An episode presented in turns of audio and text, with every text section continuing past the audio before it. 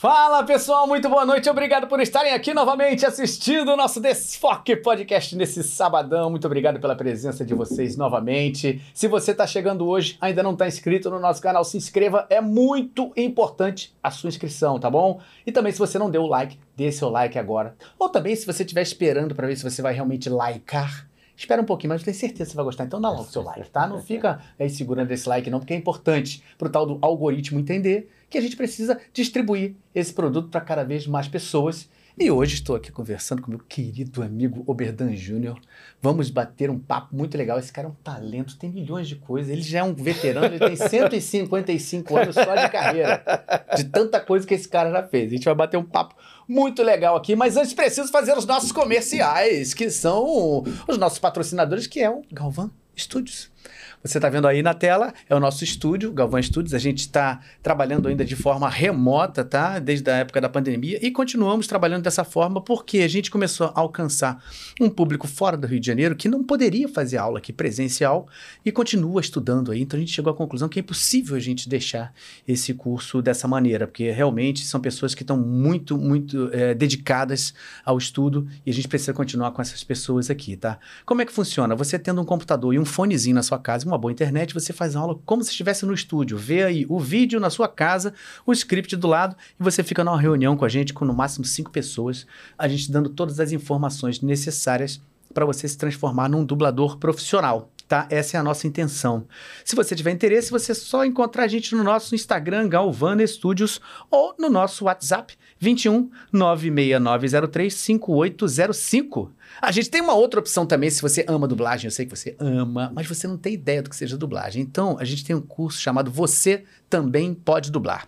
Esse curso é um curso introdutório, ele é de aulas gravadas, ele tem seis horas de conteúdo gravado aí, onde eu separei várias dúvidas que todo mundo tem. Eu peguei ao longo de toda a minha carreira muitas perguntas e fui falando sobre o mundo da dublagem, estilos, habilidades do dublador, as dúvidas todas sobre dublagem. Então a gente fala a, a necessidade de você ser um ator profissional, DRT.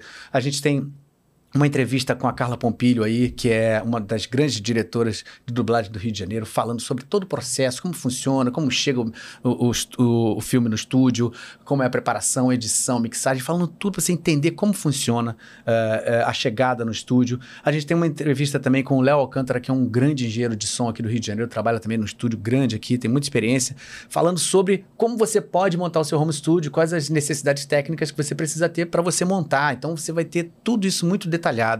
A gente também tem aí uma gravação de uma canção, eu cantando, sendo dirigido uh, por um, grande, um dos grandes diretores aqui, o Gil Vegas. Uh, para você ver o processo todo dessa gravação, como funciona. É diferente da dublagem falada.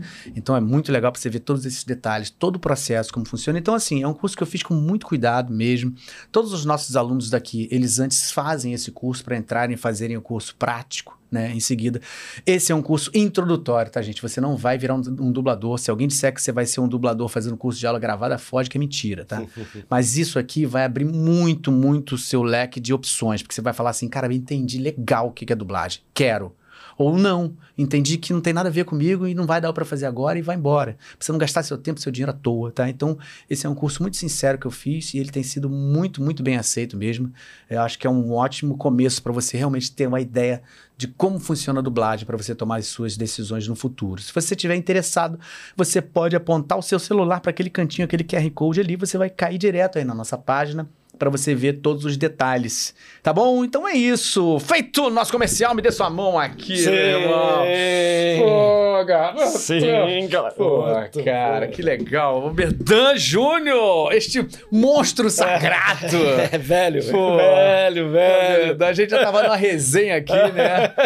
Mas tendo um papo muito legal. Pô, saudade de você mesmo. Pô, eu tava tô muito feliz de você ter. Ah, eu tô muito feliz aqui, também. Você ter aceitado o nosso convite. Galvão, tô cara. muito feliz porque tu sabe, eu sou teu fãzaço, sabe? Você é um ator incrível, um ator incrível, dublador incrível, bailarino, cantor. Pô, tu é o cara. E eu acredito muito nisso na dublagem, assim, né? Em bons atores, em gente que trabalha com honestidade, assim, na dublagem. E tu é um cara incrível no que tu faz. Obrigado. Obrigado, obrigado mesmo, cara. Você sabe que eu adoro o seu trabalho também. Eu Pô. tava falando com você ainda há pouco, né? A lembrança que eu tenho de verdade é muito afetiva. É. Porque, assim, esse cara... Pô, a gente tem a mesma idade, né? Sim. Então, quando esse cara tava brilhando nas telas da TV Globo, já com, como um ator mirim, eu tava assistindo. E, quer dizer, aquilo ali já tava dentro de mim. Aquela, co- eu também comecei criança, mas eu não tive esse começo, né? Estratosférico, como você teve na televisão, que te joga pra um lugar, assim, sim, sim. que é muito diferente. E naquela época, principalmente, né? Que a gente, hoje, hoje em dia, a gente meio que foi se transformando essa coisa do, da diva, né? Do, Sim. do ator que na TV Sim. Globo antigamente era uma coisa inalcançável, É, né? Era, Parece que era uma coisa assim. Então você viveu essa época como criança ali, e a Sim. gente via na televisão, porque a TV Globo era o maior veículo As, redes, as redes sociais todas eram a Rede Globo. A Rede né? Globo, né? Então, assim, a gente sentava mesmo pra ver novela. E eu É. tenho muito essa lembrança de ver você um garotinho fofinho, bonitinho, fazendo um- uma novela atrás da outra, uma coisa assim. Então, assim. E depois a gente se conhecer, né? Ficar, assim, amigo na dublagem, né? Sim. Assim, depois e você. eh, Volta e meia a gente se esbarrando Sim. Em vários lugares, assim. Pô, obrigado por você estar aqui, Pô, viu? Imagina, cara. Tamo Tô- juntasso. Tô feliz mesmo. Vamos aqui mesmo. falar mal de todo mundo, vamos Isso. aqui A fazer coisas. era po- essa, A ideia é essa. É. Falar coisas polêmicas. Aqui a gente é canal de treta. sobre os o governo, gente- a política. Não é? Não me chamaram pra isso? Ah, meu Deus.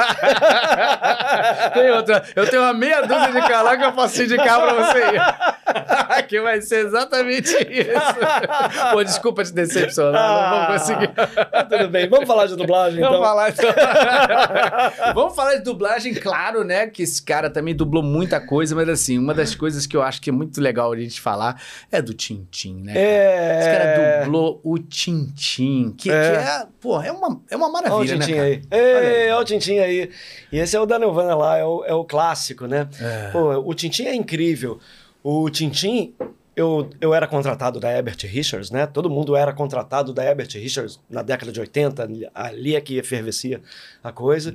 E o filho do Herbert me chamou. Bijúnior. Bijúnior. Me chamou num estúdio. Falou, Berdan, queria que você fizesse teste aqui para um desenho novo. Mas é o seguinte: é o Tintim.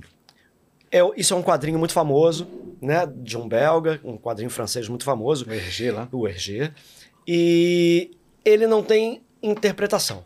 Eu quero que você faça tudo com uma inflexão bem perto do zero, para a pessoa que vê, vê o desenho, ela remeter ao mesmo tempo ao quadrinho.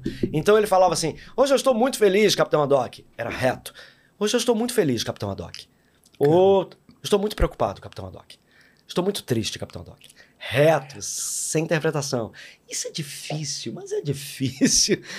E assim a gente foi chegando num, num lugar assim bem, bem bacana. Uhum. Fez, fez maior sucesso o desenho na cultura, né? Passava É. na TV Cultura.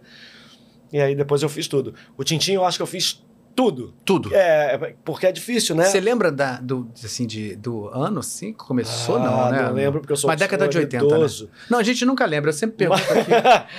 É, mas é depois. É, eu acho que é a década de 90. Depois, 90. década de 90. 90, é. E aí a gente fez tudo. Fez o filme do Spielberg, fez uns games. Todo o material que tinha a gente fez. assim. Hum, Ah, o do Spielberg foi O sensacional. Spielberg sensacional. também, né? Sensacional. A gente fez na Double Sound, assim. Incrível, com o Marcelo Coutinho. O Marcelo incrível.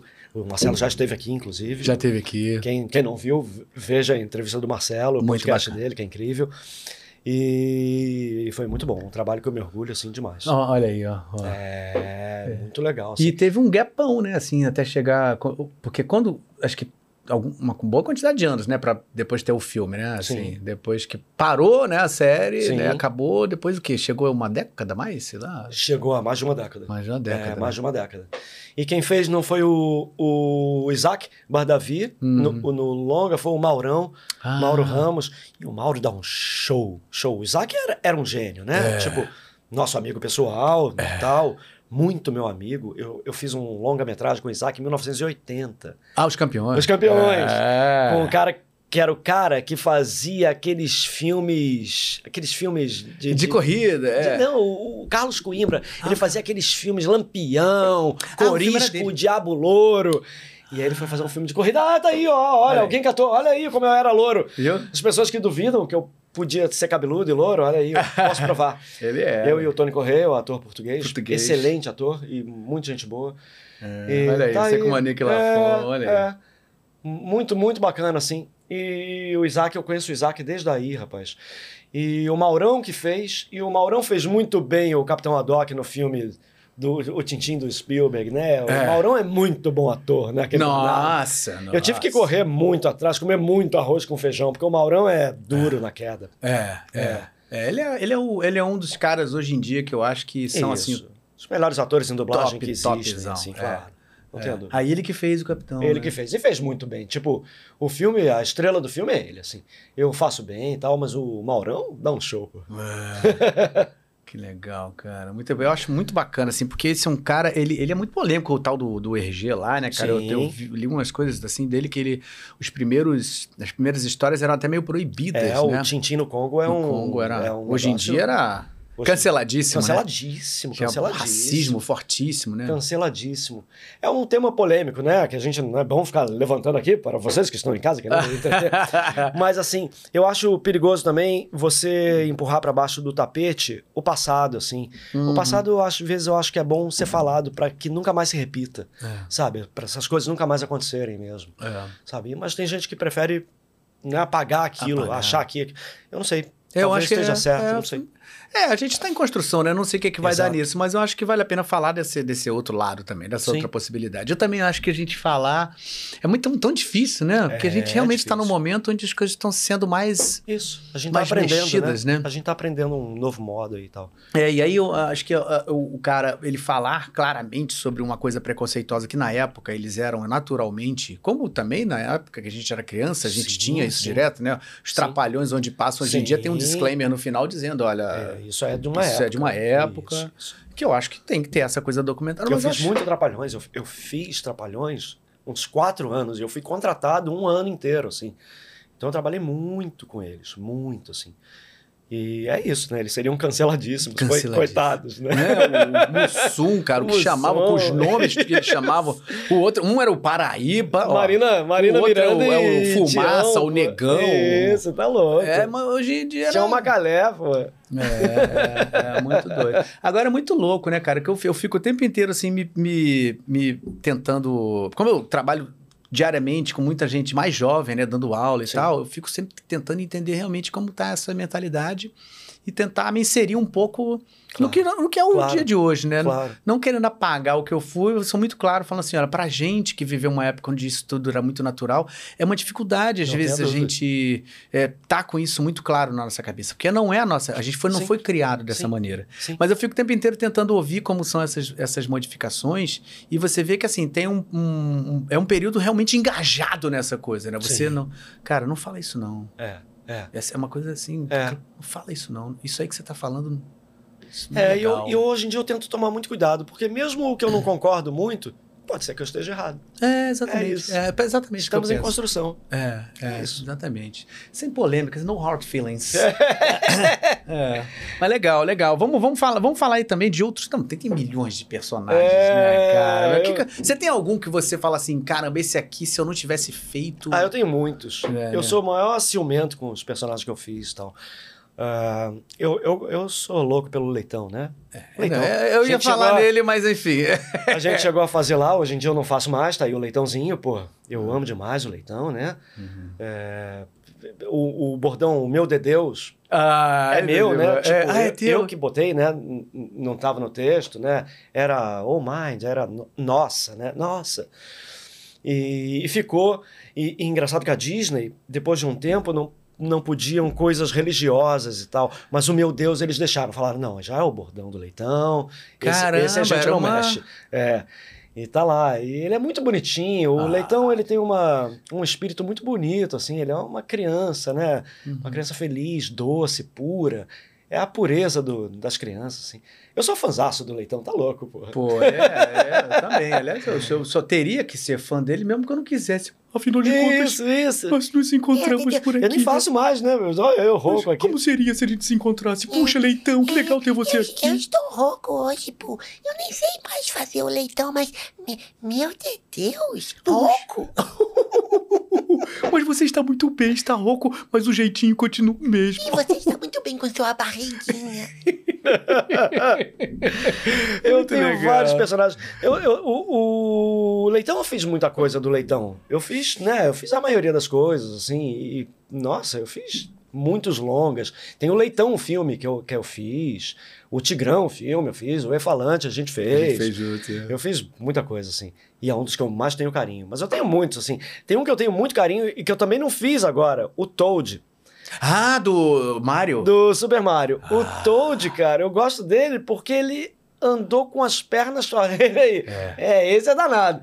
Ele Esse andou, é, ele andou com Dá as pra pernas virada, próprias. Eu sou de uma, de uma geração, Galvão, na dublagem, que ainda tinha uma permissividade, assim, com o texto e tal. As coisas não eram tão rígidas. A, a dublagem, me corrijam se eu estiver errado, vocês aí em casa, mas eu entrei em 1980. Em 78, teve uma greve. E foi uma greve que né, as pessoas que entraram antes de mim entraram. Assim, o Mário Jorge, o Dário de Castro, essa galera entrou em 78. E, nesse momento, você privilegiava a, a interpretação em detrimento ao, ao sincronismo. E depois isso foi mudando aos poucos. E hoje em dia o sincronismo é muito importante. E a interpretação não que não seja importante, mas não é mais a primeira coisa. Essa época ainda, você a interpretação era muito importante. E o Mário Monjardim, que foi um dos maiores diretores de dublagem de todos os tempos, com certeza o maior diretor de desenhos É. de todos os tempos da dublagem brasileira, sem querer desmerecer nenhum outro. O Mário Monjardim, ele, ele era um cara muito esperto com isso. E ele tinha uma permissividade ali com o texto e tal, muito grande. Isso aí é uma direção do monge. O desenho ele não tinha muita coisa para fazer. ele tinha a verdade cada é, meme que virou, né? ah, mas é, o desenho não tinha tanto encanto assim, o texto. E aí eu fui botando uns ditadinhos. É. E aí o monja foi permitindo. E aí eu fui botando mais umas frases polêmicas. Daqui a pouco eu tava falando qualquer coisa, né, bicho? Eu tava falando absurdo, sim, de vida, né? E aí eu falei muita coisa, muita coisa louca. Ah, a Xuxa, eu conversava com a Xuxa. Hoje eu vou mandar um recado pra Xuxa, Xuxa, a minha filha. No meio do desenho, eu falava coisas absurdas no desenho, né? E vários, várias frases viraram memes. assim. É. E hoje tem, tem fãs muito mais que na época do desenho. Hoje tem fãs do, do, do Super Mario, assim, dessa dublagem do Toad, assim. Os caras me procuram, assim, semanalmente pra mandar um recado, pra falar do negócio. Tem fã-clube só do Toad. É. muito louco, cara. Agora no, eu fui assistir lá esse filme novo do cinema aí também, cara. Ah, dizem que o, que o Drummond faz Drummond. muito bonitinho, né? Faz, faz. Mas não é feliz. essa pegada louquíssima, É né? porque assim? hoje a dublagem é diferente, É diferente, né? é. O, o Galvão, eu fazia um, um desenho chamado Denver, o Dinossauro. Ah, eu lembro. Era eu, Mário Jorge, Marco Antônio e o Celton Mello. Caralho. Cara, o desenho não tinha nada. Pareciam aqueles desenhos do curso de inglês do CCAA antigo. aqueles bonecos ali, meio ali. Cara, e aí a gente começou a inventar coisa. Inventar qualquer coisa. A gente pegava o mote do que era, tipo, os caras estão indo atrás do bandido. Acabou. Botava a mão na cabeça, o texto estava escrito lá: é, temos que achar o bandido. Você falava, ó, tô com a dor de testa aqui porque a minha mulher, ontem ela saiu de casa. E aí a gente falava qualquer coisa. Cara. Qualquer coisa, qualquer coisa. Esse desenho é clássico. Vejam, Denver o Dinossauro, procurem na internet. Isso é clássico, cara. Tem coisa assim absurda. A gente gostava de falar o nome da gente. Qualquer coisa a gente falava, ah, eu vou ali na padaria do seu Galvão. Eu vou. Era a nossa isso? brincadeira. A gente falava, ah, quero mandar um abraço ali pro pessoal do colégio. E falava o nome das pessoas. Loucos, né, cara? Só gente maneiro. louca. O Celton, o Mário Jorge, Só o Marco maluco. Antônio, só maluco. A gente falava bastante besteira. Esse desenho é engraçado. Ah, deixa eu só fazer a curva aqui que tem o povo perguntando muita coisa. Vou tentar falar aqui, mas vamos começar aqui pelo nosso superchat. Ah, o Cavaleiro do Vento diz: grande abraço, Galvão e Oberdan. Aê, abraço. Como foi pra dublar o Toad de Super Mario e o Sonic? É. Como reage aos bordões do Toad? É, Tinha o. Sonic, o Sonic é legal, né? Eu, eu dublei o Sonic primeiro, É. na VTI. Olha eu aí. era contratado da VTI também. Eu fui contratado de todo mundo, eu trabalhei muito, moçadinha.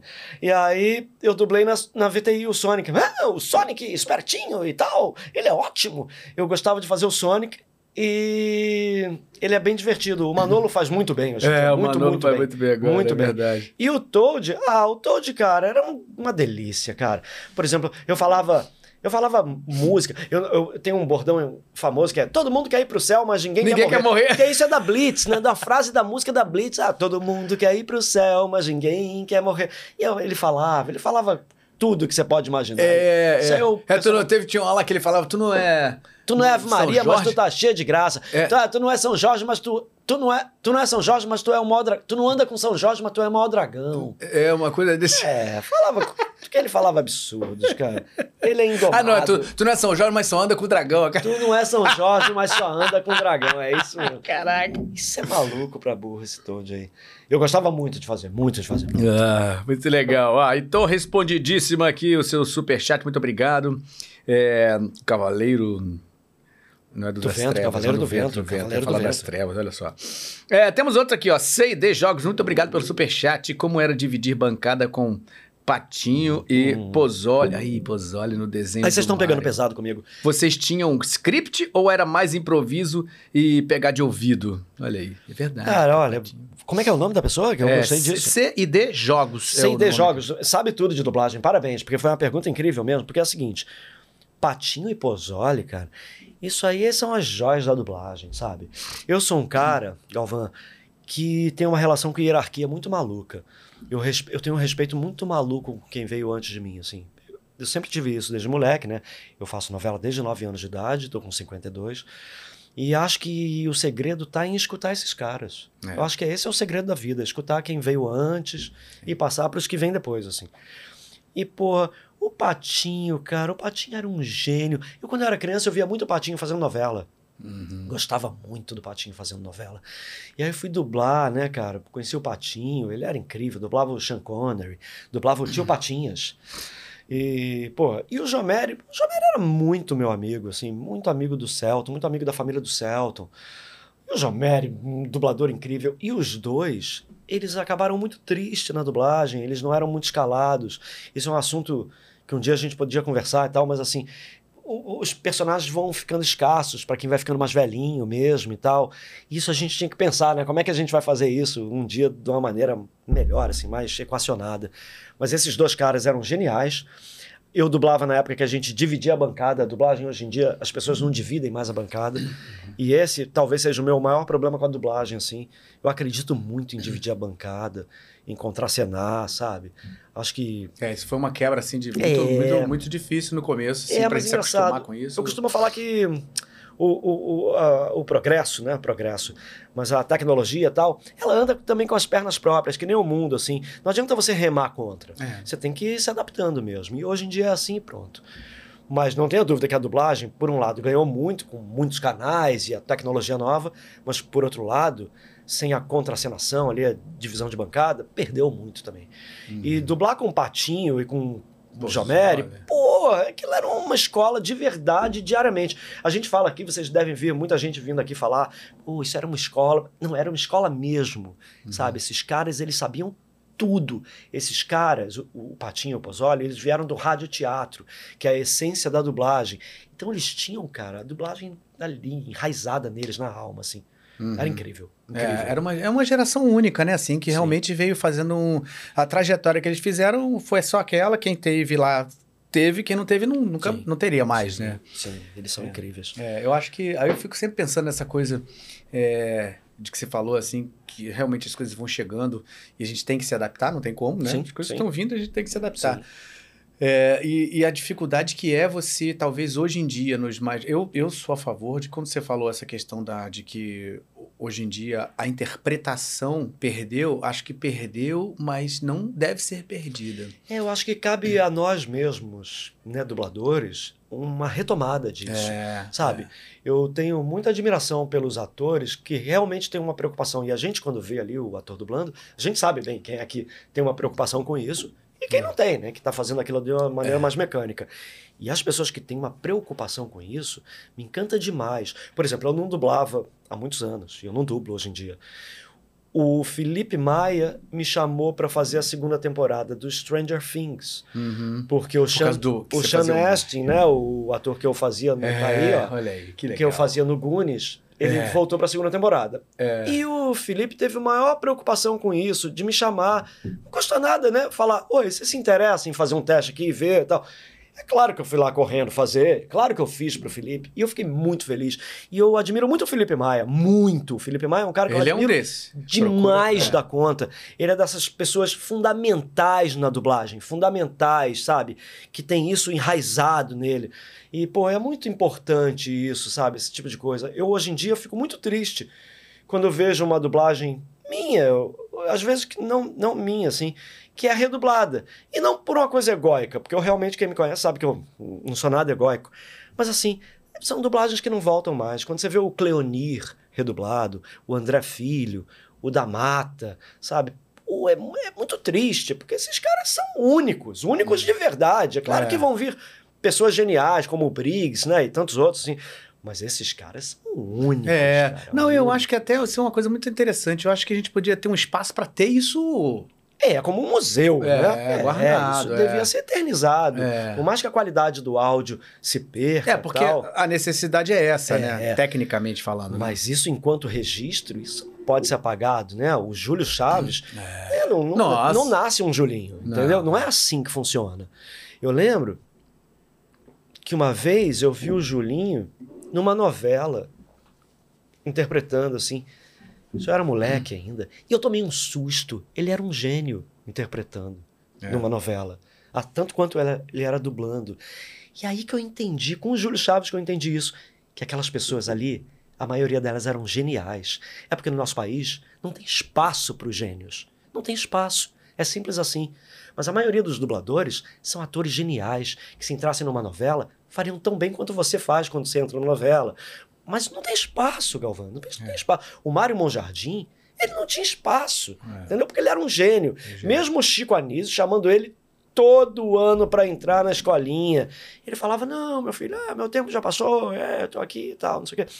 Mas ele era um gênio, ele devia ter ocupado esse espaço, porque é importante para as pessoas né, verem essas coisas e tal. É. Mas enfim, nosso país, nosso Brasil, ainda de terceiro mundo, engatinhando, não tem espaço para todos os artistas. É, a gen- e a gente tem realmente o que você falou, a gente tem muita gente talentosa nesse Muitos, país, né? em muitos. todas as esferas, né? Na música, você vê aí o norde- no Nordeste, a gente tem a Sim. Bahia, que é um celeiro de Nossa, artistas cara. maravilhosos. Nosso país é enorme, né? É. Enorme. Lá em cima do Pará, lá também, tá né? louco, né, Amazonas. Nossa, eu, fui, eu lembro que eu fui fazer uma época um festival de ópera lá, no, no- que é o maior festival de ópera que tem no Brasil, de Manaus, né? Ah, que bacana. E aí, cara, assim, aí eu fui lá naquela coisa do boi, né? Lá que tem o Sim, garantido sim, e o.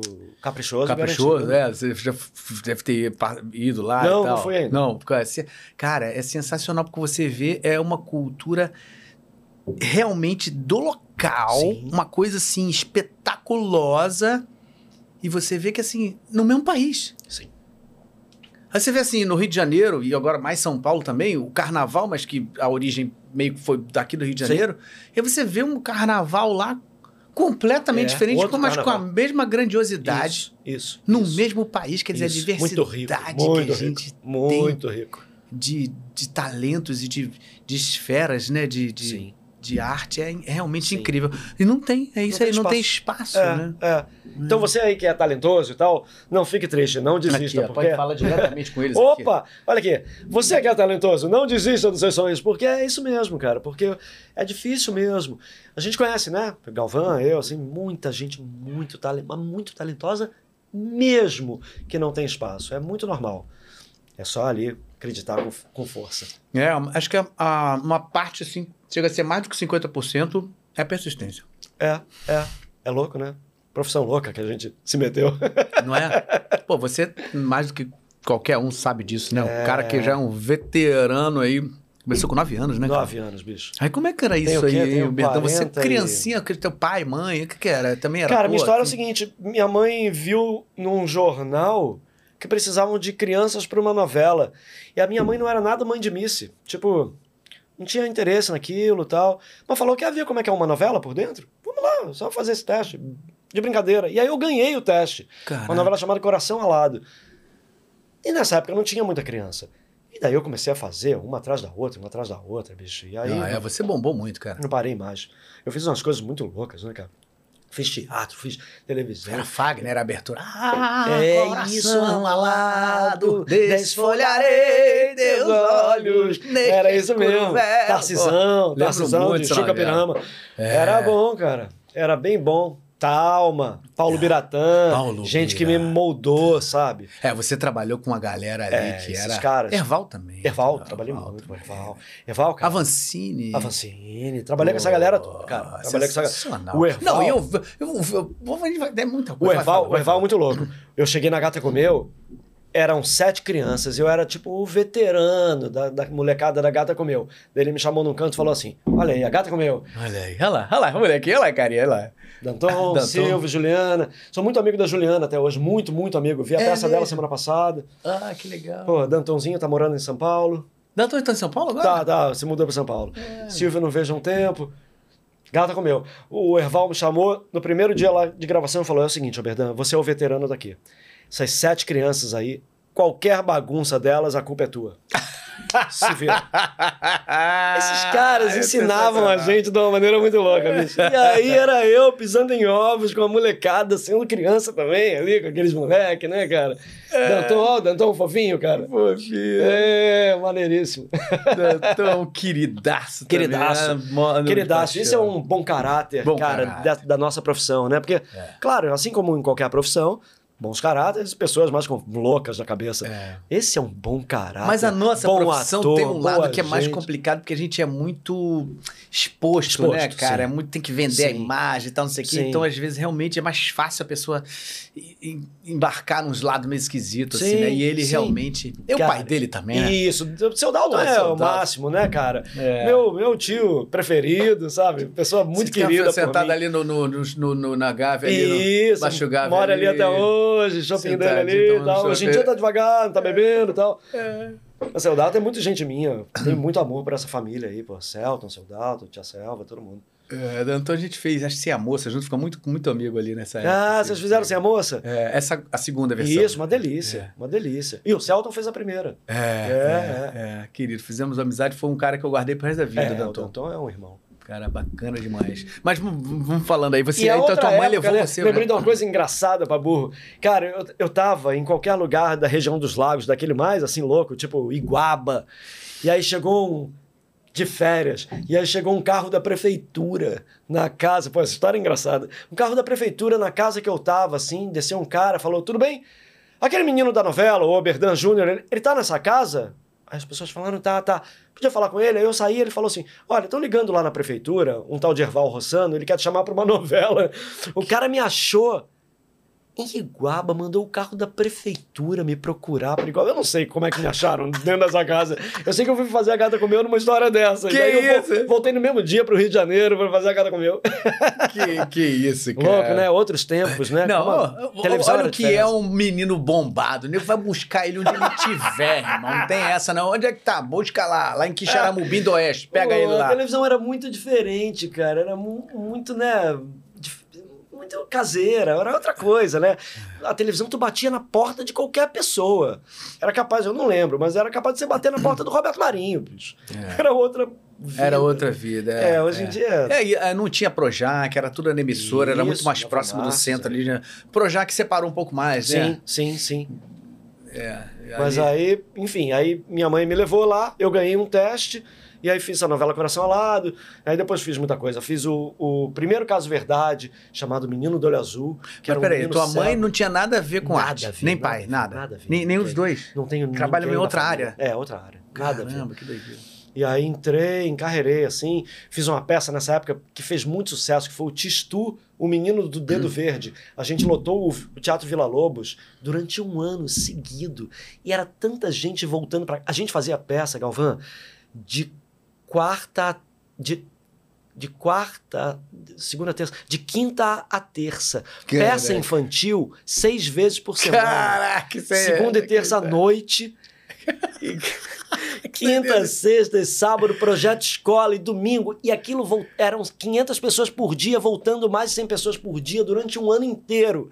Chegou no final do ano, era tanto sucesso que a gente teve que ir pro Canecão. Cara, ah, eu lembro disso, quando foi pro Canecão. Cara, muito louco, muito louco. Caraca, E aí, mesmo. enfim, eu fiz vários trabalhos crianças incríveis, bacanas. Fiz aquela novela. Aí comecei a fazer novela. Fiz uma novela chamada Sol de Verão, que foi a novela que o Jardel Filho Nossa, faleceu. Jardel Filho, eu lembro. Então foi uma novela louca, né? Que foi a primeira Final. contato com a morte ali pra mim, porra, criança, muito louco. E, pô, fiz essas novelas Ai. tipo. Ah, olha aí, ah, Isa, putz, Isabel Ribeiro, que me deu minha galharufa.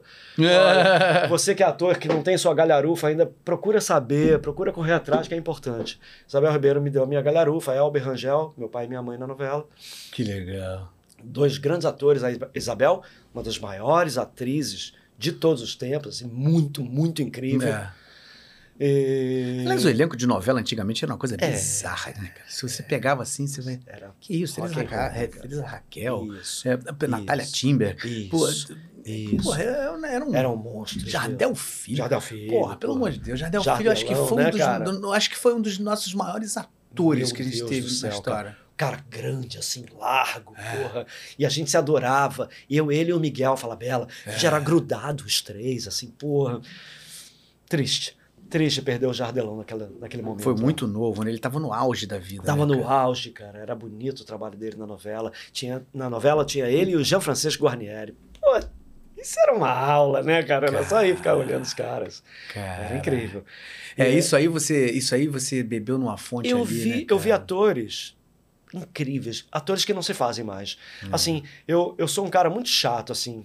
Eu sou aquele cara antissocial. Eu não tenho redes sociais. Eu sou chato com umas É, coisas. Vocês não vão conseguir encontrar o Instagram dele, tá, gente? Não vão.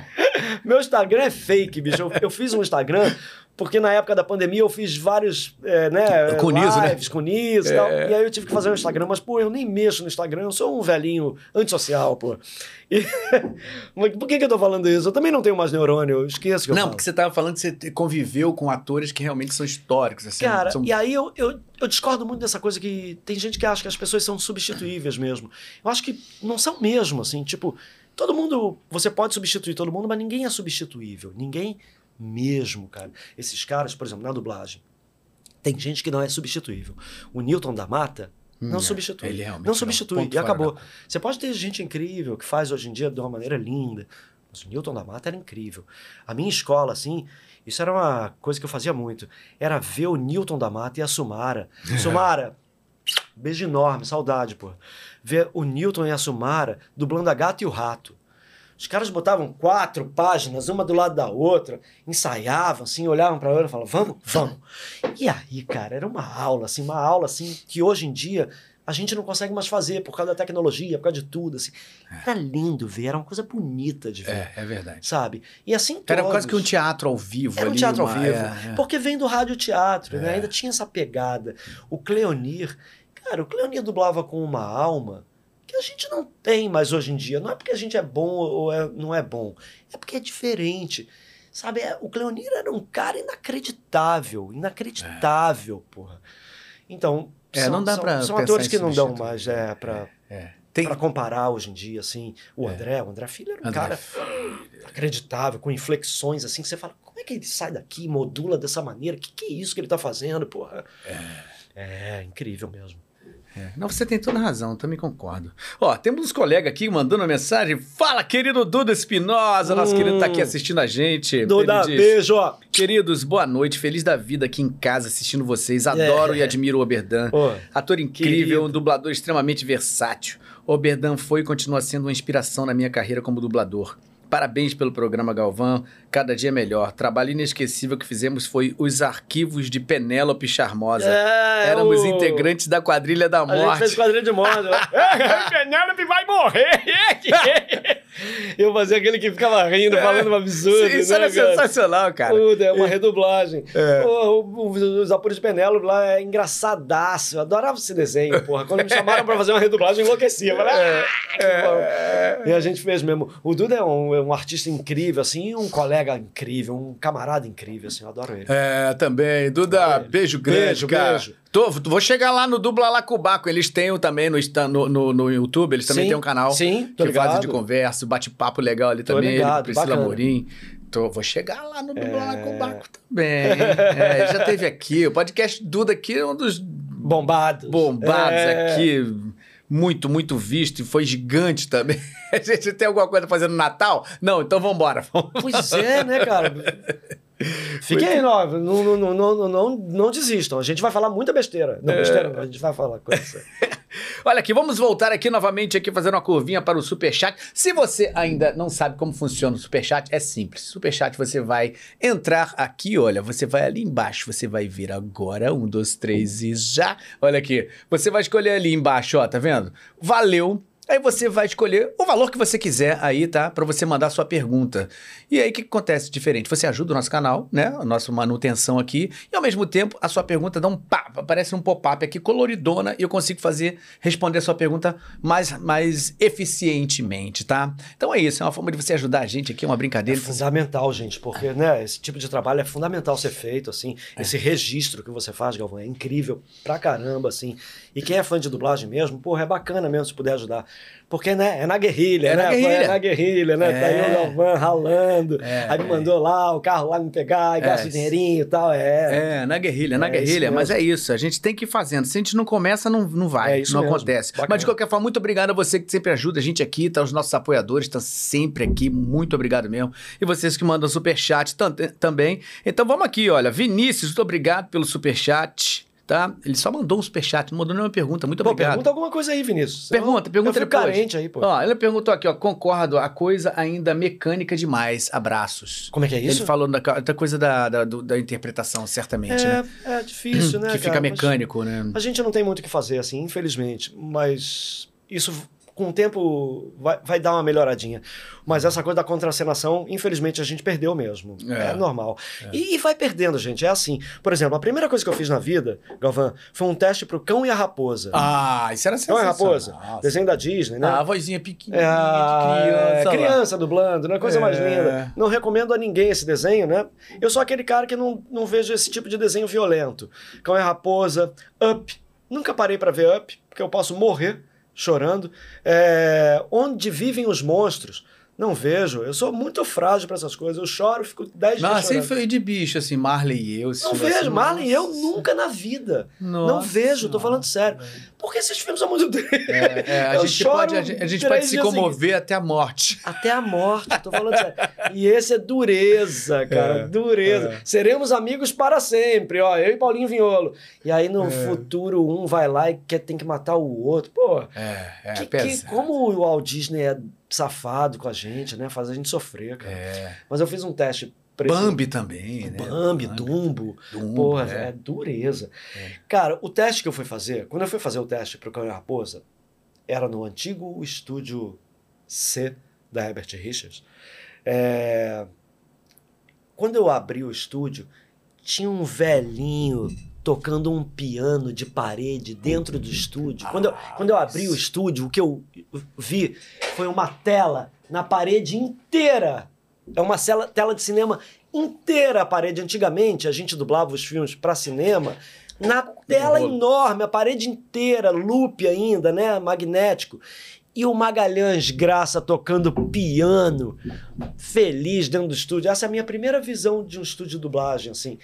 Que Eu enlouqueci. Eu, eu me apaixonei pela dublagem de uma maneira muito louca. Eu tava te falando, eu recusei. Na época tinha o Caso Verdade e tinha. Na TV e Globo. depois, na TV Globo, e depois tinha o Teletema, que eram histórias de uma semana. De segunda a sexta passava uma história, né? Como pequenas novelas, pequenas séries. Eu recusava casos verdades para fazer uma horinha de dublagem. Eu amava aquilo de uma maneira muito louca. Eu, eu, eu fui uma criança enlouquecida por dublagem. Eu e o Celton, sou muito amigo do Celton de infância por causa da dublagem. A gente era muito maluco com dublagem, a gente gostava muito disso. Então, sabe, a dublagem é encantadora demais. É. E, e a gente perde mesmo, né? Não tem mais piano dentro do estúdio, não tem mais a tela enorme. Antigamente, e tem coisas que perdem pro bem. Dizem que as pessoas fumavam dentro, Dentro do, do estúdio, estúdio, né, cara? é. Olha que coisa mais maluca, né, cara? Mas as coisas vão ficando para trás e vão mudando mesmo, é assim mesmo. É, é.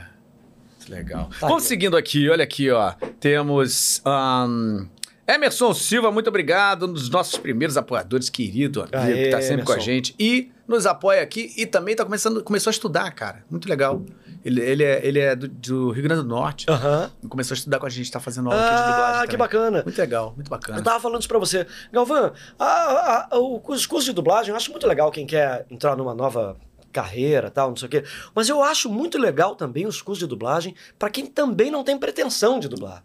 Assim, que nem a, a- a aula de teatro, que você vai fazer aula de teatro, é- não é pra você ser ator, na verdade, é pra você desenvolver várias outras coisas, né? Pra você perder uma inibição, pra você aprender a se expressar melhor, a, a coisa social mesmo. A dublagem tem, o curso de dublagem tem muito isso também. Então eu recomendo o curso de dublagem, assim, pra muita gente eu recomendo. Que não, que não tem pretensão de ser dublador. Legal. Mas eu falo, vai lá fazer um curso de dublagem. É legal. Você vai ver uma coisa muito diferente. Você vai vivenciar. É divertido. Faz bem pra alma, assim. É. Vai te deixar ativo. Vai te mostrar uma coisa muito louca, assim. E a dublagem é muito bacana de fazer, né? É. Essa coisa de, do exercício da dublagem, de você ler um texto, escutar um som em inglês e dublar aquele texto. Pô, é muito bacana. É, é uma coisa Que é uma coisa extremamente especializada. do ouvido, né? Você, cara, que é um, né, que é um artista completaço e tal, você sabe disso. É, tem muito a ver com o ouvido, né? A Totalmente. dublagem. Então você aprende a escutar o outro no curso de dublagem. E escutar o outro é bom pra vida, né? Não só pra dublagem, é bom no seu convívio social, no, no seu trabalho, em qualquer coisa. Né? É. Eu acho Que muito é uma das coisas mais difíceis da vida. Eu comecei a fazer o podcast, comecei a, a me deparar diretamente com isso. Na verdade, Escutar fazer o outro é podcast. difícil, né? É, porque a gente que é artista, na maioria das vezes, a gente tá ali, você tá num palco, Uhum. você tem que pensar em você, Sim, resultado tem que ir lá no coração daquelas pessoas. sim. Se, às vezes você não tem um espaço para você ouvir muito além do que você precisa no seu Perfeito. na- no, no que você está contracenando. Você vai ouvir bem o ator que tá ali, mas você não tá enxergando muito, parando para ouvir a história de alguém, você não tá parando para ouvir a vida de alguém, você não tá par- você tá ouvindo ali o que é o seu texto, o que, que o cara Isso. tá te mandando, o que você tem que responder. Você fica muito concentrado.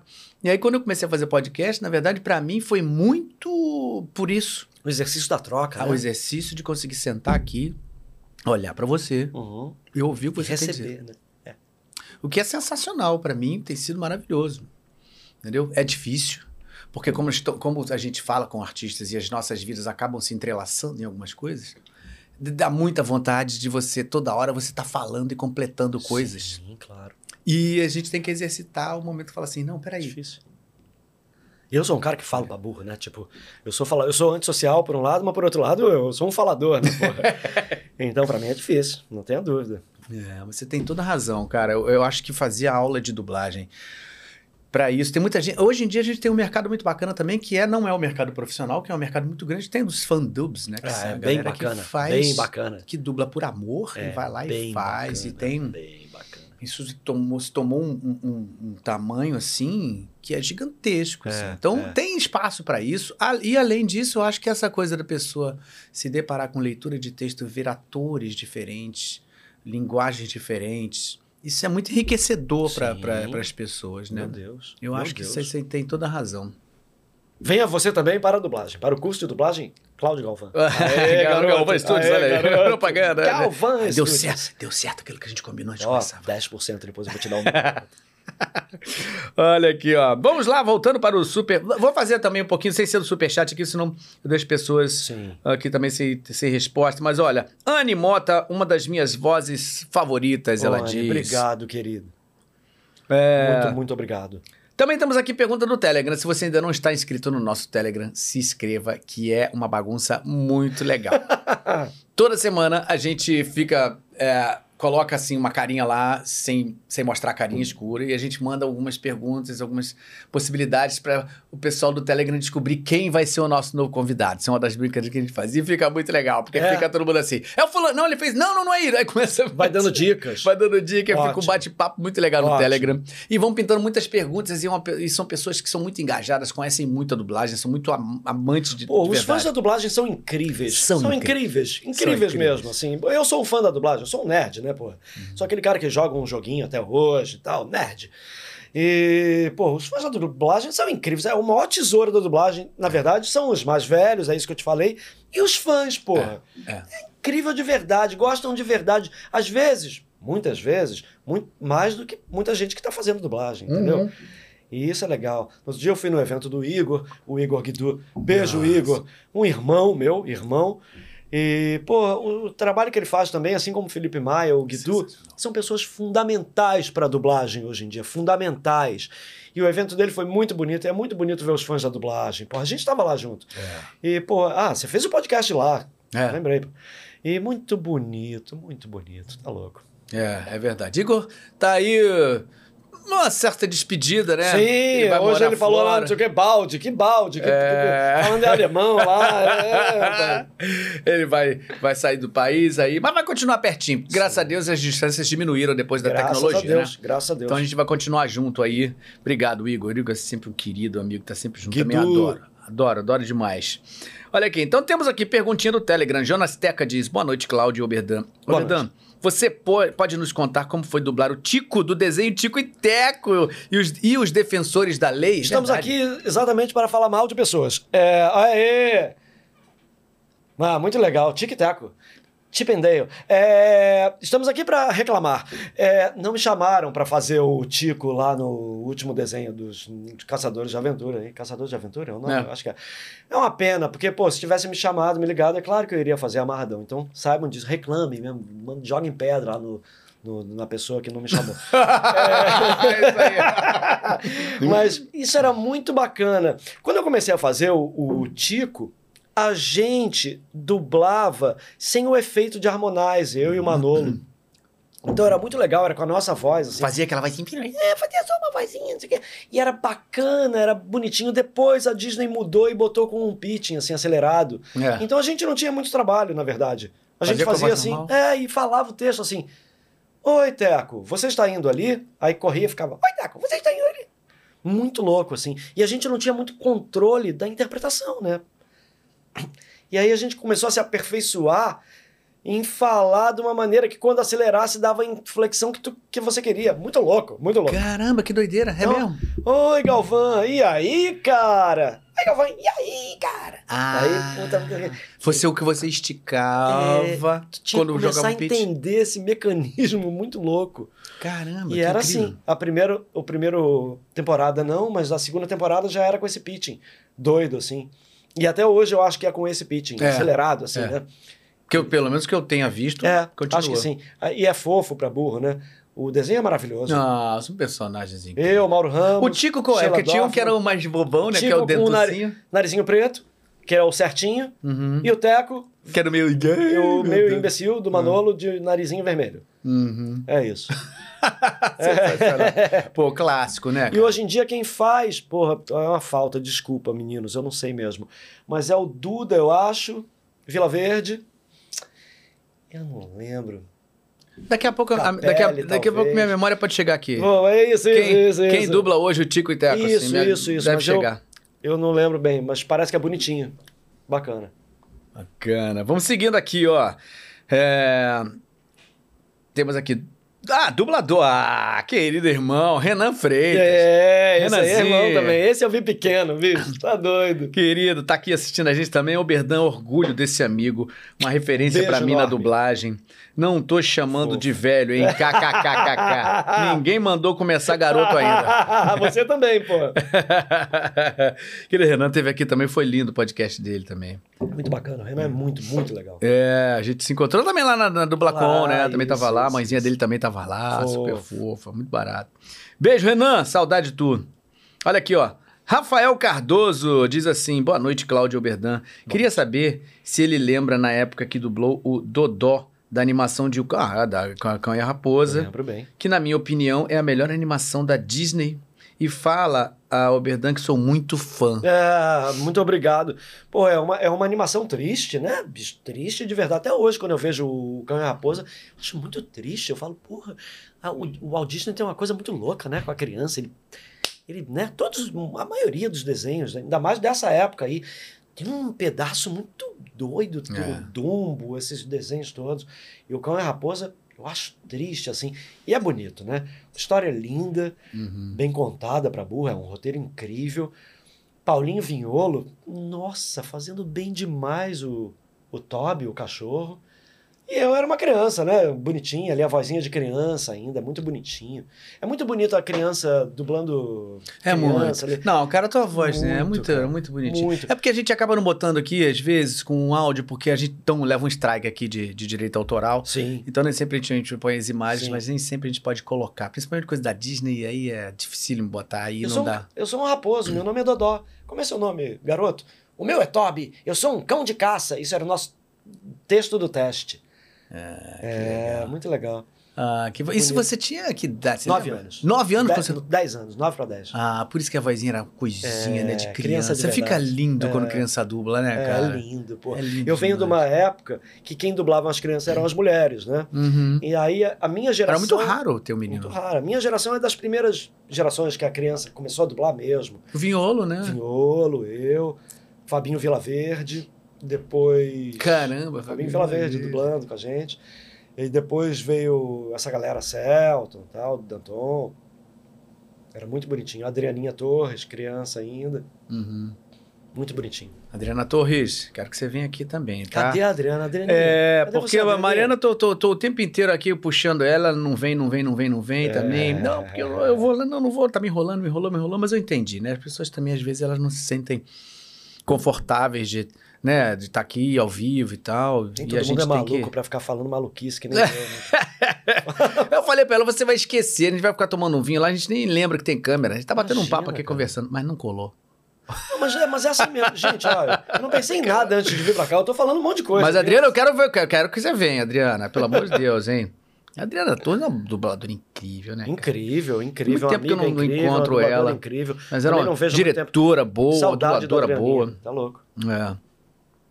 Olha aqui, ó, temos aqui CID Jogos. Muito obrigado pelo superchat novamente. Ele diz: Fui elogiado pelo Oberdan, curou minha depressão. Ah, nada. Depressão é um estado de espírito só. cara. Dá e passa.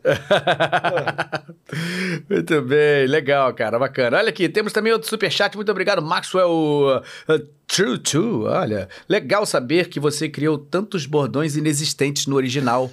O Toad grita céus em quase todos os episódios. Lembra disso? Claro, Abraços. porra.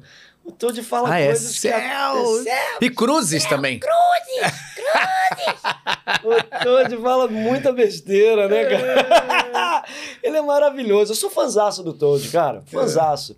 Esse aí é um que deu pena de não ter feito agora o filme ali, porque é bonitinho demais. Essa coisa da criação. Quando você tem uma liberdade pra fazer alguma criação, você se apropria de uma maneira muito diferente, assim, né? E o Toad tem uma apropriação muito louca. Essa coisa de conseguir botar uns ditados e tal.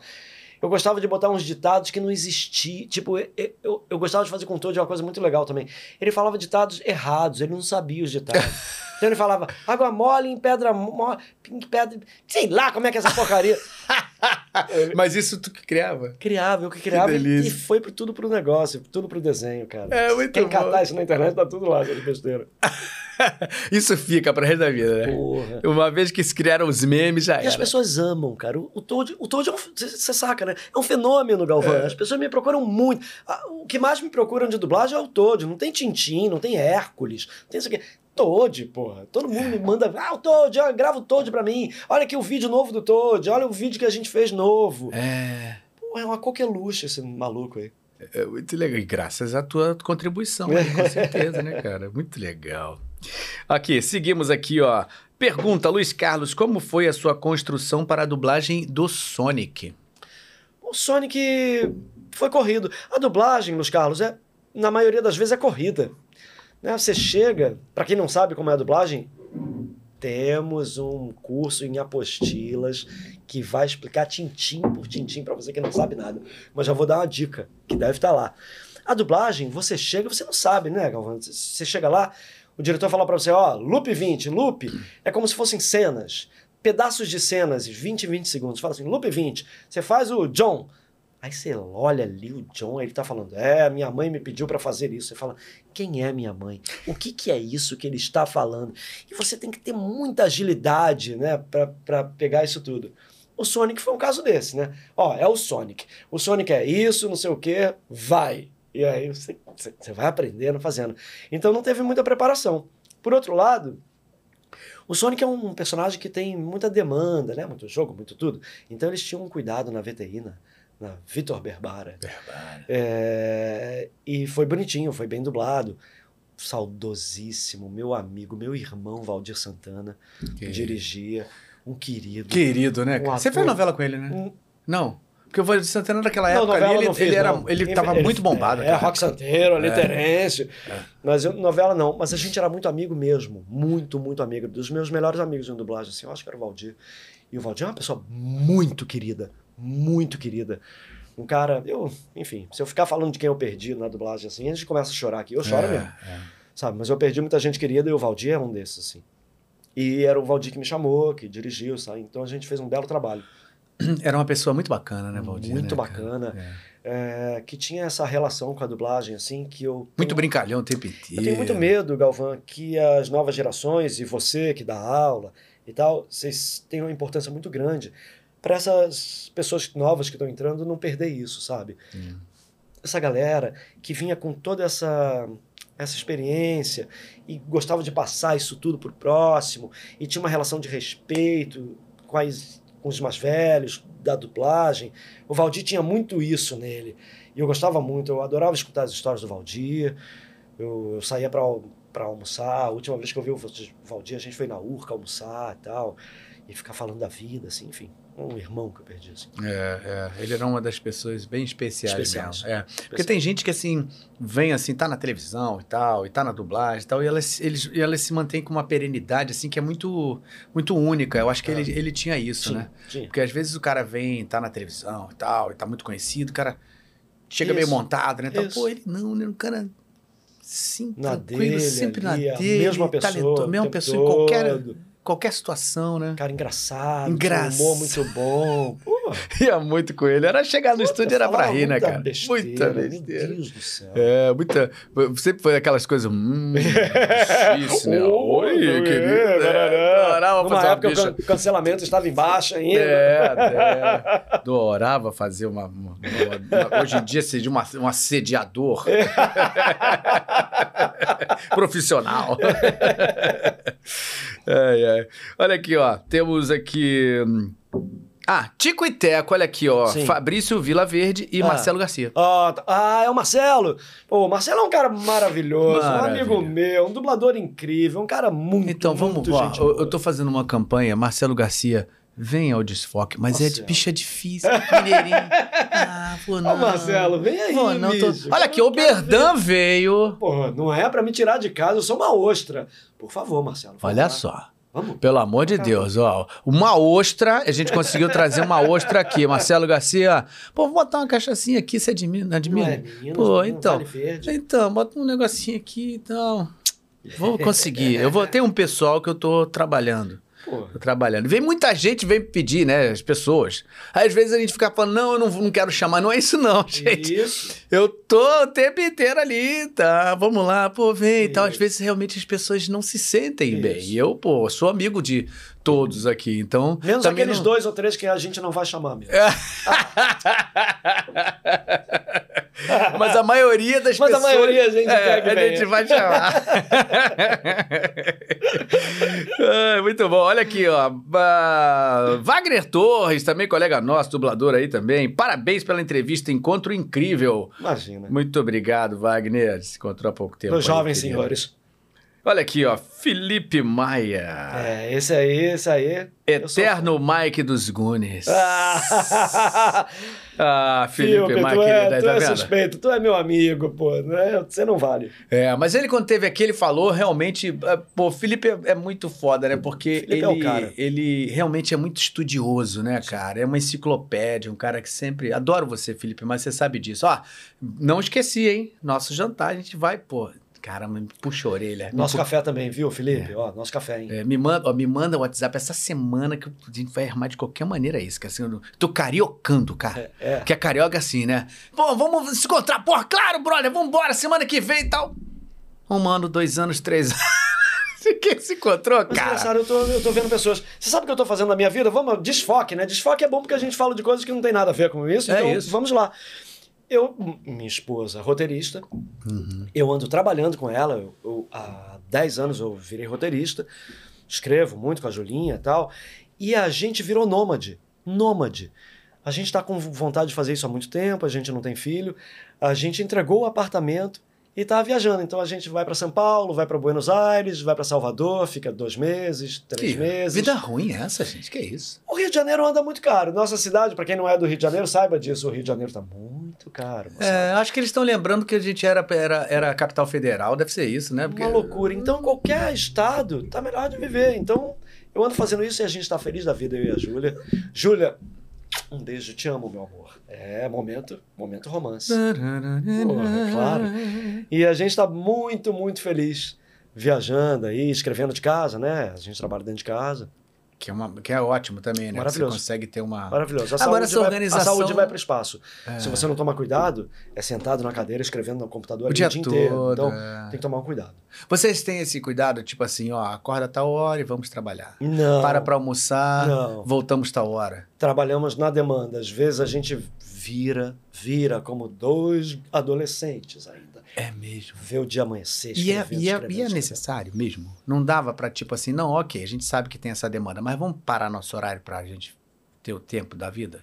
Não dá. Não dá? Não dá. O roteiro é uma, é uma arte muito louca, Galvão, porque você tem várias outras pessoas envolvidas, por exemplo, quando você escreve para um canal, tem a produtora porque você escreve para a produtora, o canal porque você vende o teu proju- pro- produto, projeto para um canal. Então toda hora tem demanda. Ah, a produtora quer que mude isso aqui, o diretor quer que mude aquilo, o canal quer que mude aquilo. Cara, você não para de trabalhar nunca, de meter a mão no texto o tempo todo, metendo a mão no texto e tal. É um trabalho insano, insano. Mais do que o ator. Caramba, mas e como é que faz assim? Fica bem de saúde? Fica bem? Não Fica bem, estressado, porque não? ao mesmo tempo você tá dentro de casa, né? Então você vai fazendo o seu tempo, você se alimenta bem, a sua comida e tal. Por exemplo, não tem essa correria, né? Eu, Não, o, des- o deslocamento é uma coisa insana, né? Acho que Sim. isso aí as pessoas tinham a que última entender. novela que eu fiz, Galvão, tem um tempo já, foi Rei da Vila na Record.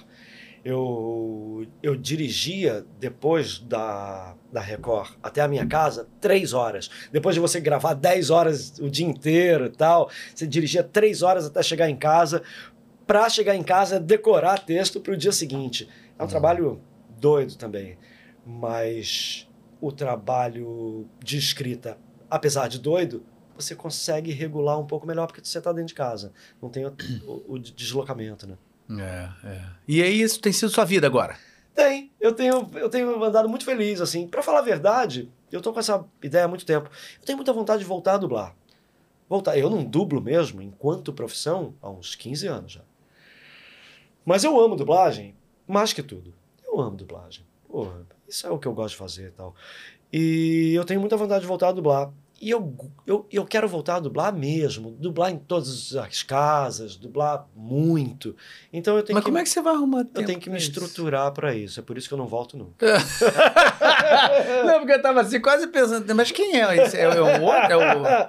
É, o É meu irmão gêmeo. Eu vou, é, vou clonar um. Multiverso? É, Não, Ovelha Dolly. É, caramba, porque realmente é uma loucura. Essa coisa do deslocamento, então, é, É, isso é um delírio.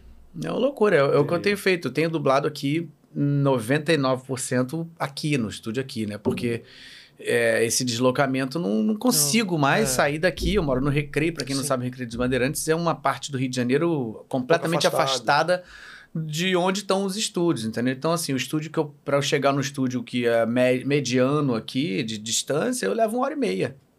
Né? Se pegar o carro, pegar um trânsito esteja razoável ali, às vezes pode ser até mais. Se Bem for na hora do mais. rush, É aí passa de duas horas e meia. É isso. Entendeu? Então, assim, às vezes, para eu me organizar, para conseguir sair daqui com toda a demanda de trabalho que eu tenho, que dos- de, aula, e, e dublando, que eu tô- tenho dublado bastante remoto, então, assim, os horários que eu tô colocando são todos um perto do outro, porque dá tempo, né? Sim. Então, você pode dublar aqui no estúdio agora, daqui a 15 minutos você tá, clica no botão, você tá no estúdio em São Paulo, aí você clica no outro botão, você tá no estúdio Sim. em Copacabana, Sim. clica no botão, você tá no Aí estúdio. sim. Então, assim, quando você vai organizando sua vida dessa maneira, acaba ficando sem tempo para você ter esse deslocamento de uma hora e meia, duas horas para lá e uma hora e meia para Na cá. década de 80, pra quem não sabe, é, aqui no Rio de Janeiro existiam quatro estúdios. Mais ou menos isso. Cinevídeo, Telecine, Herbert Richards e VTI. E Delarte. Cinco estúdios.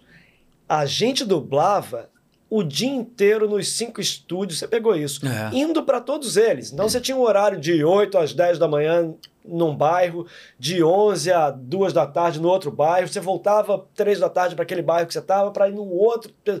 Era um delírio. Hoje em dia, com o trânsito do Rio de Janeiro e com o progresso, é isso que a gente fala, né? As É. coisas mudando. Pior- Isso, isso não é viável. não é viável. Isso não é viável. Porque essa, essa- esse tempo, por exemplo, eu tô aqui, daqui pra Tijuca, onde estão ó, vários estúdios Sim. ali, eu, daqui são 35 quilômetros. É muito longe. 35 quilômetros. Então, assim, é distante. E se você pega trânsito, isso e o pode... trânsito do Recreio da Barra é um trânsito pesado. Dependendo do horário, Sim. se, se é de manhã, por exemplo.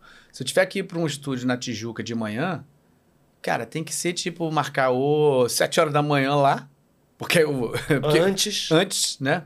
Ou então 11 horas da manhã. Que coisa louca. Porque se marcar 9, eu tenho que sair daqui 6 e meia. Que coisa maluca. Que coisa maluca, né, cara? É, Então, isso vai mudando, é um né? negócio muito doido, mesmo. cara. É, Por aí- isso que a coisa remota, eu. Quando apareceu a coisa remota, eu era um, eu sou um chato. Eu falei, ah, isso não, porra, ah, remoto não. Não, é isso mesmo. As coisas vão mudando e a gente vai se adaptando. Hoje em dia eu acho fundamental. A dublagem remota, infelizmente, infelizmente, é fundamental. É, para execução da coisa e dar tudo é. certo. É claro, e quando você pode, uma coisa sim, sabe? Você vai presencial. É. Mas ela é fundamental ainda para fazer a, maior parte da Ou coisa. se você, tipo assim, ah, beleza, você tá num momento da sua vida onde você tá começando, talvez, e você não tem nada outra mais coisa para fazer. Sim, sim, ainda um garoto jovem Garoto, ali, né? é. Correndo atrás, aprendendo não tem família, aquilo. não tem filho e tal. Claro, é, então- claro. Então, aquela história, beleza. você- eu acho que todo mundo tem o seu momento na vida. Eu, eu fiz muito teatro no começo da vida para ganhar dois amarelos e três pão doce. Sim. Fiz, sim. fiz com amor, porque foi bom pra caramba pra mim. Foi Sim. onde me deu experiência de Pô, palco mas no Rio tal. de Janeiro o teatro é isso que tá pagando hoje em dia. É. é, é, é, Quer conversar sobre isso? é. É, eu tô muito tempo sem fazer teatro. Vou voltar agora, mas, mas realmente. Olha, eu vou falar uma coisa animadora então. Eu tenho ido a peças de teatro e elas estão cheias. Isso, Tão, isso tão. me dá uma felicidade assim Nossa! profunda. Eu fui a teatro algumas vezes agora. Amanhã eu vou ver o Longa Jornada Noite Adentro, Ah. do Junior Neil, lá com a Ana Lúcia Torre, e já tá lotado. É. Não, não, tem, tem, tem, Tá tem ido bem, tem ido bem, realmente. Acho que a gente deu essa volta por cima Ah, e agora a coisa tá pô, voltando. O teatro é fundamental. A, a nossa ferramenta, né, as artes, como ferramenta social, ela é fundamental. Não é só entretenimento. Aquilo- o teatro, por exemplo, é para você ir ali, sentar aquele tempo ali, pensar sobre um assunto que você não costuma pensar todo o dia e sair dali pensando, transformado como ser humano, melhor para você e para os outros. Eu acredito muito na função do teatro, na função social do teatro.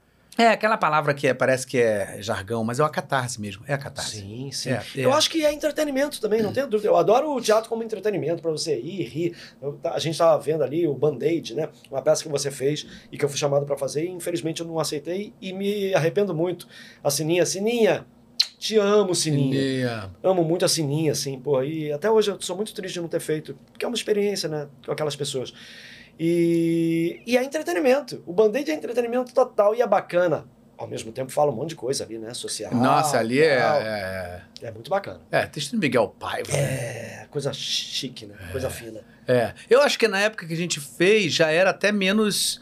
Já, já chegava a ser um pouco datado, né? Porque ele era muito. Sim, Ele era muito panfletariona, né? É, Sininha é. mexeu muito nisso. sei. Deu umas mexidas, cortou uma coisa dali e Bacana. tal, empurrou pra lá e pra cá, pra justamente ficar um pouco mais deglutível, assim. né? Perfeito. É, porque realmente também tem isso, né? Às vezes você tá vivendo uma época política muito específica Sim, que não cabe tanto você claro. falar que- daquela mesma maneira. Claro. Mas eu acho que revisitar esses assuntos, porque a gente tá sempre se repetindo, né? Sim, sim, sim. A gente vai o mundo, passando, né? é porque ele tá sempre se repetindo. Então, não, você falando ou não daquela forma, você vai estar próximo de lá de 30 anos atrás. É hoje em dia tá próximo É em várias situações. Então, É isso. eu acho que o teatro tem isso mesmo, de você sentar.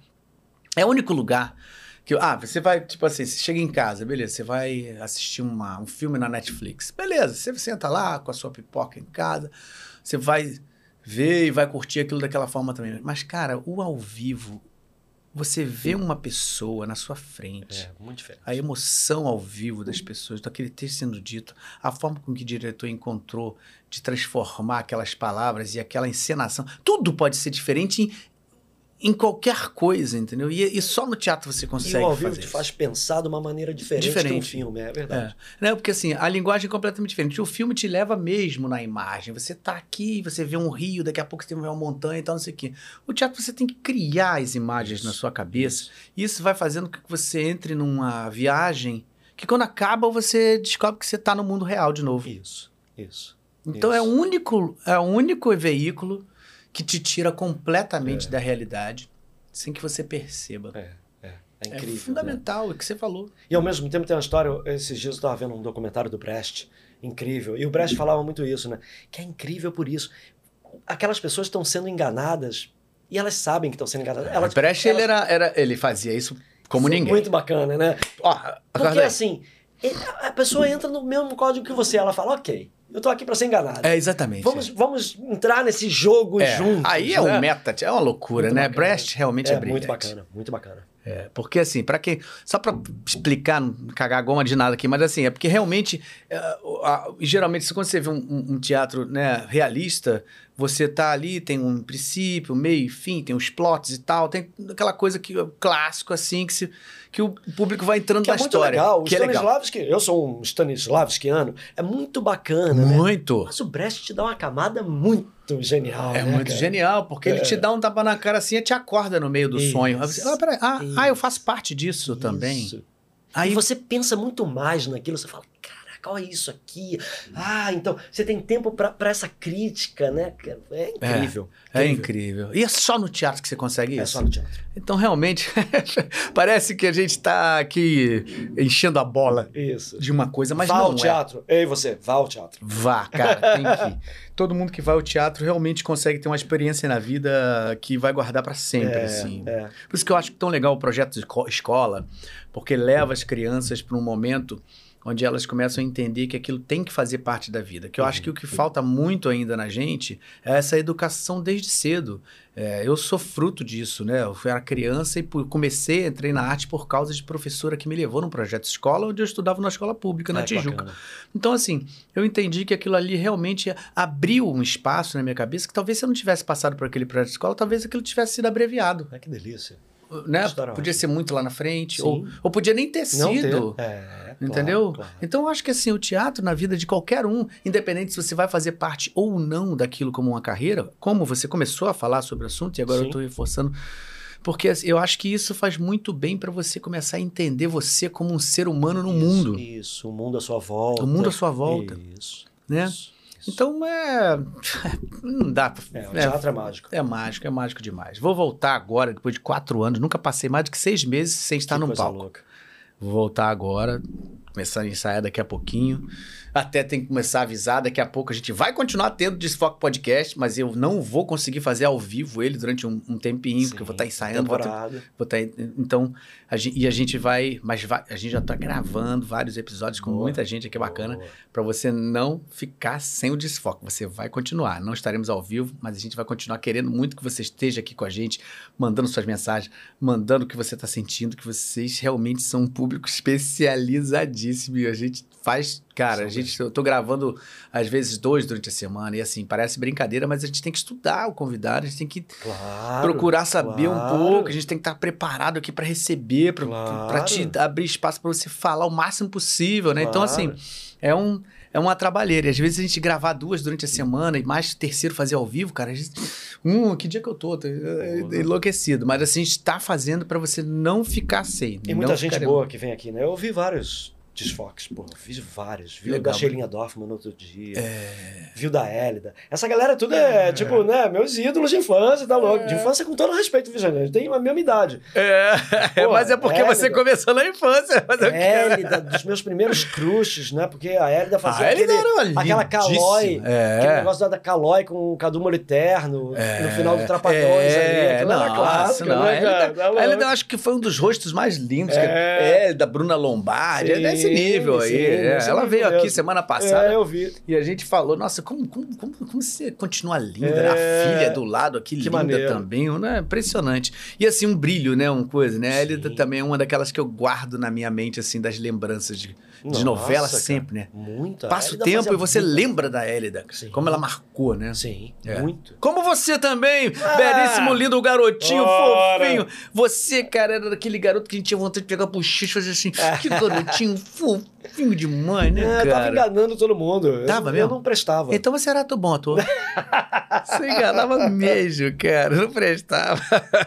Não, cara, aquele filme que a gente tava falando, cara, é, do, do- do- dos campeões, Os né? campeões, os campeões. Que você fazia, o que o Isaac fazia também, né? O Isaac fazia O também. Isaac, cara, quase irreconhecível, né? assim, Pois. um bigode. É, uma cara de-. Ele fazia um cara que era, acho que ele fazia. Ele era o, o Ele um foi vilão. ele- Ele, e o Zé de Abreu eram tipo vilões É. ali. Tal. É, o Zé de Abreu era o violãozão. É, o, né? o Zé de Abreu era o vilãozão. Que Exatamente. armou, né? Acho que o acidente. Armou com- um acidente com uma- pois é, Olha cara, eu você- chorando. Ah, isso era ali. Chorar, eu chorava. Criança, se me mandava chorar, eu chorava qualquer negócio, rapaz. É, essa Chorar. cena acho que ele ficou triste, né? Porque ele não foi ver o. É, o... Não foi ver a, o, o- a- o- Acho que depois a que o. corrida, a- né? é, acho que depois que teve o acidente com, com o Armando Bogos, ele falou: Eu não quero nunca mais ver uma corrida. Aí eles não levaram ele, ele tava triste. Vocês não me levam. Exatamente isso. Armando Bogos. Armando Bogos. Como é que era isso, né, cara? Ele é um dos maiores atores Um dos também. né? maiores atores, meu Deus do céu, o Armando Bogos. Ele fazia aquilo com a facilidade, né?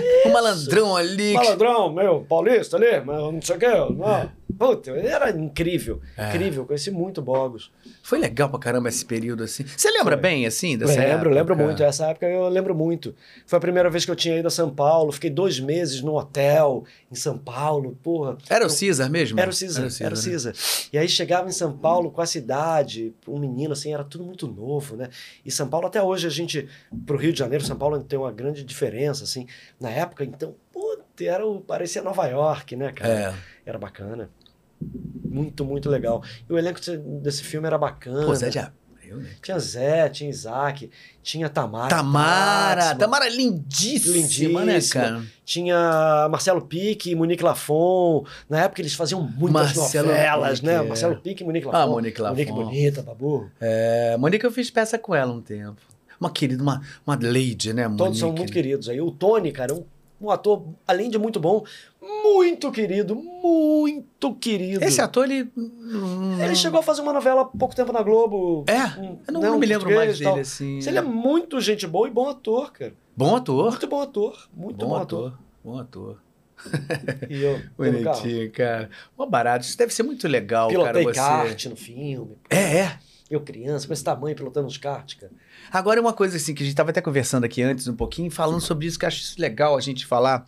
Muita gente pergunta, né, essa coisa do ator, mirim e tal, que às vezes tem os dois lados da moeda, né? Você, às vezes, começa criança, tá ali no meio de estar estudando, ao mesmo tempo tem os coleguinhas e tá ali, ao mesmo tempo ser uma estrela, né? Porque né, os coleguinhas veem aquela coisa assim, Você pô, é o cara tá na televisão, né? você é diferente.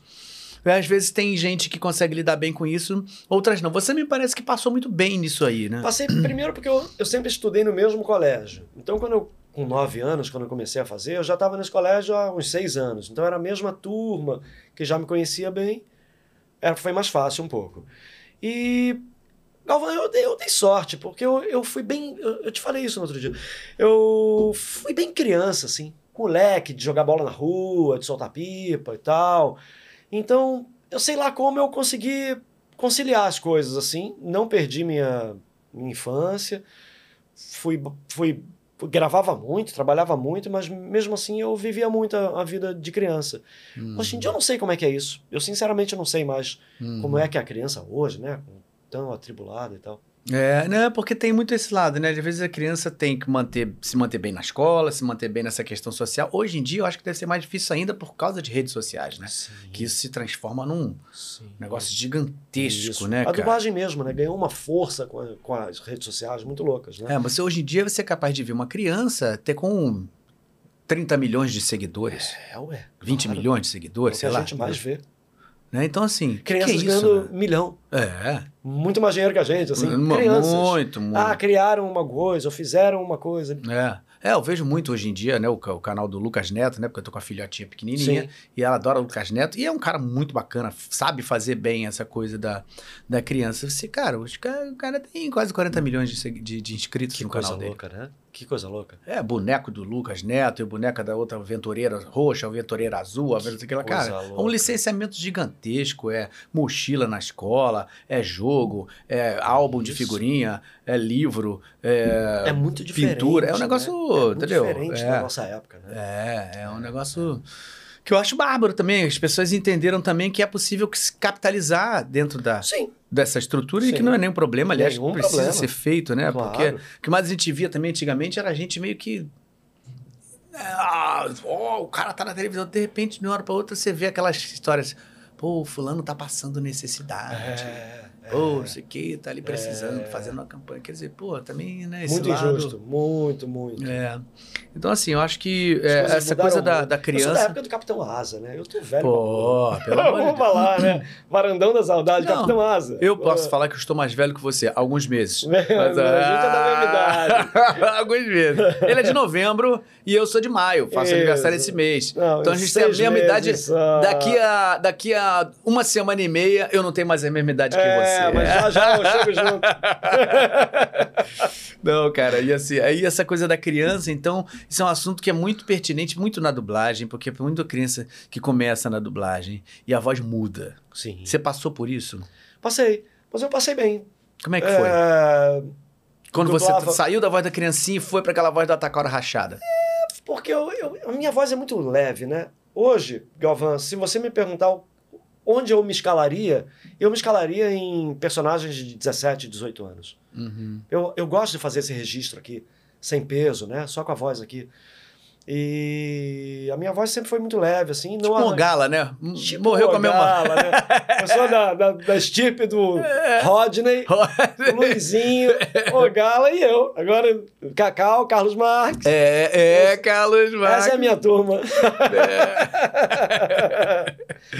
Que legal. Cacau era um, era um belo Garfield também, né? Como, Nossa. como você, assim, são dois Garfields incríveis pra mim. É, é, é. É aquele negócio, se você pegar um personagem desse que foi dublado por cara desse, dublar um tempo, é sempre Cacau uma era responsabilidade. Um cara genial, né? né, cara? Era um cara. É, é, é. É, que era de- demais, fazia maravilhosamente bem. Espero que eu tenha conseguido chegar ali. Ao Você faz muito, ali. muito bem mesmo. É, Muito tempo eu não dublo o Garfield. É, muito mas, bacana. mas eu tive o prazer de dublar muito tempo. é isso aí, Odd. É bom, Sass. Traga uma lasanha. É bom, Sass. Ai, caraca.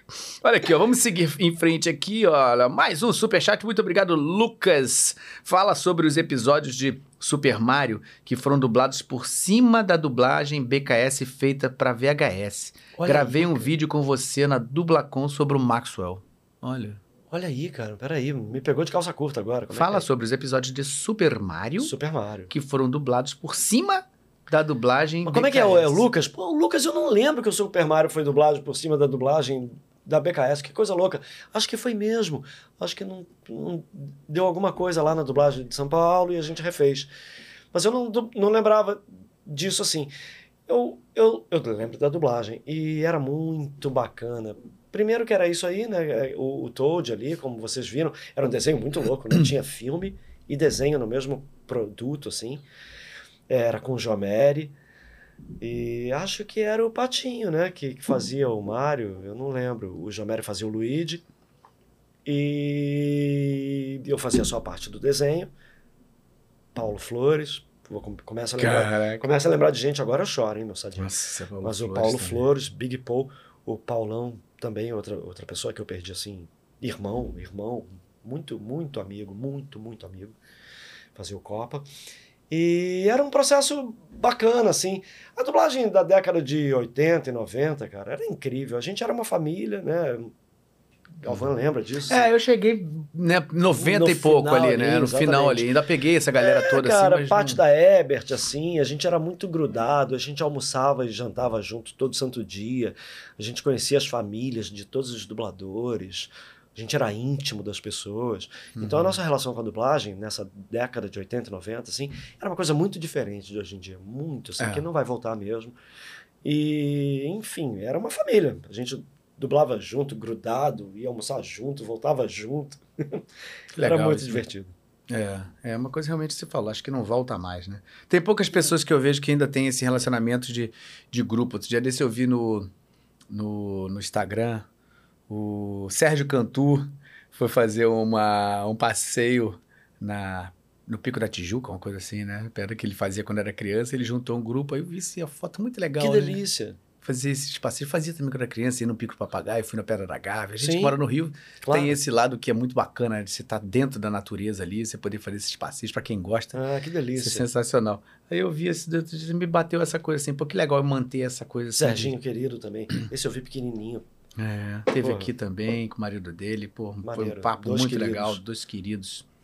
Muito bem, seguindo aqui, olha aqui, super não, apoiador, apoiador, Daniel Reis, muito obrigado, Daniel Reis. Passando para deixar aquele abraço pro professor Galvão e um outro enorme abraço pro mestre É, Oberdan. obrigado, Daniel. Você é incrível, seu lindo. Tem muitos ossos, na verdade. então é muito lindo. É, muito lindo. Olha aqui, ó. Superchat, muito obrigado, Gabriel Henrique. Diz: Como foi fazer o Guto em historietas assombradas? Ah, que legal. Como, é, Foi- como é o nome? Guto, não, Gabriel, Gabriel. Gabriel, pô. Gabriel. Boa, boa lembrança, Guto. Foi seu último trabalho com voz em estúdio? Por que parou de dublar? Vamos lá. Ai, muitas perguntas, muitas perguntas.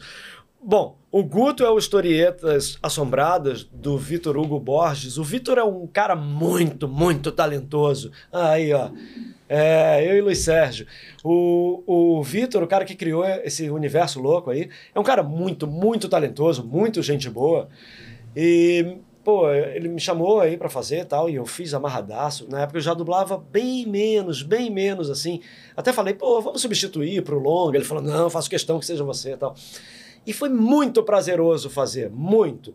A gente fazia antes e eles desenhavam depois. É, né? o voz, Ao voz original. Né? exatamente. E, cara, que desenho bacana de fazer, brasileiro, sabe? Isso é incrível. Eu sou muito, muito feliz, assim, com esses produtos nacionais, né? Que os desenhos nacionais, porra. Eu também, cara. e esse também. aí eu acho genial pra burro, assim. E é um projeto vencedorzaço dos meninos. Né, teve longa-metragem, teve. É o irmão lá, do Jorel também, que eles têm aí que nem o irmão do né, Jorel, pô. exatamente. Os meninos lá, o Juliano Henrique e tal, os caras são geniais, É. pô. Eles já, já quebraram Não, essa barreira. caras né? são Já geniais. Foram pô, lá pra. Geniais. pô. E é muito, muito bom. Eu, muito prazeroso. Não foi minha última dublagem. Eu fiz o Stranger Things com o Felipe Maia depois. Acho que foi só isso que eu fiz depois, pra falar a verdade. Eu não dublo há muito tempo mesmo. E qual foi a outra parte? Por que, que eu parei de dublar? É. É isso. No começo eu parei de dublar pra falar a verdade, porque eu eu me adaptei, não vou falar que mal, porque eu, eu dublo da mesma maneira assim, do jeito que é hoje sozinho e tal. Mas eu, eu sinto muita falta da contracenação no estúdio. Eu dependo muito disso. Eu sou um ator muito altruísta assim no jogo, né, do ator ali. Eu, por exemplo, eu não me vejo fazendo um monólogo jamais. Posso estar cuspindo para o alto aí, É. né? mas eu acho difícil. Né? Eu vejo esses caras fazendo monólogos ou stand-up. Eu acho geniais esses Ah, stand-up, realmente. Monólogo eu já fiz até. Eu É difícil genial. também, mas o Samizinho, stand-up né? é. Samizinho tem a coisa do, do monólogo, Samir Murad, né? E, É. porra, eu acho genial, né? O Samir é um ator incrível, Nossa, incrível. vamos ver Samir todo tudo que ele faz. Eu amo o Samir, cara. Eu sou amigo dele e sou Acho ele um fã. ator. Porra, incrível, Como poucos. Cara. Como você, sabe? Atores incríveis. E o Samir gosta muito do monólogo. Eu acho muito difícil, muito solitário, assim. Eu não sei, acho... Mas o, o- o engraçado, eu, eu fui assistir a última peça dele, o último monólogo, que é lindo, né? É o. Ai, caramba, eu sou ruim de nome. Acabei de ver, pou- pouquíssima. pouquíssima- Daqui a pouco minha memória vai chegar aqui. Sim. É, porque eu tô tentando lembrar o que eu ia falar dele. E assim, você. É é uma história dele com o pai, com a- sobre a vida dele, né? A história do libanês e tal. Uhum. E essa coisa do. De quando, quando chega, né? O imigrante chegando. Então, é uma- é uma coisa muito profunda. E ele fala com muita. Muita naturalidade, Claro, isso que é a vida muita dele, propriedade, né? Muita claro. propriedade. E assim, é impressionante como ele consegue. é, ele, ele começa fora do. Na plateia. Ele tá, tá na, na. na espera ali no, no saguão No hall. e já como personagem. Aí Você vai, passa, passa por ele e tal, ele tá lá como personagem, tá lá como personagem. Depois ele vai e entra e começa a peça. Então, você mergulha no universo do Samir, você compra o Samir em cada, cada sílaba que ele fala. Cara, ele é incrível. Ele fala o texto, né? Ele tem uma propriedade da palavra muito incrível, o Samir. É um Eu trabalho admiro corporal, muito, assim, muito. dele. Tudo que ele faz é, um, é uma que- queima caloria, né, cara? Fiz um Ele trabalho com o queima. Samir, assim, que a gente lia muitos textos. O cachorro assim. que se recusou a morrer. É esse o nome da. Ah, que bonito. É lindo. Que bonito. Se puder, você vai assistir. Claro trabalho sim. lindíssimo. Claro que sim. Lindíssimo. Então, o Samir é um cara... Um e ator- fez muito trabalho como de pesquisa de Arthur também. Sim, é o cara, né? sim, claro. Não, e ele sabe o É outro nível. que eu tenho por ele, tá louco. Muito legal. Aqui, ó, um dos nossos alunos queridos, Matheus, Todeschini. Ó, vai ouvir de novo aquela coisa que você ouviu no estúdio. E olha lá, de novo, Matheus Todeschini no Desfalco Podcast. Que isso? Matheus é nosso aluno querido, já tá dublando bastante aí também, cara super talentoso. Ele pergunta assim: boa noite, Galvão e Oberdan. Boa noite. Oberdan, com a evolução da dublagem, quais foram os aspectos que você mais estranhou e quais você mais sente falta? Eu vou fazer uma coisa que é inédita no Desfoque Podcast, que é o quê? Fazer xixi. Por quê? Porque eu tô sentado aqui e tô louco pra fazer xixi. Então, É, eu falei eu que ele vou- pode, eu não posso, mas ele eu pode. vou responder depois do meu pipi. Enquanto isso, Cláudio Galvão vai falar sobre o curso dele de dublagem. o momento que nós já voltamos. não, eu não vou falar sobre o curso, não, mas vou aproveitar aqui para botar em dia algumas perguntas e vou falando, ó, como foi dublar o Nosedive da Super Pato. Nosedive, será? Tô, tô certo? Pergunta do Telegram, tá? Vou só enumerando aqui. Quando ele voltar, a gente vai fazendo nessa ordem, tá? Porque eu tô pegando superchats aqui, que tá vendo muito superchat, mas também tô, tô lembrando de vocês do Telegram, tá? Como foi dublar o Nosedive, será que é Nosedive? Espero que seja certo. De Super Patos. E o Linus. E é, Linus de Charlie Brown, é verdade. Ele foi o primeiro lá que dublou. A gente teve muito dublador que fez o Linus, né? Aí depois eu vou entrar aqui, ó, no Matheus Ryan. Boa noite, Galvan. E claro, boa noite, Oberdan Júnior. Querido Oberdan, você se lembra que na Dublacom você foi abordado por um garoto falando sobre o Zezinho? Opa, peraí, essa eu não vou nem continuar, tá? Porque essa aqui eu tenho que falar pra ele aqui na hora que eu já senti que a coisa é forte. Matheus Todeschini já fez sua pergunta. Em breve você será respondido. Ele tá correndo pra fazer um xixi rápido e voltar, ó. Foi tempo recorde, não consegui nem gastar um tempo aqui, o cara já voltou. Mas vem cá, você fez mesmo? Pipi em tempo recorde. Agora, a pergunta que eu não quero calar: você lavou a mão? Lavamos as mãos também. Ah, então tudo bem. Então posso apertar sua mão no final? Sim, pode, pode, que eu lavei. Olha só. Tava falando das perguntas, vamos chegar. Não, você vai responder a do Matheus Todeschini. Quer que eu fale de novo aqui? Quero, quero sim. Então, ele falou assim, ó. Oberdan, com a evolução da dublagem, quais foram os aspectos que você mais estranhou e quais os que você mais sente falta? Ah, não tenha dúvida que é essa coisa que eu falei, Matheus, da contracenação. Assim, é, vou, vou, vou, vou dar uns exemplos. Eu dublei um filme quando era moleque chamado Platum. Oh, Sabe esse filme? um filminho aí qualquer. Platum Porra, é um filme de guerra, pra quem não sabe, um clássico filme de guerra.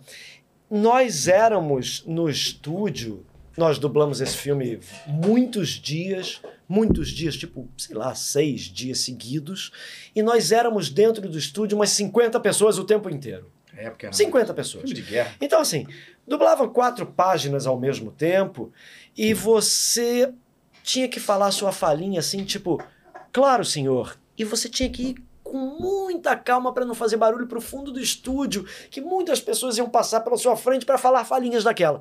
Se você erra, no final de um loop desse, com 50 pessoas, a sua falinha tem que voltar tudo. Não tem onde cortar. Quando, quando é a contracenação. Então aquilo te, te, te, te requer assim, um, uma atenção muito louca, muito diferente do que é hoje em dia, né? Porque hoje em dia, se você errar, tudo bem, você vai estar sozinho, você vai refazer e tal. Isso eu, sinto muita falta. A coisa da contracenação também, porque você pega a inflexão da onde o outro está te dando, no mesmo tom da outra pessoa. Então hoje você não tem isso, você até escuta outra pessoa, você entende mais ou menos aonde Às você- vezes não escuta. às vezes você nem escuta. Você ouve só original. É. Então, assim, essas coisas se perderam muito, muito mesmo. Agora, é, é- perde isso, né? Por outro lado, você tem muitos canais, então, né, você tem uma, uma possibilidade de fazer trabalhos de uma maneira muito diferente, com a velocidade muito maior. Você tem a facilidade de mexer nas coisas de uma maneira, né? Hoje em dia tem o, há muito tempo já, né? Tem o Pro Tools e tal. Então você faz Aí ficou um pouquinho curta a sua fala, o cara fala: Não, tudo bem, calma aqui, ó. Pronto, já tá igualzinho. Eu até hoje não me acostumei com isso. É, eu acho que eu já me acostumei e eu acho Eu que tem um lado louco. legal Eu acho disso. muito louco. Porque às vezes, cara, o ator faz a cena e ele tá, tá quente, ele fez a cena e saiu muito boa artisticamente, mas fica um pouquinho curto. Sim. Você dá uma esticadinha, pum, acabou Perfeito. o problema. Então você aproveita o bom o, o, o lado bom do ator. Porque às Toda vezes ele vai razão. repetir Não vai sair não igual. sai igual. É, é. Então, eu, esse lado, por esse lado, eu acho que a tecnologia ajuda A tecnologia sempre vai te trazer um lado bom e um lado ruim, entendeu? É. Tudo. A internet está aí para provar isso, né? É isso mesmo. A internet é a coisa mais incrível do mundo e é a pior coisa do mundo. É, depende de como você usa. Pro bem e pro mal. É. Sabe? Então é isso. Eu sinto muita falta de contracenar com os amigos de bancada, de conviver com eles também, assim. Antigamente era muito comum que você esperasse em horários, né? Você estava ali dublando de 10 a meio-dia, depois de 2 às Duas, 5. é. Então você estava ali 10, de meio-dia às 2. Um ali, momento pátio. batendo papo, momento pátio, batendo um papo, trocando experiência, É. falando. Isso faz muita falta hoje em dia É. sabe? Isso tem bem menos e tal. E assim, é isso que eu falei antes. A gente era uma família, Galvão. Hoje não é que não seja, mas é diferente as relações dos dubladores hoje em dia. Na década de 90 era, era uma família. A gente andava junto o dia inteiro, a gente ia almoçar na casa do outro, sabe? É, Eu sou muito próximo de pessoas de, de gerações diferentes, né? Por exemplo, meus amigos têm todas as idades diferentes, a gente vira uma família. A Carmen Sheila é minha amiga, minha amiga tanto quanto o Guilherme Briggs, que tem outra idade, sabe? É- é- a gente perdeu um pouco isso, assim, essa convivência, que pra mim faz muita falta.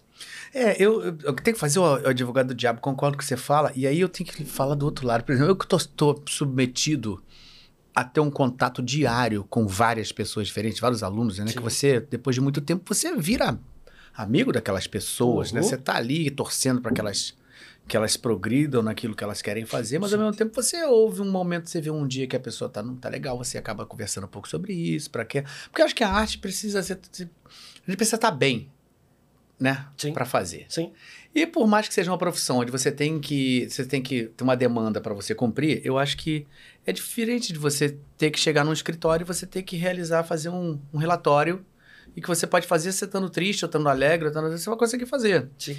Quando você tem que colocar a sua emoção, trabalhar com ela, apesar de ser tudo técnico e tudo ser muito visto tecnicamente como é para ser feito, mas a gente tem um lado que a gente precisa acessar emocional ali, que não tem como você não acessar. E, e- e às vezes o, o aluno, quando está começando, ele é muito mais atingido por isso. Ele ainda não tem é, a prática de falar, ok, eu tô pesado, mas eu consigo desligar uma chave aqui e ir para um outro caminho.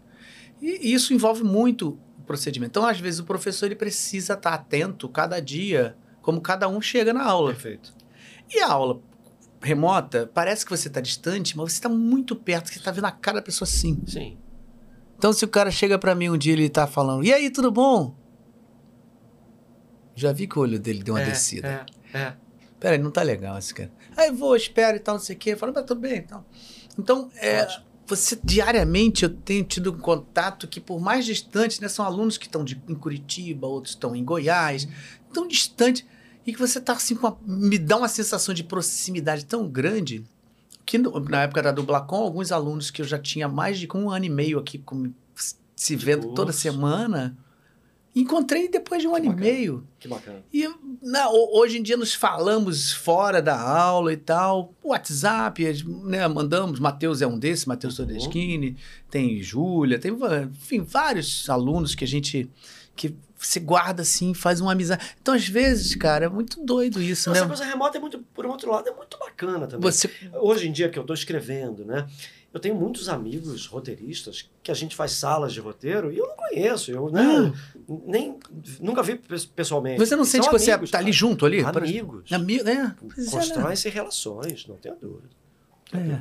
Tem esse lado também, né? Que eu acho que não pode ficar só por aí também, né? Porque senão é bom você também chegar uma hora e, pô, vamos se encontrar, Sim, né? sim. Tem que se encontrar. sim. Mas eu acho Mas que é às vezes, com a correria, com a correria que a gente tinha esse deslocamento e tal, eu digo por mim, eu já já entrei numa época que você já vinha, já estava na dublagem, você- pegou mais ainda profundamente esse, esse patião e você conseguiu form- form- formar relações mais profundas ainda. Eu já vim de uma época que peguei isso, aí já um pouco depois foi se transformando, mas eu senti que em muitos momentos eu deixei de ter uma intimidade com algumas pessoas que eu gostaria porque estava saindo correndo Porque de tava na lugar. correria. Claro.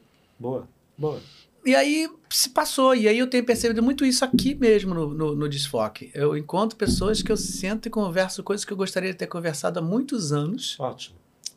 E a gente nunca teve Não a oportunidade, conseguiu. não consegui, cara. Então é, é muito louco isso. Que às vezes você consegue, hoje em dia, bater um papo muito mais profundo com a Por pessoa. exemplo, a gente, eu sempre gostei, né? A gente se gosta. É, mas a gente Pra quem não sabe, isso é verdade. Eu e o Galvão, a gente sempre se gostou muito, sim. E a gente já é, já é de uma época, assim, dublamos juntos, numa época que a- essa dublagem junta já estava Já tava começando, é. não sei o quê. Então eu e o Galvão, a gente nunca conversou assim, dessa maneira que a gente está conversando hoje. É. Assim, e eu tenho, você sabe, eu vou retificar, ratificar? Ratificar, é. Ratificar, isso. É, o Galvão, eu, eu sou seu fã, pô. Você é um ator incrível, sabe? Bailarino, cantor, dublador incrível, ator incrível. Lembra de uma novela que você fazia, um motorista de táxi, pode ser? Ah, sim, é que eu era, é que eu era bailarino no passado, depois você descobriu que Será? não. Meu filho era o Bruno, o Bruno Será? Pereira. Você é bom pra burro. Como é que era isso, Galvão? Que Ele que era é isso? bizarro, ele era um motorista de que táxi que era isso? todo Que é machão. É, isso era. Você fazia tão bem, cara. É, Nossa. é, é. Ele era um machão que tinha um filho que queria ser bailarino. É isso. Era é da, isso. Beth, da Elizabeth Jean. É isso. Ah, Que- Elizabeth que Jean, ótimo. É, que é ótima, é ótima. Ótimo. E aí tivemos aí, essa, essa história foi bárbara, porque o personagem era, ele era um motorista de táxi, durão, tal, e o filho queria ser bailarino. Então ele falou, que isso, meu Porra. filho ser bailarino? Porra, é essa? Vai fazer uma coisa de homem, porra. Vai fazer um negócio que te dê futuro. Você fazia tão bem Era isso. bem escrotão. E aí, cara, no meio da novela, eu mandei uma mensagem pra Beth, assim, Beth, esse personagem. Você sabia que eu fui bailarino? Comecei com 14 Que anos legal, de idade. porra. Ela falou: Não acredito. Já tem o final. Aí ela falou: Me manda fotos que você tenha dessa época. Eu mandei pra ela. Minha última, uma das últimas cenas foi eu caminhando ali no aterro do Flamengo, que o meu filho, o Bruno, tinha conseguido uma bolsa de estudos para estudar fora. E é o primeiro dia que eu converso e falo assim, filho, ó, quero te dizer uma coisa. Me desculpa. Tudo que eu fiz foi querendo proteger você, Claro, pra não passar pelo que ele passou. para não passar pelo que eu bonita. passei, que eu morava numa cidade de interior e saí de lá fugido, as pessoas Escorraçado. E eu não não queria que você passasse por isso. E eu passei esse tempo inteiro lutando contra isso, mas eu peço desculpa, você tem que fazer, faz o seu caminho, vai ser feliz como você quer e tal, não sei o que. Ah, que Uma bonito. cena linda que ela Que escreveu no final desse personagem. E era, era isso, olha isso. Ela não sabia. Ela falou assim. E aí depois você vai vendo que ela é uma altamente espiritualizada, Sim, Beth G, sim. tudo que ela escreve. E aí você vê, como é que pode isso, cara? É isso. É Cara, Aí, né? Tem Ninguém magia. disse nada Tem pra uma ela. magia aí, né, bicho? É, cara, impressionante, legal, impressionante. Muito legal mesmo. Muito legal, que bacana que você lembrou dessa novela. Essa Pô, novela foi um. Como é o nome dessa novela, Galvão? Caramba! É... Escrito nas estrelas. Escrito nas Escrito estrelas. nas estrelas. Perfeito. Escrito nas estrelas. Muito Quando legal. a chuva passar, quando o tempo Ah, que delícia, abre a pô. janela. A abertura era linda, uma novela bonita. Muito legal, você fazia muito, muito bem. É, pô, legal, obrigado. Eu gostava muito dessa novela. E o Bruninho meu parceiraço, fazendo, voltando a fazer aula aqui comigo até de dublagem também. Bruno Ah, que meu maneiro. querido, querido amigo. Muito bem, vamos lá, seguindo aqui. Respondendo a sua pergunta, Matheus Todeschini. É que superchat, muito obrigado. Resenhando com Gustavo. Olha aí que nome legal, Resenhando com Gustavo. Caro Oberdan, sua voz marcante me faz me fez fã de Tintim. É, Seu trabalho em A Incrível Jornada da Disney marcou minha infância. Ah, daí- obrigado.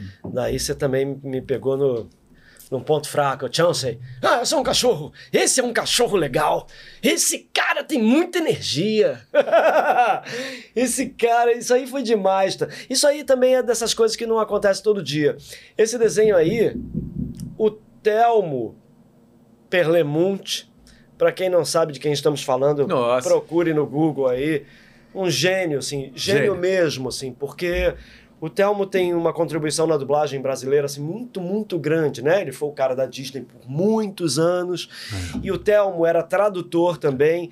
E ele tinha uma pegada na tradução dele de abrasileirar as coisas. Então ele fez trabalho, por exemplo, ele tinha uma série chamada Super Gatas, Beleza. que ele abrasileirava tudo, todos os termos, todos os nomes, os acontecimentos. O Telmo tinha um talento para fazer isso muito grande. Ele era o diretor disso na Delarte. Talvez eu tenha feito os meus melhores trabalhos na Delarte. Lá no Rio Comprido, hein? Lá no Rio Comprido ainda, um lugar que eu. Né, eu tenho muita falta do Jorge Ramos, sabe? Galvão, esse, esse eu começo a chorar assim, se eu falar.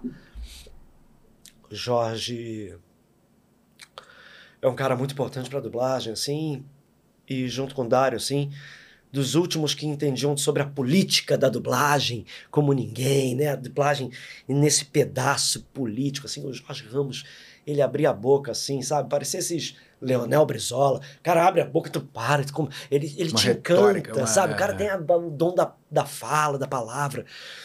Isso era lá na Delarte Antiga, ainda quando eu era com o Jorge e tal. E o Telmo me chamou pra fazer. Era, são dois cachorros e um- uma gata. Eu, Pietro Mário e Jura Seara. Puta. É, bom, elenco estelar, né? E eu ali metido no meio desses dois gênios da dublagem. E daí, sei lá por quê, eu falei pro Telmo assim: Telmo, vamos fazer esse filme sem tempo nenhum de dublagem? Vamos fazer esse filme? O Telmo ia pra lá todo dia pra Delarte. Eu falava: você não precisa me pagar nada mais. Você me paga aí as horas que derem. Só que ao invés de a gente fazer ali em, sei lá, seis horas, oito horas corridas, a gente faz até ficar bom esse filme. Vamos fazer assim? Ele falou: bicho, não posso. Você teria que convencer o operador para ele ficar, porque tem a hora extra, né? tem a- o, o salário do operador. E você tem que convencer o De La Riva, dono do estúdio, porra, porque tem o custo do estúdio. Daí eu fui e convenci o De La Riva, fui e convenci o Celedon, que era o operador que a gente... Celedão, Celedão, grande Celedão. Celedão. E aí, pô, o Celedon também já não está mais aqui entre a É, gente. Celedon, mas, mas era, era a pessoa ideal querida. pra isso. muito querido. Pra ser convencida pra É. O, enfim, com o cunhado do Monja, né? O, o Celedão era casado com a irmã da Branca. Uhum. E aí, enfim, eles toparam, dois amigos meus, tanto o De La Riva, eu era muito amigo do De La Riva e do Celedon. E a gente fez esse filme assim, o que era pra ser em quatro horinhas, seis horinhas, a gente fez uma semana inteira, o estúdio o dia inteiro de dublagem. Cara, isso ficou bom, cara, das minhas melhores dublagens, meus melhores trabalhos de dublagem. Eu amo, amo esse trabalho, amo o trabalho da Jura e do Pietro. São dois atores assim, enormes, enormes. E é uma beleza. Pra quem nunca viu, ó, a Incrível Jornada, né? Eu acho que é o nome desse filme, A Longa Jornada para Casa, sei lá o nome. Uhum. É um filme inacreditável de bom. Tem dois, né? Tem, tem o primeiro e a continuação. É incrível a jornada. A Incrível Jornada. E a- o segundo deve ser A Longa Jornada para Casa. É muito, bom. legal. Que legal, cara. E quem que dublou foi o Michael J. Fox, né? O original. Ah, Era muito legal o Michael J. Fox. Bom ator pra burro. bom ator. Legal, né? Escutar Ouvir ele. ele. Isso é muito legal da dublagem, a gente conseguir ouvir atores maravilhosos. Isso foi né, o? Telmo que me ensinou. O Telmo, cada diretor pensa uma coisa da dublagem, mas o Telmo pensava que a dublagem era a arte de ouvir. Né? Porque você não está criando, na verdade, nada. É claro que você tem que contribuir. Se você não contribui com alguma coisa tua também, É, não a função não, não- robótica. não é. está feita, né? É.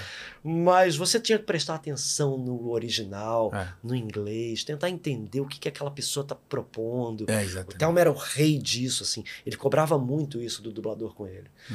E eu achava muito bacana, assim, muito bacana. Aprendi a escutar o ator, né? Escutar o original com o Thelma. É, Thelma era incrível. Incrível. E era um cara maneiríssimo. Pô, né? um cara maneiríssimo. O horário télmico tá aí até hoje Pô. acontecendo. Pra quem não sabe, horário télmico, o Telmo, a gente na dublagem tem horários de dublagem tipo 11 a 1 da tarde. No mais, quebrada é 2 e meia, 3 e meia. O Telmo botava horários tipo 14h50, 15h25. Tu falava, não é possível. Isso não é horário. Só ele que fazia esses horários. Era um horário télmico. Sensacional, cara. Muito bem. Seguindo aqui, superchat. Gabriel Henrique diz: trabalhou com a Pader na TV? Por onde ela anda? Ah, meu Deus. Pô, vocês querem me fazer chorar, né? Eu- o velho, velho, eu tava conversando isso com, com um amigo meu ontem. A gente tá ficando velho, chora. Um amigo meu falou: Porra, às vezes eu tô andando de bicicleta assim, quando eu vejo, eu tô é começando a mesmo, chorar. Fica mais emotivo. Andando de bicicleta. É, porra. Marilena Pader, cara, é uma gênia, assim. É. Uma gênia. Eu, Eu fico com medo de falar essas coisas. Eu, eu sou o rei, eu posso ser cancelado a qualquer momento, moçada. Mas o bom é que você, como você não tem Instagram, você nem vai saber que você foi cancelado. É, mas cancelado sempre pelos amigos, por tudo. Mas assim, eu não sei, eu, po- eu posso estar cometendo uma grande injustiça, porque temos dubladoras geniais, né? Carmen Sheila, Mônica, Miriam, essa galera é genial. É. Mas assim, Marisa. Marisa. Mas a Maria Helena está num lugar, numa prateleira que É. é, só dela. É. Sabe? Maria Helena Padre é um monstro sagrado da dublagem. É. É uma pessoa das mais agradáveis É. do mundo. Tem muita saudade de Maria. Do mundo. Eu trabalhei muito com ela. Ela fazia as novelas. Ela fez Sol de Verão comigo, a novela que o Jardel Filho faleceu. Foi lá que eu conheci a Mary Ellen. Mary Ellen Padre, Maria Helena. E depois eu fiz muita coisa. Ela fazia todos os trabalhos do Luiz Fernando Carvalho. O Luiz ama a Maria Helena. Hum, Todo o trabalho da Maria Helena, o Luiz botava a Ma- o- a Maria Helena para fazer. uhum. Novela, né, e tal. E olha que, pra quem não conhece, o Luiz gostar É isso, da o pessoa. Luiz é um cara muito Caxias, É. assim, muito bacana. O Luiz Fernando é um cara É, um muito- diretor fora da. um diretor muito incrível. É, muito incrível. Muito incrível. E, enfim, a Maria Helena era das preferidas dele. Jorginho Fernando também adorava a Maria Helena. Maria Helena é uma atriz incrível, ela parou de dublar, mas tá aí, firme e forte. E, pô, os trabalhos da Maria Helena, né? Tirem pela Fran do Família Dinossauro. é, não dá pra reproduzir. Dá pra É, reproduzir. são únicos. É aquilo que eu tava falando. As pessoas não são substituíveis. E a Maria Helena não tem substituição pra ela mesmo. Ela é um gênio, tô com muita saudade dela. Maria Helena, te amo muito, te amo muito. Eu também, eu também. Queria muito que você estivesse aqui. Eu tentei encontrar- entrar em contato com meu ela. Deus. Não sei por onde ela anda, não sei, não sei como é que ela anda, se, se, se alguém tiver contatos e notícias mais próximas. Mande pra gente aqui, porque eu quero muito trazê-la aqui. Se ela puder aí, né? Não sei realmente como Mas é que enfim, ela eu, tá. eu não, eu esqueci a pergunta, mas eu trabalhei muito com a Maria Não, se trabalhou muito e por onde ela anda. Pois é, ela tá em casa, quietinha assim, parou de dublar e trabalhei muito, muito mesmo, assim. Chamo ela de minha mãe, de tanto que eu fiz filho dela na vida, assim, oi mãe e tal, minha mãe e tal. Maria Helena. Muito. Eu tenho, eu tenho, eu tenho é, lembranças de Maria Helena assim na, na Herbert, assim, que ela saía pra fumar ali fora e tal. Ficar batendo um papo com ela assim. Como tinha um jeito de falar, né? Oi, Oberdam. Ela era Ah, sorrisinho. imagina, ela é uma muito fina, É, muito, muito elegante, fina, né, né? Muito elegante. É isso aí, é isso aí. Que pessoa incrível. Uma atriz realmente que é. Uma atriz inacreditável. Nossa senhora. É um prazer realmente ter conhecido ela e ter visto ela trabalhar assim durante um bom tempo. É, Você falou do Luiz Fernando Carvalho, cara. Luiz Fernando Carvalho, eu fiz uma novela com ele. Esperança, que ele dirigia. Cara, só pra você entender né, o, o que, que era esse cara. Esse que ele, ele era o diretor. Na época ainda tinha essa coisa diretor de núcleo, diretor geral, tá, eles separados durante um período Sim. assim. Agora já acabou, mudou tudo de lá. É. Mas enfim, ele era o responsável ali pela novela, mas ele nem sempre estava dirigindo a gente ali em alguns sets. Né? Às vezes ele estava no Uhum. estúdio e tal, não sei o quê. A gente estava gravando uma externa e essa externa estava meio atrasando e tal. Tava pendurando coisa e tal. Um belo dia. A gente recebe, para quem não sabe, só para entender, a gente recebe um roteiro, né? Que tá lá. Cena 1, 2, 3, até, sei lá, cena 10, que você vai fazer de uma externa. Uma externa é você não tá dentro do estúdio, né? Às vezes é na cidade cenográfica, nesse caso era na cidade cenográfica. E aí você tem lá, cena 1, não necessariamente ela tá na ordem do capítulo. Então a gente não grava a cena 1, que é no começo do capítulo, aí depois vai vindo na história e tal. Não tem essa ordem. A gente grava por cenários e por horários. São noturnas e diurnas. Então, às vezes, você grava uma cena no começo, grava outra no meio, grava lá, outra tá no final. Não tem essa Tudo ordem. fora de ordem. Tudo fora de ordem. Aí ele chega um belo dia no estúdio. E aí a gente vai decorando o texto, mas o ator na televisão, ele decora, mas ele, tipo assim, vai gravar a cena, dá aquela esquentada para gravar ali. Então a gente não decora como uma peça de teatro, né? Pelo menos eu- a minha experiência é essa e acredito que de muitos, muitos são assim. E aí, o Fernando Carvalho chega no estúdio, chega na externa e fala assim: Bora, gente, bom dia. Esquece o roteiro. Desce todo mundo pro set.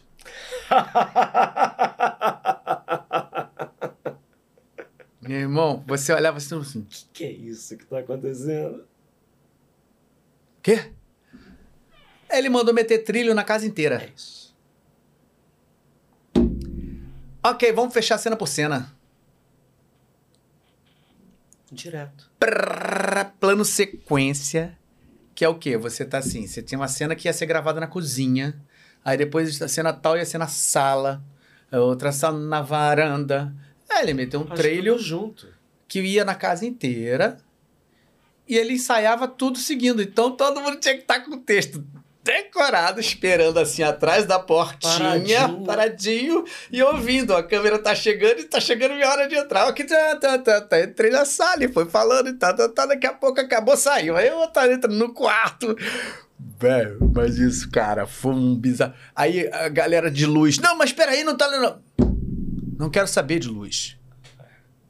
Quero saber do ator sabendo o texto aqui, a, história- sendo contada. Boy, Se alguém estiver na sombra em algum momento, não pare, porque a vida é sombra e luz. Então não tem esse negócio de todo mundo tem que estar extremamente super bem iluminado, porque na vida você está sempre na, você nunca está numa sombra. Você não vai passar no momento que você entra dentro de uma sombra e você sai da sombra. Então acaba com esse negócio de luz aqui. Ilumina o que tem que ser e tá bom. Aí, cara, não, mas tem uma porta. Tira a porta. Aí então os caras, pá, pá, pá, pá, tira a porta. é, é o cara que sabe Fiz com o Luiz renascer. Daí renascer. chega numa lagoa assim, tá o Luiz olhando para uma montanha, uma montanha enorme assim. De repente ele vira e fala: Bota o trilho lá em cima da montanha. O que que é, Luiz? Bota o trilho lá em cima que eu quero as lavadeiras vindo lá de cima, descendo a montanha inteira até chegar na lagoa. Não, Luiz, umas lavadeiras que vinham cantando aquelas músicas e tal. Não, Luiz, não dá para botar um trilho na montanha. Dá. Dá. E ele sabe, porque ele trabalhou lá de boom. Cara, e mete trilho em cima de uma montanha virgem que ninguém nunca andou pela montanha. É. E cena de dois minutos daquelas lavadeiras vindo cantando, descendo até chegar na lagoa para lavar a roupa. E dá outra coisa. né? É, outra coisa. Outra Outra coisa. É claro que às vezes a TV não comporta É, gênios desta maneira. é. Mas são produtos que precisam ter, porque são os produtos que elas ganham prêmios internacionais. Tem que ter, tem que ter. O Luiz é genial.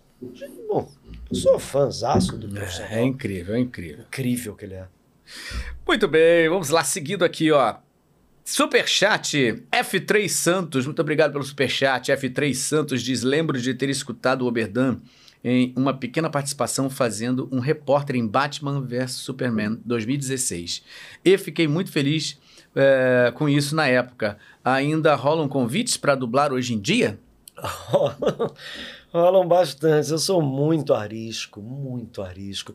No outro dia eu fiquei até feliz que o que os meninos de São Paulo me chamaram para fazer um, um filme que eu tinha feito. Como é o nome daquele filme do Keanu Reeves e do Alex Winter?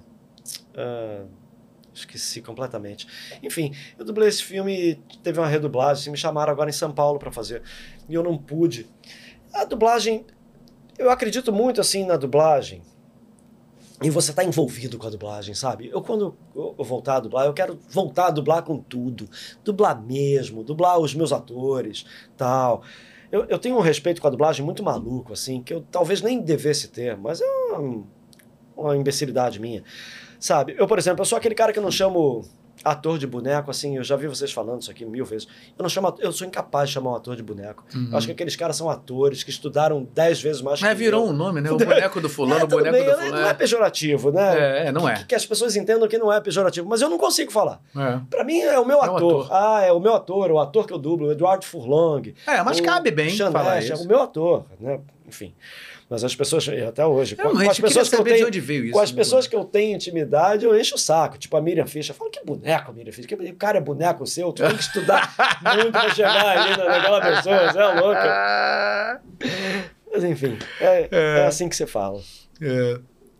Muito bem, vamos lá. Será que foi? É, é, que você ainda recebe convites? É, recebe. É o que ele falou, né? Ele quer dublar, parece que ele vai ter Mas um olha, já né? já, não, já já, já já eu tô voltando a dublar. E Tá, tá fazendo Aguardem. a Dolly, tá fazendo a Dolly.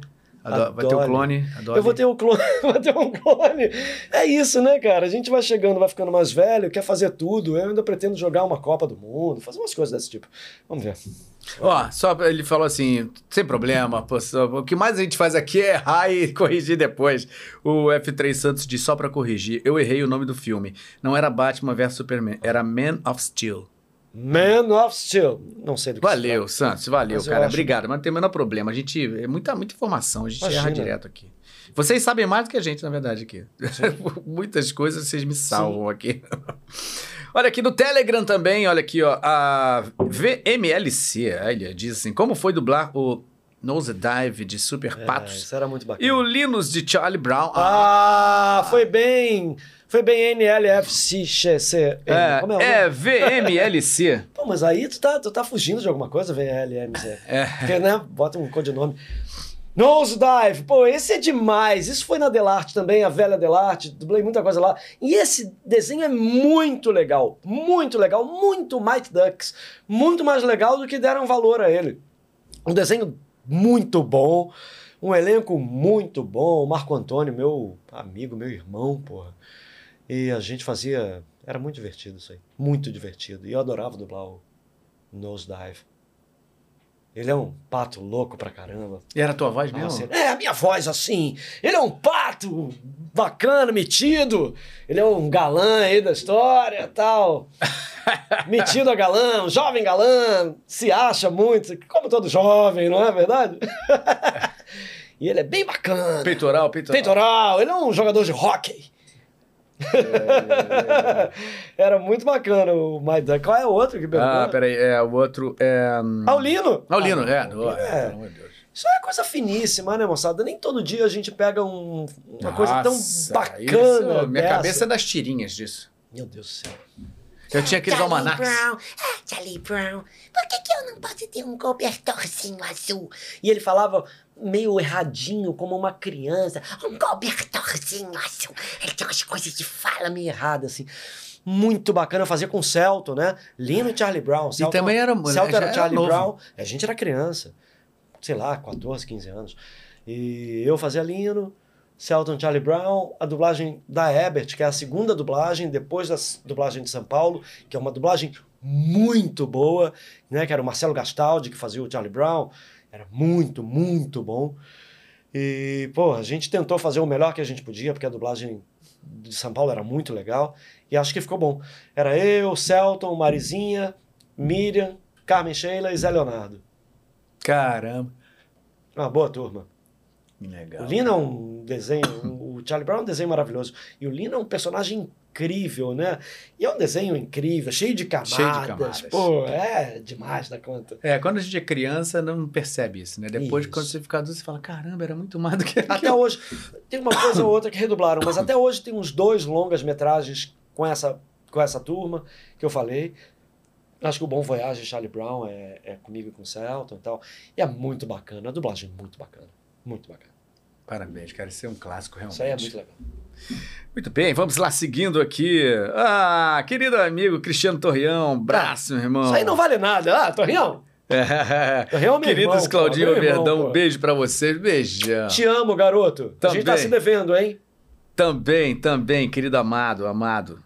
Olha aqui, ó. Romário Martins. É isso aí, meu peixe, parceiro, Romário. Tamo junto aí na parada. Tô zoando, todo mundo deve te zoar disso, né, Romário? Pô, todo mundo. Vai logo no Romário. Eu disse que você foi numa feijoada. Tava lá ele? Tava ele Tava lá. o peixe lá. Joga aquele jeitão dele. É. Se move pouco, né? Se mexe o olho. É. Isso aí, beleza. Vou sentar aí. Valeu, parceiro. Aí, quer um táxi aí? Figuraça, né? Pô, impressionante. Mas como ele é uma estrela mesmo, né, cara? Estrela, tá louco, bicho. Magrinho, O cara é o tá Romário, fininho. né? Mas bicho? ele tem. Ele é de. Não, acho que é alguma coisa. Que ele ficou muito sequinho. Ficou acho sequinho, que mas é- ele tá acho indo que bem, né, cara? Tá bem, Ele tá deu uma bem. volta ali, tá bem, de saúde É, e tal. não.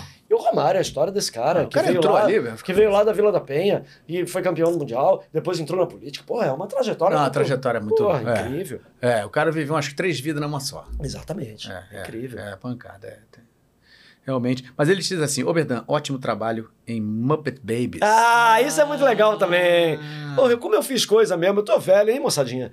Mas, é, é, e até hoje, eu e o Niso, o Niso fazia o Foze e eu fazia o irmão do, da Skitter, que é o Scooter, que é um igualzinho a essa, só que é homem. Uhum. E essa aí é a Carmen Sheila.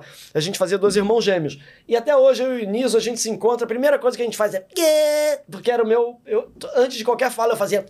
É isso mesmo, não sei o quê. E até hoje a gente tem isso, assim. Niso fazia o Foze. Atualmente no Muppet Babies eu dublo Gonzo. Você faz gozo. É. Ah, e tem Muppet Baby hoje em dia? Não agora, a gente fez isso aí já tem uns. Ah, acho que estava finalzinho do começo da pandemia. acho Com que ainda dureza, fiz, né, ainda cara? Ah, muito assim, Isso, cansativo, É. exatamente. É, dureza de fazer. É, cansativo. fiz muito tempo o Gonzo. Tá? Ah, acho que, que tá maneiro. na, na- na- no canal da Disney aí, esse último aí. Que bacana. Muito bacana. Que bacana. Personagens que, pelo amor de Deus, Muppets, né, cara? Isso. Faz? Gonzo foi Chico Zé há muito tempo, né? Os filmes, o Márcio Simões, muito tempo. O Márcio fazia. É, essa- nos filmes não, não fiz, não. Só fiz no Muppet Babies. É, desse- Maravilha. O Márcio também não fazia nos filmes. Acho que nos filmes era, o- era o Chico Zé. Uhum. Chicão. Chicão! Beijo, Chicão! Olha aqui, ó. Sensacional. Essa vai ser bem pessoal, viu? Aqui, E ó. vem. Vai chegar, mas eu já tô vendo aqui, ó. Cristiano Torrião, fala, irmãozinho. Fala assim: salve Galvão, adoro e sou muito fã do Oberdan. Afinal, ele é do Meyer. E quem é do Meyer, não bobeia, nem vacileia. Ô, Cris, tu é do Meia, não, né? Tu nunca me falou isso na sua vida. Isso é uma novidade pra mim, hein? Ó, se tu for. O Torre é demais, né, cara? Meu DJ ali, Nosso ó. Leonardo DiCaprio, pô. É, Tá louco? teve aqui Tá também. louco, pô. pô. O podcast dele foi muito legal, foi muito bacana. E o Cris é meu amigo, pô. Meu amigo de verdade, né? Eu tenho a gente, né? Eu falo, ah, era muita amizade, não sei o que. Não, o Cristiano é um cara amigo das pessoas da dublagem que eu tenho contato, por fora da dublagem. Se fala no telefone. Ah, Estela Maria Rodrigues é do Meyer. Tu conhece a Estela É, Maria Rodrigues? conheço, Então, conheço. Fez band-aid. fez, fez. É. Ela fala, fala muito isso, lembrei disso agora. O é que é do Ber, não né? É um celeiro, assim, de arte. As pessoas ficam ali... Eric Johnson, Tijucano, tem muito Tijucano. Porque que- ficam ali meio né, ocioso na sua juventude, adolescência, e aquilo começa a ebulir. Eu ia muito né? pro Meyer, sabe pra onde? Ia pro Baca. Eu ia direto, adorava o bacalhau. O, ba- o Rei do Bacalhau, o lá, o Bacalhau do... na Dias da Cruz. Claro, claro, pô. Ia direto ali. Claro. E ali era, um- era um pointzinho, era muito legal. Eu- lá, a gente, quando eu era criança, quando eu dublava, eu morava ainda no Meia, tinha muita gente. Mário Jorge, Mário Monjardim, né, Mônica. A minha proximidade com as pessoas do Meia, Mar Simões, que me levavam para casa. As pessoas me levavam para casa. Eu criança, né? Então, porra, sempre tinha um que, Ia dar o me, bonde. que me assumia, né? O Mário, Jorge, o Mário Jorge, eu tenho uma relação com o Mário Jorge, assim, muito louca. O Mário Jorge cuidou de mim. O Mário Jorge é uma pessoa muito importante na minha carreira. Muito, muito importante. E, né, Mário é um cara polêmico pra burro, ele fala mesmo o que ele pensa, tal, não sei É. o quê. E eu só consigo defender o Mário toda É. vez, assim, porque o Mário tem um coração de ouro e o Mário cuidou de mim, assim, como pouca gente cuidou, sabe? O Mário Monjardim e o Mário Jorge foram duas pessoas que cuidaram de mim toda a minha infância, assim, tal. São pessoas fundamentais na minha carreira. O Mário, cara, eu sempre falo, o Mário é um, um amigo dos mais próximos que eu tenho o ultimamente. a gente se encontra, demais que a gente cara. mora perto aqui um do outro. E a gente, graças a Deus, pode se encontrar. Ah, ele é teu vizinho aqui. É, ah, é, que bacana. é. Ele mora em Vargem aqui, pertinho. Então, assim, a gente se encontra com uma certa frequência. O dentista dele é aqui no prédio, no segundo andar. Então, ele, quando ele vê o dentista, sempre vem tomar um café aqui comigo. Aí a gente aproveita e fala assim, ó, tô saindo seis e meia, vamos embora tomar uma cervejinha aqui do lado aqui. A gente toma um shopping aqui do lado. Então o Mário é um irmão querido assim. E o Mário tem uma relação com o Mário que começou de um jeito que eu falo isso, eu já falei isso pra ele. Quando eu conheci você, Mário, eu achava que você era mó fanfarrão. Porque você fala muito, porra, fala filhote, ah, bom, tá, aquele cara que, porra, fala muito expansivo. Aí quando você chega num lugar e você vê um cara falando assim, às vezes você assusta, você fala assim, que cara é desse cara? Claro. Será que esse cara é meio falsão? Será que ele é meio fanfarrola? Aí eu ficava sempre assim durante o começo. Aí comecei a conhecer o Mário sempre com o pé atrás. Daqui a pouco eu vejo um negócio assim, uma atitude dele, que são poucas, não são. O Mário ele é um cara de atitudes pequenas e gigantescas. Sim, sim. É um jeito que ele fala, uma- faz uma coisa para o outro sem que o outro perceba. Mas ele tá te olhando. Sim. Ele é um cara que olha pelas pessoas, ele se preocupa genuinamente com as pessoas, cara. Calvão, eu tenho uma relação com o Mário que é o seguinte: é a única pessoa da dublagem, única, única. O outro que era assim era o Mário Monjardim. Que qualquer coisa que ele me peça, eu faço na hora. Eu sou um cara muito egoísta, sabe? Eu tenho um pedaço egoísta, todo mundo tem seus defeitos e tal. O Mário não tem essa. Ele me liga e fala: Filhote, tô precisando que você faça isso pra mim aqui agora. É agora, é agora. Eu quero que você ligue aqui pra esse número que eu vou te dar e faça essa entrevista aí agora. É assim. E eu não titubeio meia vez. É, é, ele, ele conquista as pessoas nesse grau. Sabe? Eu e ele, Nesse a gente nível. tem uma relação É. assim. É. De eu irmão, pude, de pai e pu- filho, pô. tô tendo o prazer de cada vez mais estreitar essa nossa Que amizade. bacana, que bacana. Nesse, nesse período tá sendo muito legal. É um cara que tem muita história, né? Muita Porra, história. Sentar pra escutar o Mário contando história é maravilhoso. É. Maravilhoso, sabe? É. Homem que vem, né, do Carlos Imperial. Pô, aê, pelo amor de Deus. O Mário né? tem história pra contar. Nossa, quando ele teve aqui, cara. É, aqui deve ser uma loucura. Oito horas de programa, é isso? Foi, foi. é, dele não foi, para. foi um dos grandes. o homem não para, cara, É. claro. É, e até hoje roda muito aí o dele, os cortes dele. Nossa, os shorts são. explodem de gente É. é, querendo falar, querendo perguntar. Até hoje a gente não consegue. Você volta a dizer, gente, desculpa, a gente não consegue realmente responder todo, todo, toda essa demanda das pessoas, porque é o dia inteiro rodando, né? Porque as pessoas realmente perguntam muita coisa e falam muita coisa. Então, assim, vocês podem ter certeza que eu, do, todo dia eu leio Tudo. Muita coisa. Não, não consigo ler tudo. É assim, é. Não consigo, não consigo. Mas assim, eu procuro, assim, às vezes tô de noite, cara. Tô, deitei na cama ali, vou dormir, dou uma olhada e dou um. Ah, curti uma coisa e tal, não sei o quê. Tô sempre pensando, porque é muita gente. E, e não dá pra você, realmente não dá pra gente responder tudo. Mas assim, não é por falta de vontade, tá? É porque realmente não dá. Vocês não imaginam o que é, é muita gente falando. O que é muito legal, né, Muito legal, cara? cara. É aquilo que a gente tava falando. Os fãs da dublagem são pessoas incríveis. Incrível, incríveis de incrível. verdade. Eles gostam de verdade da É. dublagem. É. Muito bem, muito bem. Vamos lá, seguindo aqui, ó. Luísa Mendes diz: Oberdan, nosso eterno Hércules. É, esse eu gosto muito. O Hércules eu Pô. gosto muito. Cadê? Vai pintar a fotinha da Hércules aí. Oi, eu sou o Hércules, eu sou um herói em treinamento. Isso aí é bom demais, cara. O filme é bem bacana, bem bacana. Bem bacana, muito bom, bem dirigido. Porra, hoje mesmo, acho que foi hoje ou ontem, eu vi uma ceninha minha com Domício. que é a cena- Nossa! é a cena dele descobrindo que Zeus é o pai dele e tal. Que ceninha bem dublada, meu Deus. Olha, gente, parece que eu fico falando bem de mim assim, porque eu tô falando bem com as coisas minhas e tal, mas eu sou um cara muito crítico. Eu não me boto na primeira prateleira de dubladores nunca. Eu nunca acho que eu sou, por exemplo, o Briggs. Sabe, eu tenho que reencarnar cinco vezes para virar o Guilherme Briggs e tal. Mas eu sou um bom operário, assim, eu gosto de dublar e, e- e sou bom operário, assim. E não tem tantas coisas minhas que eu acho tão incríveis assim. O Hércules é muito bom. Muito bom, muito bem dublado mesmo, sabe? Com o meu irmão, Isaac Bardavias, assim, porra, a gente fazia lá o Phil e o Hércules. Eu fiz também o desenho da Disney, que é o Hércules no colégio, né? Tem toda a infância dele no colégio, assim, que é muito legal, que a Marlene dirigiu. Marlene também veio aqui, É, bem legal. Eu amo a Marlene, amo a Marlene Também. pra burro, assim. também. Então foi muito prazeroso, assim. O Hércules é muito legal. Muito legal. Uma direção bela, direção. Mas foi escala física, né? Porque ó, o olho da mesma Não, cor e tal, o olho da mesma eu- cor. eu foi sou- isso. Eu Falando podia ser o avô do Hércules, né? é, meu netinho, eita! Mas o Hércules é muito legal, e ele é muito. E é bonito, tem umas cenas bonitas nesse desenho, cara. Tem, tem uma cena bonita, assim, que eu choro escutando. Que é quando ele vai falar para os pais que criaram ele. Que ele quer ir conhecer o outro pai dele, que é Zeus e tal. Não é que eles desgostam dos pais, tal. é tão bonito, tão bem dirigido, tão sensível, assim, muito bacana. Isso é demais da conta. Ó, tem uma mensagem aqui pra gente ouvir, ó. Chegou Ah, agora. Ih, Jesus. Aí, filhote, beijão pra você. Você sabe que eu te adoro. Eu tenho uma admiração muito grande por você. Você é quase meu filho, né? Nesse Aí eu choro. artístico. Então, um grande beijo pra você. Muita sorte sempre. Porque talento você tem de sobra.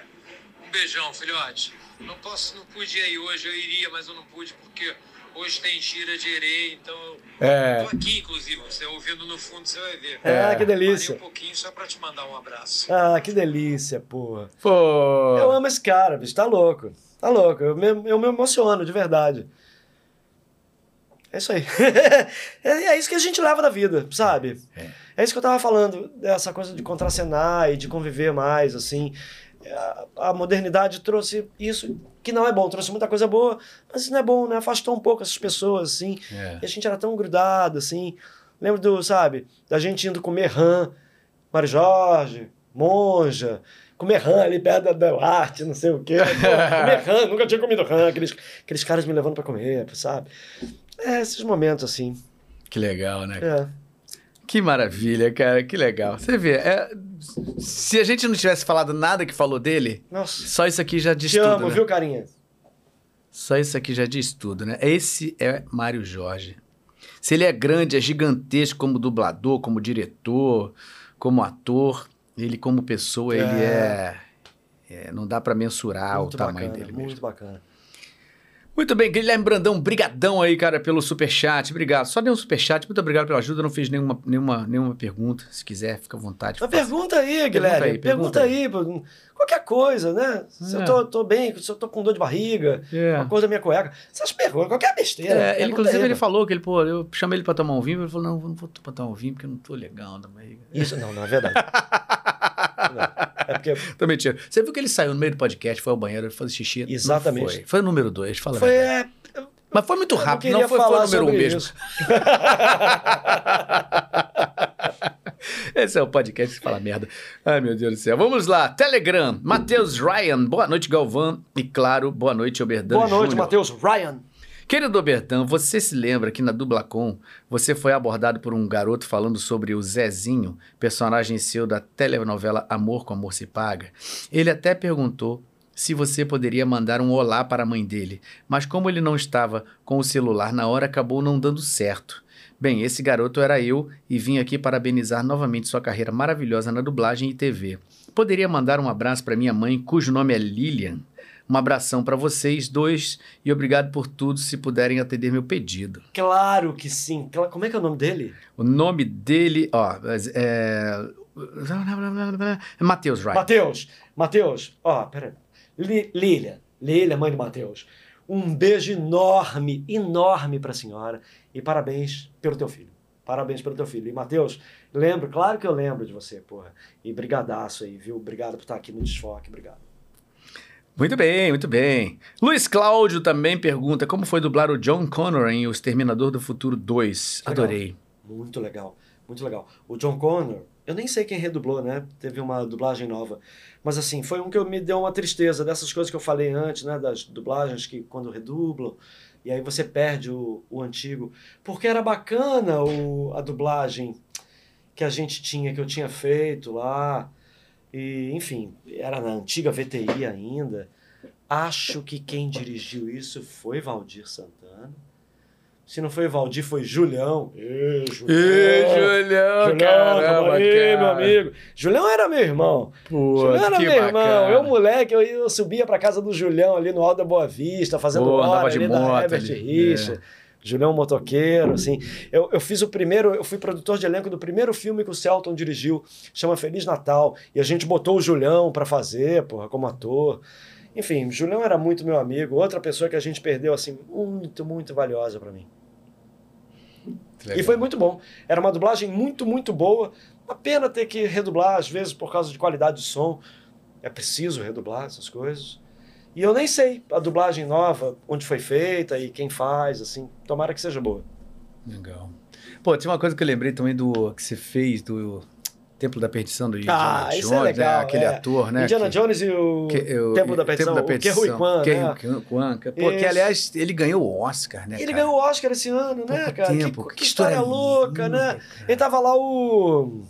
O Harrison Ford, É. né? Que coisa mais O maluca. Spielberg também, eu acho que tá. Spielberg tava lá também, na plateia. É, muito bonito, lindo, né? muito lindo. Isso faz a gente pensar na vida mesmo, que, Essa história dele faz. que a vida né, dá voltas mesmo. Que às vezes você fala, meu Deus, mas como eu vim parar aqui, de repente você já vai parar em outro lugar. É assim mesmo. Tem que É. acreditar nas coisas o tempo todo, assim. É uma história violenta. Muito ele era bacana. vietnamita, ele veio, teve asilo político aqui Isso. nos Estados Unidos, né? Tem uma coisa, história.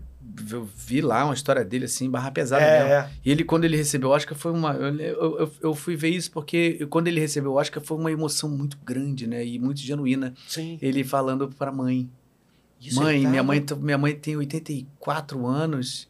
E mãe, eu tô aqui É. ganhando o Oscar. É bonito, a né? primeira cara? coisa que ele quis dizer. É, porque não é, cara? Você tem um ego ali que não te permite, né, o ator, falar, mostrar essa fragilidade, né? Ele tava frágil, ele tava aberto ali, né? É, e parece Bonito. que. E, e- e acho que esse- ele era muito conhecido por ter sido assim, isso a, a vida toda, assim, ser um cara que manteve esse mesmo perenidade. Assim, Que sabe? bacana. Que bacana. Quando chegou o Gunis pra dublar, me foi oferecido Pois os é, dois. porque você fazia o Mike. Eu fazia os dois. Eu fazia o Chanest, já dublava o Chanest. E aí? E dublava o que é Rui Kwan. E aí, acho que foi o Newton que me perguntou: e aí, quer fazer qual? Falei, vou fazer o Chanest, pô. É, foi o Newton da Mata. Eu falei, não, quero fazer o Chanest, pô. Era, era o principal ali, era um papel incrível. É. E aí, quem faz o que é Rui Kwan é o Manolo. Ah, E aí, o Manolo foi escalado pra fazer. Muito legal. Mas esse, esse ator, cara, eu, eu acho que é um ator que realmente é, um, é o que você falou. Ele é uma história de vida, né? É, Pra, muito bacana. porque passou, É sei lá, mais de 20 bacana. anos, né? Parece. É, é. Sem é bom, fazer. né? Porque, assim, isso acontece muito na nossa profissão. Às vezes você vê um ator que sumiu, né? É. Completamente, assim. E você fala, é, sumiu. As pessoas não têm espaço, cara. Esse é o nosso país, porra. Hum. É, é o que eu tava falando lá no começo da conversa. Na dublagem, tem atores inacreditáveis. A Maria Helena Pader é uma atriz inacreditável. É. O Ricardo Schnetzer era ator do Grupo Tapa. É. Trabalhava com o Eduardinho, sabe? Então, tem grandes atores, grandes mesmo, sabe? O Percy, Percy. o Samir. Percy foi o número um. Ah, foi! O Percy é muito bom ator, meu Deus do céu. Meu Deus do céu. Ator. Como ele é bom ator. meu Uma Deus. voz incrível, um Não, puta muito bom ator. É. O Percy, o Samir, esses caras são. É um artista plástico maravilhoso também, o. Percy. Ah, é? É, a gente mostrou Ah, as telas sabia. dele Ah, aqui. Depois dá uma olhadinha no dele. Quero ver. Não, ele é muito bom, assim, e, e tem muita gente na dublagem que são atores inacreditáveis, cara, inacreditáveis. Sabe? Então, isso é muito bom. É, o próprio Isaac, né, cara? Nossa, o Isaac Que era um. ator que era o Isaac Bardavi, né? Eu- A, imagem que eu tenho do Isaac era o escravizado, É. o original. Eu tinha medo daquele cara quando eu era criança, né? Nossa. Aquele feitor, porra. É. Pintava ele ali, eu falava, ah, lá vem. Ele e a Léa Garcia, que eram os vilões. Eu falava, ai, cara, essa galera, eu adorava escravizar criança. Eu assim. também, eu também. Porra, acho É. que tinha medo Tinha, deles. tinha, tinha o, o- Que era o vilãozão lá na primeira. eu- Rubens de Falco. pô. Rubens de Esse era um bom ator, Jesus Cristo. Nossa senhora. Cara, não se fazem mais Rubens de Falco. É o que eu falei. As pessoas não são substituíveis. Não tem É, mais não Rubens tem de mais Falco. Rubens de É, Falco, não, não tem. tem, não tem. Não tem É, mesmo. é.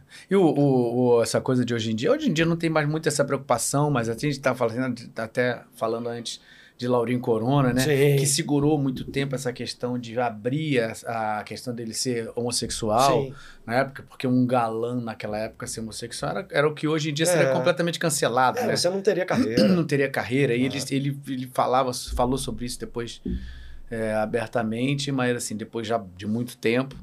E, e o Rubem de Falco também, né? Sim. O Rubem de Falco. Sim. Mas- Tiveram ali que, né? É, e, e você viu um cara ali que era antítese né, do que naquela época poderia ser um homossexual. Porque também naquela época o, é, tinha, era muito separado isso, né? O cara era. Era o mocinho, era, o vilão. era- o, o, cara, o homem é, era. é, Isso. tinha que ser. Isso. E aí, pra ser o gay, não podia ser um cara. Isso, os estereótipos Ah, eram mais... eram os estereótipos, é, eram- era- claro. Então, isso ia pra um lado muito perigoso pra carreira do cara, né? Se o cara tivesse, não, o cara, ele é gay. E não, então não pode ser galã jamais. Então, eu falo, eu falo muito isso pra todo mundo. Todo mundo tem que levar sempre a coisa histórica, assim, o momento da coisa, né? É. Tirou do contexto histórico da coisa, é, fica, fica louco mesmo, né? É, É. aquilo dos Trapalhões, né? É. Ah, o Trapalhões hoje tá tudo cancelado. Não, hoje, hoje tá tudo cancelado, mas hoje ninguém escreveria aquilo. É. E naquela época, não tinha cancelamento nenhum. Naquela época, era aquilo ali. É. Se era bom ou ruim, nos olhos da gente hoje, É. é uma É coisa. uma coisa. Mas naquela época, aquilo ali estava dentro do, do jogo social, digamos assim. É. Estava errado? É claro que tem muita coisa que estava errado mesmo. Muita coisa. Muito. Tanto é que a gente está tentando. Tá em né? progresso. E a gente não vai parar nunca de tentar, porque sempre né, a gente está aqui em correção de, de erros mesmo. É. Mas naquela época era isso mesmo. Muito bem, vamos seguindo Vamos aqui. Ó, você tá, tem alguma coisa a fazer na, na Páscoa? ou Não, não. Então vamos seguindo aqui. Pô, eu adoro falar, né, cara? Falar sobre dublagem me dá um prazer, louco. Muito bem, temos aqui, ó. Luiz Almeida fala assim: nosso Rafael em Estrela Guia. Amava aquela novela. Rafael de Estrela Guia. Olha aí. Cara, Caraca! já fui jovem, tá vendo? Olha aí, garota. Essas fotos é que provam que eu já fui jovem. Estrela Guia. Estrela Guia foi, foi o maior barato. Mas quando porque você começou a pintar o cabelo de branco? Tô pintando, né? Eu, na verdade, eu tenho essa cara. É. Hoje em dia. Parece que não, que eu sou bem mais velho. Não, mas essa mas cara esse disfarce que eu tô usando aqui, É. a minha cara de verdade é essa hoje em dia. Ah. Mas eu, enfim, vou usar essa cara de velho mesmo. Vou ficar- e essa novela foi legal, sabe por quê? Esse personagem não existia, não era nada. E aí a Ana Maria Moretson, que é uma fofa, falou: Ah, lembrou de mim, falou. Ah, queria que o Berdan Júnior fizesse novela. Vou fazer o seguinte: vou escrever um personagem com o nome do meu filho, que é Rafael Cury, que é o nome do filho dela, um dos filhos, irmão do Guga, do Alex e tal. E. E aí vou chamar o Oberdan. E aí eu fui fazer, não era nada. E ela começou a escrever pra mim, porra. Ela me adora, eu adoro ela. Que E Ela legal. começou a escrever pra mim, começou a aumentar o meu personagem, a ponto das pessoas começarem a olhar e falar, mas que, que tá acontecendo? tá acontecendo? Cara, era o amigo do Thiago Fragoso, que não era nada, era quase um, um- um elenco de apoio. Aí, de repente, ele tinha o núcleo dele, de repente, ele pulou para outro núcleo. Eu, no final, já tinha um triângulo amoroso com Evandro Mesquita e Isabela Garcia. Caraca, a ascensão meteórica do personagem. E foi ótimo ter feito, cara. Foi ótimo. Foi, foi- era uma turma deliciosa, cara. Eu tenho amigos dessa época incríveis. Eu amo o Tarcisinho, cara. Eu amo o Tarcisinho num grau. É, eu não conheço ele, mas o parece uma pessoa incrível. é um cara tão gente boa, Galvão. É. Porra. Eu, tinha- fiz uma novela que ele fazia também, mas a gente teve pouquíssimo contato, não tive o prazer de conhecer. cara. Mas parece um pessoal muito incrível. Císios, muito meu amigo. E aí, porra, foi muito prazeroso fazer assim. E, porra, foi um prazer conhecer a Sandy. Bicho, a Sandy, o Júnior e principalmente os pais, cara, Durval e Noemi, duas pessoas assim, puta, educados, agradáveis, assim, meu Deus, como eles são agradáveis, cara. A Sandy é um amor de pessoa, amor. Eu tinha um monte de amigo, a Fernandinha e tal. Enfim, foi muito legal fazer, muito legal. Que legal. Ah, a Fernandinha Paz Leme fazia. Fernandinha Rodrigues. Ah, É, a Fernandinha E Rodrigues. eu sou amigo da Fernandinha. O primeiro prêmio que eu ganhei, ela ganhou no mesmo ano, assim. Eu ganhei, sei lá. Acho que era os Meninos do Rua Paulo. E a Fernandinha ganhou por Poliana, atriz revelação. Ela pequenininha, assim, fofa. E fofa, eu conheço né? ela desde lá, assim. É, Raoni, né? Tá- tá- tá- É, é, Raoni. cara, é isso, É. isso. Parceiraço, Raoni também. Isso, o Raoni tá aí, né? Mandando ver lá, né? dirigindo um monte de coisa. É, Raoni conhecia há muito tempo antes. Ele tava Me falaram dele essa semana aí. É, que legal. Nunca mais encontrei Raoni, mas Ah, é uma pessoa tá incrível. muito. Tá ralando muito, né? Pessoa incrível. Saudade. Beijo também pra ela também, que é um amor de pessoa, realmente. Adoro a Fernandinha também. Nossa, um amor. Amor de pessoa. Casal incrível. Fofo. Casal fofo, daqueles que a gente fica torcendo pra É. continuar, né? É, é, é, é. Muito bem, vamos lá. Seguindo aqui, temos Gabriel Henrique, muito obrigado pelo superchat. Ele diz como foi fazer o Durão namorado da Florzinha, que era a Yara Rissa em As Meninas Superpoderosas. Cara, Fala um pouco sobre ela, dublei- muito triste sua partida. Puta. O Durão foi legal, é, foi coisa rápida, assim, e foi bem divertido fazer. Bem divertido. Desenho, né? Desenho é minha área total. E a Yarinha, cara, eu trabalhei muito com a Yara. Eu trabalhei muito com a Yara, sei lá por quê. Assim, ainda na época que se dividia a bancada. Por exemplo, o Sonic é ela que faz a- o Tails, né? O parceiro ali. E eu dublei muitas coisas com ela. A Yara foi muito nova. Era uma pessoa assim todo mundo, todo mundo amava a Yara. Pra quem não sabe, a Yara não tinha inimigos, todo mundo, 100% das pessoas da dublagem amavam a Yara. Ela é um amor, boa dubladora pra burro, muito séria no que fazia, muito concentrada, muito caxias, uma profissional incrível, capaz de chegar atrasada, de dar um piti, de sabe? E eu tinha muita admiração pela Yara, uma pena muito grande. Eu Quer saber a verdade, Galvão? Eu não me recuperei de nenhum dos que foram embora. É. Eu choro quando ouço o Domício dublando. Choro quando ouço o Júlio Chaves. Choro. Nossa, Julinho. Choro, começo a chorar em casa. O Dário, o Dário eu não consigo, hoje em dia, ainda não consigo escutar. O Dário fazia aniversário no mesmo dia que eu. Gente era muito amigo. Eu não consigo escutar, não consigo de verdade, assim. A, a dublagem pra mim tem duas, agora tem duas coisas. Antes, eu não conseguia ver dublagem. Não consigo ver dublagem. Porque eu conheço muito essas pessoas. Então a pessoa fala, ah, me vem a imagem da pessoa. Pra mim, ver filme dublado é muito difícil. E hoje em dia, a metade deles não estão mais por aqui. Então, pra mim, é uma dor. Dor, assim, cara.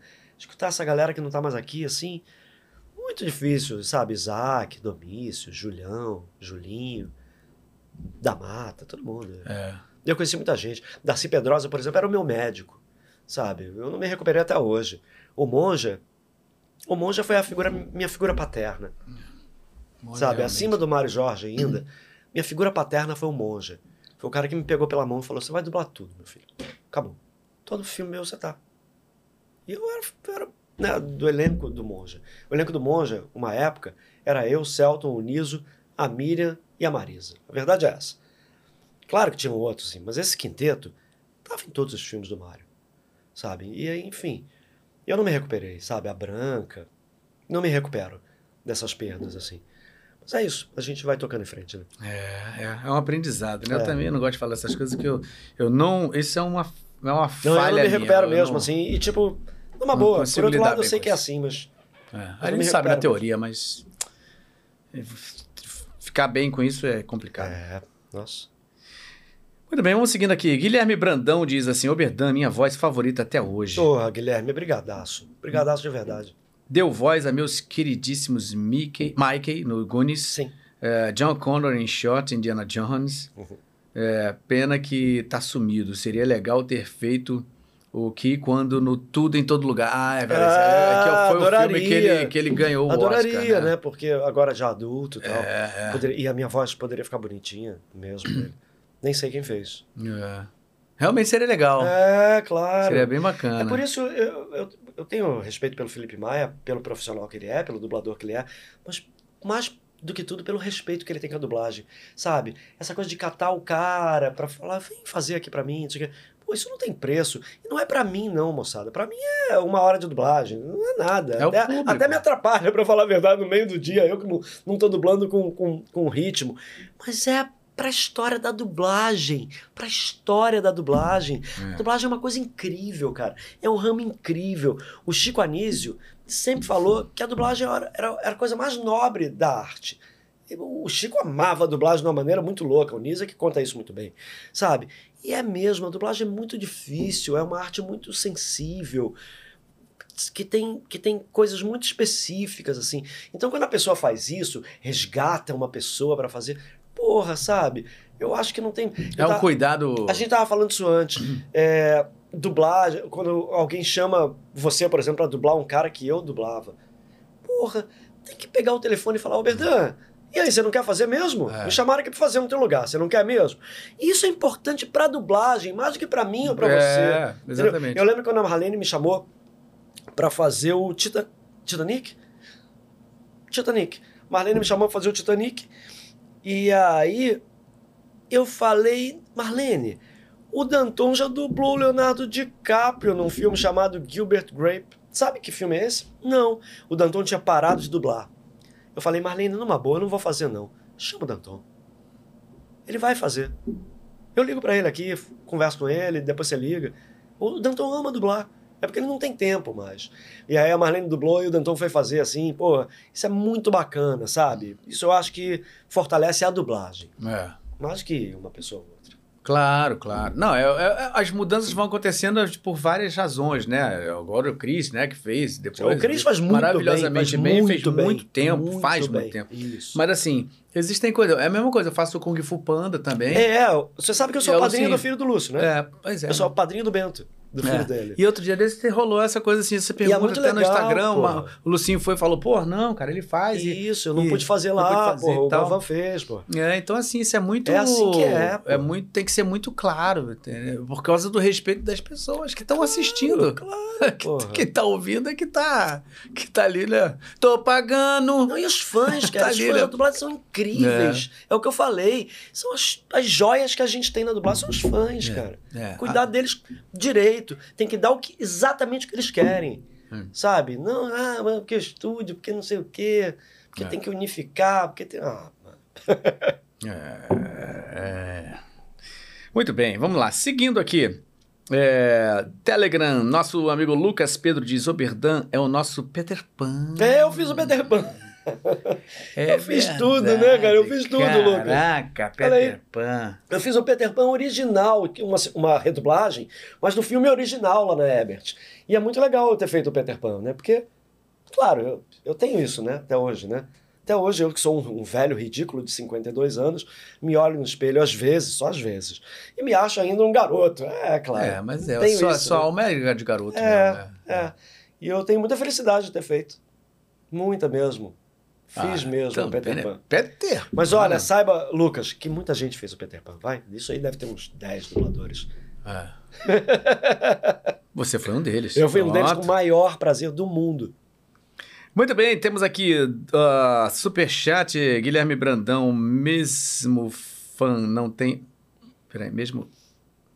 Não tem o DVD dos Goonies e Exterminador por falta da sua voz. O filme não fica original. Me... Caramba, eu não sei se isso aqui foi digitado. Mesmo fã tem o DVD dos Goonies e Exterminador por falta da sua voz. Deve ter um original, né? O filme não fica original. Difícil. Essa é, um- é uma mensagem cifrada. Manda de novo essa daí, porque essa aí a gente É. teve dificuldade. É, vamos lá, vamos lá. Daqui a pouco você. Aliás, sua camisa é linda, né? Ó. Oi? Sua camisa é linda. Ah, obrigado. Eu ia falar da sua, porque olha, não, gente, vamos falar- aproveitar e falar, olha ali, ó.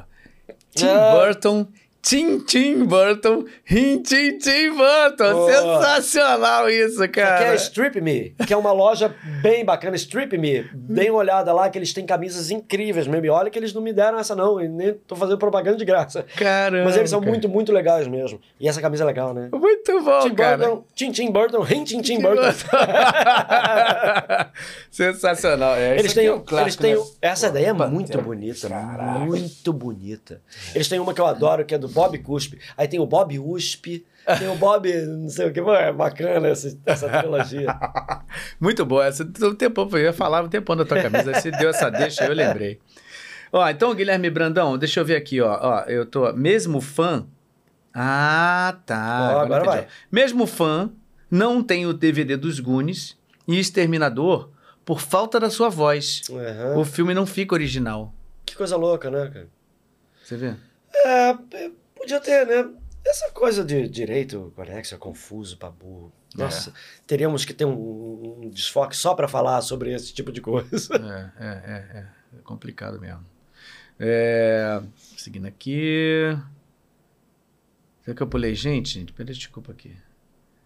Achar, pronto, já abri. Eu tô chegando. Ó, novela Bela e a Feia. É. Ah, Bela Feia era muito bom. É. Muito bom de fazer, muito bom. O... Mas que foi o quê? Foi no SB SBT, não? Coisa Olha ridícula. aí, cara. Eu tô aí pintado com cabelo acaju, ó. Isso aí- o Bela Feia era muito bom. Eu fazia com o Claudinho Gabriel. Pô, o Claudinho Ah, Gabriel, Querido amigo. ele é um ator sensacional, né, cara? Como eu tenho saudade do Claudinho. Claudinho, te amo, cara. E, enfim, ator sensacional, foi muito prazeroso. Eu gravava com o Claudinho Gabriel e com o Bem-vindo Sequeira. E, e, cara, eu fiz dois amigos, assim, pra vida inteira. Bem-vindo é, é- foi um cara na minha vida também muito, muito bacana. Eu aprendi muito com o Bem-vindo. Aprendi muito. O Bem-vindo tem muita coisa pra ensinar. Faço ideia. Cara, um genial pra mim. Genial. E o Claudinho, um ator incrível. É isso que eu falo do nosso país, que não tem espaço para todos os nossos gênios. Claudinho, que é um trabalho que tem, né, que tem um trabalho ali de, de clown invejável, um trabalho incrível para burro. Aí ainda, sabe, às vezes ainda fala para um outro, quem é Cláudio Gabriel? Você não sabe quem é, tal. Todo mundo devia saber, porque o Claudinho é realmente muito, muito fora da curva, muito acima da média. E eu fiz o Bela Feia, eu era dupla lá dele. Eu tinha muito prazer em fazer essa novela. Foi lá no, na Record. E, porra, eu gravava demais da conta. A gente fazia um cenário, Galvan, que qualquer problema que eles tinham no estúdio ou em qualquer externa, eles escreviam cenas para esse cenário, porque era, era no Terra Encantada, que é um parque aqui no Rio de Janeiro, que estava sem nada, desabitado. Então era um lugar fácil de gravar. Então qualquer problema que tinham, inventa cenas e bota no cenário dele, que era o meu cenário. Então, cara, eu gravava todo dia, muito, o dia inteiro. Eu, Bem-vindo e Claudinho, a gente grudou um no outro, cara, e era muito divertido. Que legal isso. Bela novela. Bem feita, babu. Edson Spinello, meu amigo, pô. Era Spinello? Era o Spin, pô. Eu gosto demais do Spin. Eu gosto muito do Spin. É, tem uma história, né? Boa. Tem uma história. ali. Ah, e o Spin, né, cara? Com humor. Humor de Spinello, né? Porra, eu acho ele engraçado, babu. O Muito maneiro. Que legal, cara. Fiz amigos incríveis aí, cara. Sabe? Gravava com amigos de longa data. Eu sou muito amigo do Dedé Matos. Eu amo o Dedé, sabe? Eu, eu fiz amigos tipo Thierry. Eu amo Thierry Figueira. Eu- Thierry é gente eu- boníssima. eu-. Thierry é muito gente boa. A, a Bárbara Borges, eu- a Laila Zaid, tinha uma galera assim que eu tenho maior admiração, assim, que fazia lá comigo. Foi muito bom ter feito. Bia Montes, amo a Bia Montes. Acho ela uma atriz incrível. Enfim, Bela Feia, foi ótimo fazer. Muito legal. Vamos lá, seguindo aqui. ah, temos Júlia Lordello. Hum, essa é minha esposa. Fala da história dos pôneis com o monge. Boa, boa, amor. Cara, eu dublava um desenho que era o Pequeno Pônei. E aí, o monge tinha três criaturinhas, criaturinhas, uns- umas bolinhas de pelo, que ele botou três mulheres. E tinha os pôneis, aqueles pôneizinhos com um coraçãozinho na bundinha, com arco-íris. E aí quem fazia eram, eram uns homens, assim, eu, sei lá quem, o Celton e tal. Cara, foi passando os desenhos, os pôneis tinham uns cíliozinhos, né, cara? Ah. Os pôneis eram, eram meio feminados ali e tal. E aí a gente começou a falar, mas, pô, esses pôneis, né, monge? É homem, né? Homenzinho. É homenzinho, meu filho, claro, pôneizinho, pô. E aí eles começavam a ficar mais estranhos. Aí a gente falava, bom, monge. Passavam os, os episódios, a gente falava, monge, esses, esses pôneis são homens? É homenzinho, é homenzinho, meu filho. Todo mundo já sabia que aquilo não era homenzinho, nada. Aí teve um episódio lá que eles arrumaram um- uns namorados. e aí, cara, Sensacional! o monge, né, bicho? Um monge engraçado demais. Mas é homenzinho, meu é. E aí ele falou, é, meu filho, agora não vai dar mais. Agora não é um homenzinho mais não. Aí trocou, botou a gente nesses bonequinhos de peludo e passaram as meninas pros ponezinhos. mano. Isso já no final da temporada, gente ter feito os ponezinhos, o desenho inteiro. É Sensacional. homenzinho, meu filho, é homenzinho, homenzinho, vai, meu filho. Mas a voz original não, não, não Não dava, dava pra entender. pinta nenhuma, eram uns Não dava- bonequinhos, né, cara? Mas era feito por mulheres no original? Não, não dava pra entender. dava pra entender. Não dá. Caraca, que Era sensacional! engraçado. Cara, não- a gente ria disso, bicho, aqueles ponezinhos com cíliozinho, com a bundinha, com o coraçãozinho, assim. Aí quando eles arrumaram os namoradinhos, daí ficou meio confuso. Eram, eram pâneis. Pane! Ai, que sensacional essa história. Cara, Maravilha, essa cara. Júlio, obrigado. Obrigado por lembrar essa história aí. Maravilhosa. Nós fala, você vai falar o quê? Você tem uma, tinha umas histórias aí? Tem umas histórias muito loucas, cara. Vou contar uma que eu adoro contar, porra, que eu já contei muitas vezes, mas eu adoro contar essa história. Quando a gente era moleque, eu e o Celton, com namoradinhas, né? Negócio de 15 anos de idade, cheio de namoradinhas. Aí a gente tava sentadinho no estúdio, no chão do estúdio da Ebert, é, falando ali, tricotando, né? Coisas de namorada, não sei o quê. E daí, tinha um dublador que ele tinha sido delegado de polícia. E ele tinha síndrome de perseguição. Porra, delegado de polícia, ele era um cara bom ator, bom ator, bicho. O nome dele era Newton Martins. Sei quem era. Careca. Newton, bom ator É. Eu lembro que uma vez ele foi fazer uma novela que eu não vou lembrar qual, que ele fazia um psicólogo. E ele fazia um negócio Ele sempre fazia uns caras. que eu tinha que reencarnar dez vezes pra fazer tão bem que nem ele. Ele fazia bem de uma maneira que eu falei, porra, esse cara é bom, né, cara? Enfim, tava eu ali tricotando com o Celton, cara. E ele tentando ensaiar um loopzinho. E ele era um cara muito tenso. Muito tenso. Era, era mesmo. Chegamos tudo, né? E ele andava com uma capanga. Né? O cara da polícia. E dentro da capanga tinha uma arma. Naquela época, porra, a dublagem, né? Da década de 80, né? Raiz, né? O cara entrava com a arma dentro do estúdio. E daí, cara? Aí ele ensaiando, ah, com dificuldade, porque ele tinha dificuldade mesmo, porra. E aí, tal. Aí foi fazer o loop, pode gravar? Pode gravar. Tal. Aí foi lá, uma vez, errou. Duas vezes errou. Na terceira ele falou, porra, esses moleques estão rindo da minha cara, porra. Um clima esquisito. E a gente tava rindo dessa história das namoradinhas e tal, imagina. E daí, não, Newton, não sei o quê. Não, porque. Aí foi mais uma, foi mais duas, errou, errou. Ele falou, porra, que esses filhos da porra, eles estão rindo da minha cara. O Mário Jorge falou, não, peraí, porra. O que tá acontecendo? Não, porque não sei o quê. Meteu a mão dentro da capanga e já ia tirar uma arma. Ai, meu Deus do E daí o Mário Jorge se meteu na frente dele e falou: O que, que é isso, Newton? Você vai apontar a arma pros meninos? É isso mesmo? Não, Newton, aqui não. Pra fora. Você não vai fazer isso aqui. Não, porque tá me sacaneando, pô! Não, o Mário, cara, ele se meteu na frente do Newton com a arma ali. E aí. Zé Santana, ali, porra, velha guarda total. E aí, ah, não sei o que, deixa disso, não sei o que. A gente saiu do estúdio, ele acabou de fazer o dele. Eu sei que esse dia o Newton Martins me esperou na porta da Ebert até a noite pra eu ir embora. Eu fui embora, o Mário Jorge me, me escorando ali, foi comigo lá fora, me botou dentro do carro, falou, pode ir, olhando com cara feia pro Newton Martins, sabe? Dublagem raiz. Caralho. Esse dia eu poderia ter morrido, garoto. Perdeu uma das vidas Pô, daquela noite. Tá doido. Muito bem, ó. Você vê que, que tá, como é que são as coisas. né? A Júlia tinha acabado de mandar uma mensagem aqui. Conte algum caos dos mil causos da dublagem. Festinha com Herbert Richards, Quebra-Coco, Ah, isso é Pequeno bom Pônei, demais. Cleonir falando com as Isso, essas histórias todas são tudo só histórias maravilhosas. O Cleonir, Cleonir, pra quem não sabe, assim, é... com todo respeito a todos os dubladores que dublam hoje em dia, inclusive o Briggs, meu preferido, assim, eu sou fã do Briggs de uma maneira muito louca. Sabe, eu acho o Briggs um gênio, É. um gênio. É mesmo. É o que ele é. Mas mesmo assim, os grandes dubladores, pra mim, pra mim, vai. É...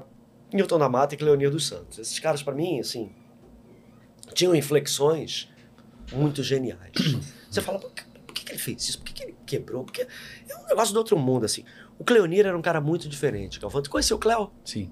Mas não, não conheci Ele bem. era um né? cara muito, mas muito diferente. O Cleonir, ele tem muitas histórias, Galvão, e tinha uma que eu pirava. Ele chegava meia hora do horário dele na Ebert todo dia para falar com todas as plantas da Ebert Richards. Chegava, cumprimentava as plantas, fazia carinho nelas. Ele era um cara muito sensível, muito à frente do tempo, sabe, um espírito muito evoluído que a gente nunca iria entender. Hoje, a gente, Primeiro, principalmente naquela época. a gente chamava ele de maluco, né? Na nossa cabeça, a gente achava ele meio maluco.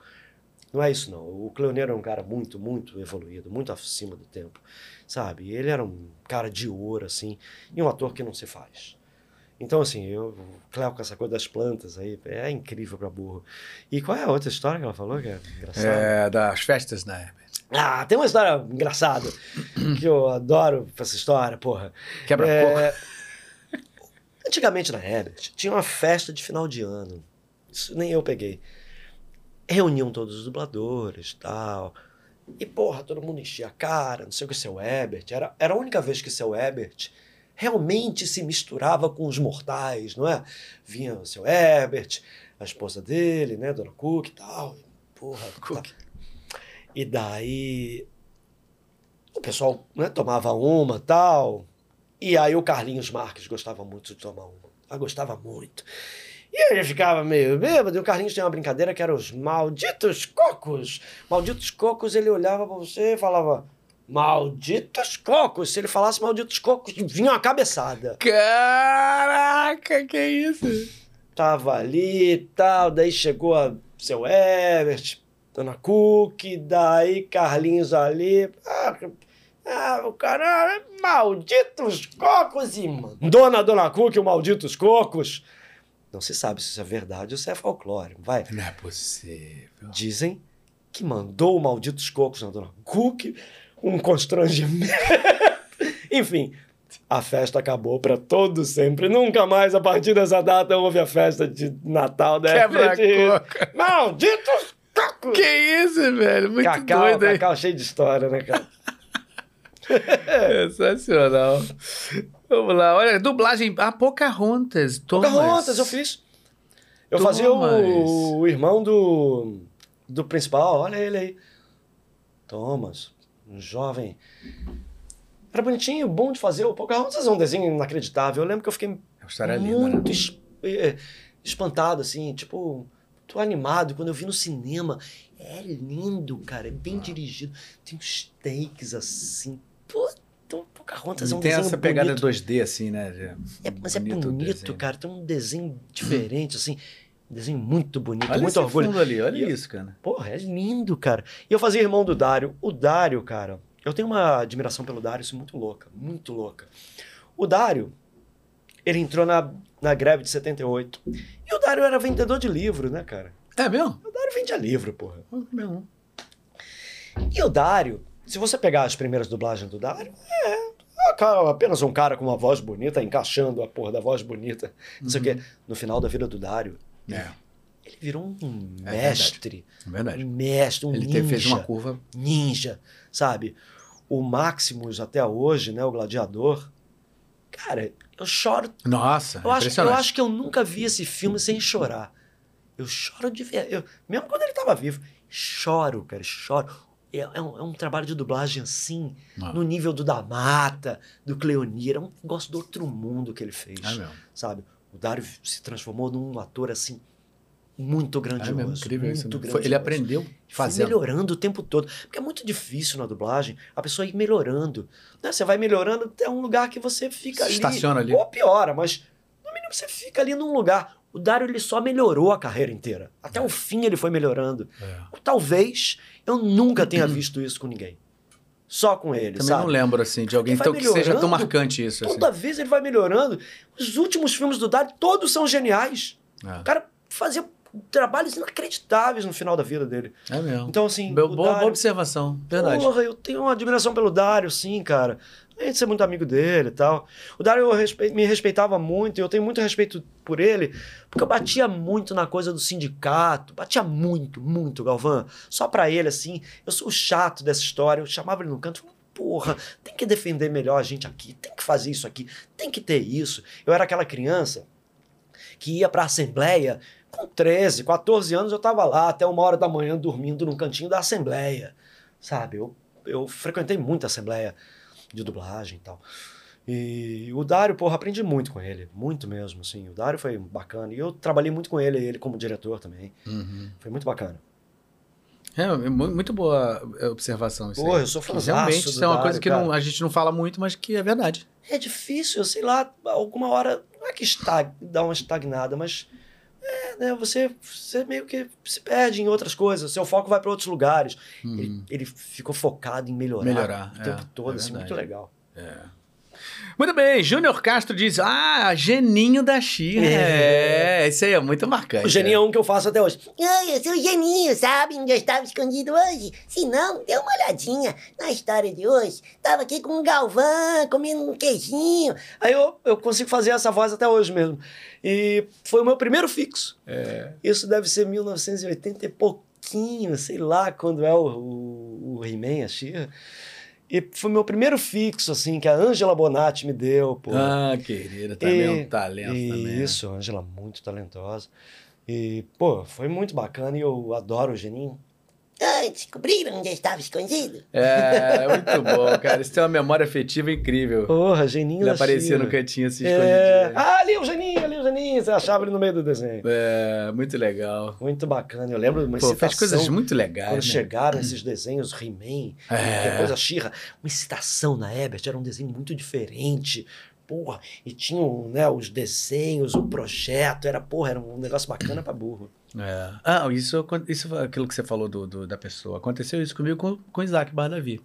Que há pouco tempo atrás é, eu fiz o esqueleto. Ah, que bacana, É você fez? Ah, que bacana. É sério.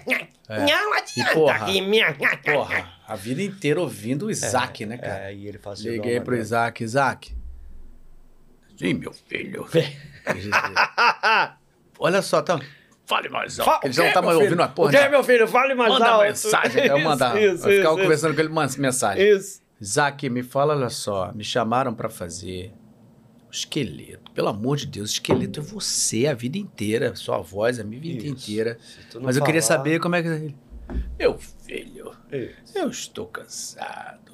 Estou vivendo agora com minha filha. Estou ótimo aqui. Vai lá, você vai fazer maravilhosa. É, que delícia. Então, sei que tive essa conversa com ele, cara. E assim, impressionante que quando eu comecei a fazer, a minha memória, eu falei assim: não, não vou copiar o Isaac, não dá pra copiar o Isaac. Mas quando eu comecei, Foi pra esse lado. fui sem querer, eu tava. Maligna. Não tem como você delícia. pegar o Maligna e não lembrar daquele jeito. He-Man! Pô, e ele falava que ele fazia. Olha que legal, né? Ele falava que ele fazia, quando ele pegou o esqueleto pra fazer, ele percebeu que ele era uma caveira e não tinha dentes. E daí ele pegou. Já fez isso. Já não, pegou a voz. Caraca, né? Muito O foda, Zack é né? muito foda. foda. Eu, cara, um pouco antes dele partir assim, um dia o Briggs me ligou e falou: Bernardo, o Isaac não tá bem. Liga pra ele, ele te ama, porra. Liga pra ele. E aí eu liguei e fiquei, tipo, sei lá, mais de meia hora no telefone com o Isaac. Foi tão bom, cara. Eu não falava com ele há um tempo, assim. A gente ficou falando tanta coisa, cara. Enfim, pô, eu tenho tanta história com Ele Isaac. mandava mensagem falando: Meu filho, você está fazendo uma coisa maravilhosa para dublagem.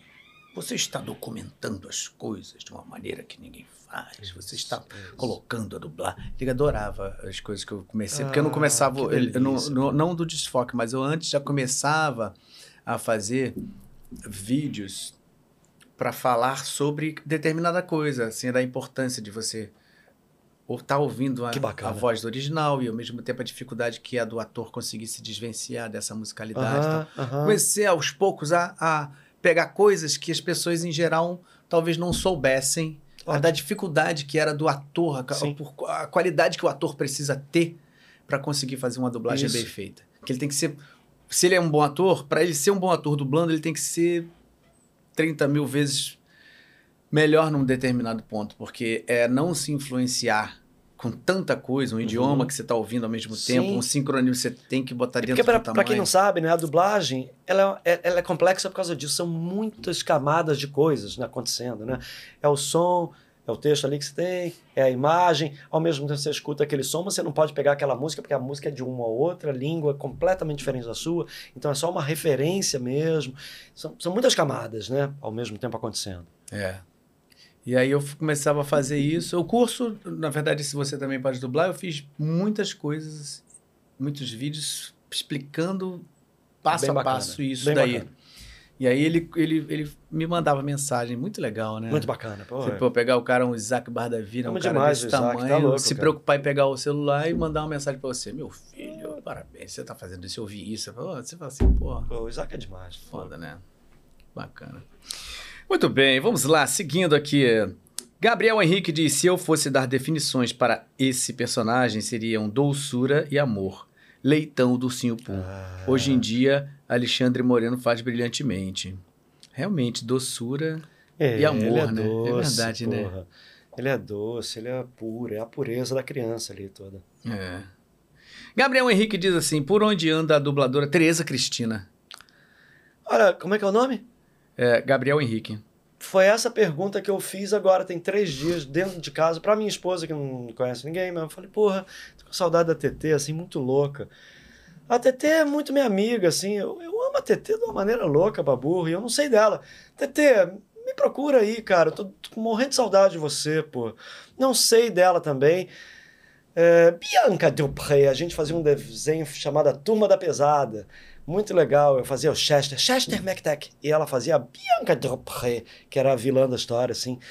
É uma pessoa maravilhosa, o pai dela me tirou do exército, né? O meu pistolão, eu e Marco, eu e Marco Ribeiro. É. Pô, como é que a gente faz? Pai da TT. Você foi pro exército? Não, Não, não, você, você se alistou no exército? eu e Marco Ribeiro Corajoso. juntos. Eu, eu saí, mas eu fui pra aeronáutica, que era o que mais liberava. Fomos pro exército, porque o pai da TT ia liberar a gente. Ah, aí, e aí liberou, liberou. é. Tinha isso, né, cara?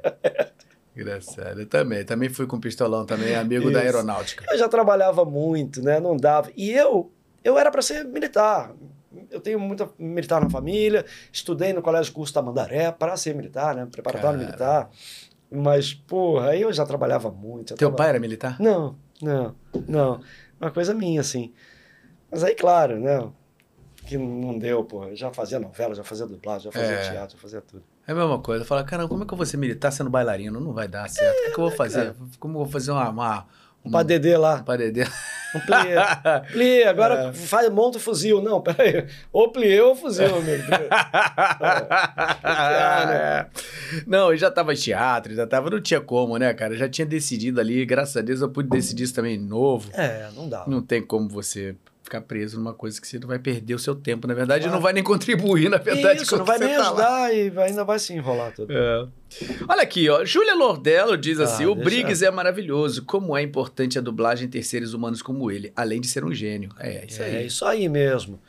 Minha esposa, né? Eu tenho que concordar com tudo, na verdade, porque senão eu durmo no sofá. É, tem Mas isso. Não, na verdade, ultimamente não, não, não tem muito essa coisa, né? Como você falou, né? Tá escrevendo direto, não tem esse dormir, tem negócio ela. de dormir? Não, dormir não tem. Mas ela pode me mandar embora, porque eu trabalho com ela. Também tem isso. Né? E daí eu vou dormir, sei lá, na sarjeta. E vai, e vai ser por justa causa. É justa causa. É justa causa. Merecido. Tem que você sair É, porque disso. tudo que ela fizer é merecido. Porque ela... Muito bom. Deixa eu perguntar uma coisa assim que eu tenho certeza absoluta que você vai dizer que não, mas vale a pena porque Não. a gente está no desfoque. É, teve alguma, algum período na sua vida que você fez alguma coisa que estivesse completamente fora da carreira artística? Porque, é, assim. Não, eu, às vezes tem, tem gente que. Ah, eu sou, pro- como Serginho Cantu, químico, né? Serginho Cantu é químico? Químico. Eu não sabia. É. Que loucura. é Que a tempo que ele fez Isabela isso vi? Quadros também é, é, teve uma profissão. A Isabela Quadros foi. Advogada? Caramba. Porque tem todo, muito dublador vem aqui Químico é muito louco, hein? e, e Porque o Cantu carreira sua vida inteira, de molequinho, né? É. Com a mãe e tal. Porra, que coisa louca. Nunca ouvi falar nisso. Não, imagina, né, cara? Eu comecei com isso com 9 anos de idade. Entrei mesmo pra dublagem. Eu comecei a dublar com, com 9 anos também, 10. Mas ali com os 14 eu fui contratado mesmo. E aí, porra, eu só parei de dublar ali com uns 30 anos.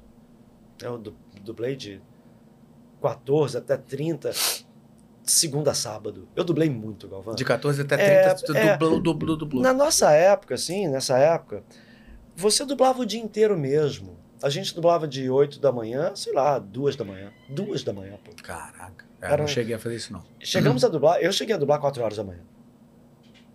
4 horas da manhã. É, Sônia Ferreira.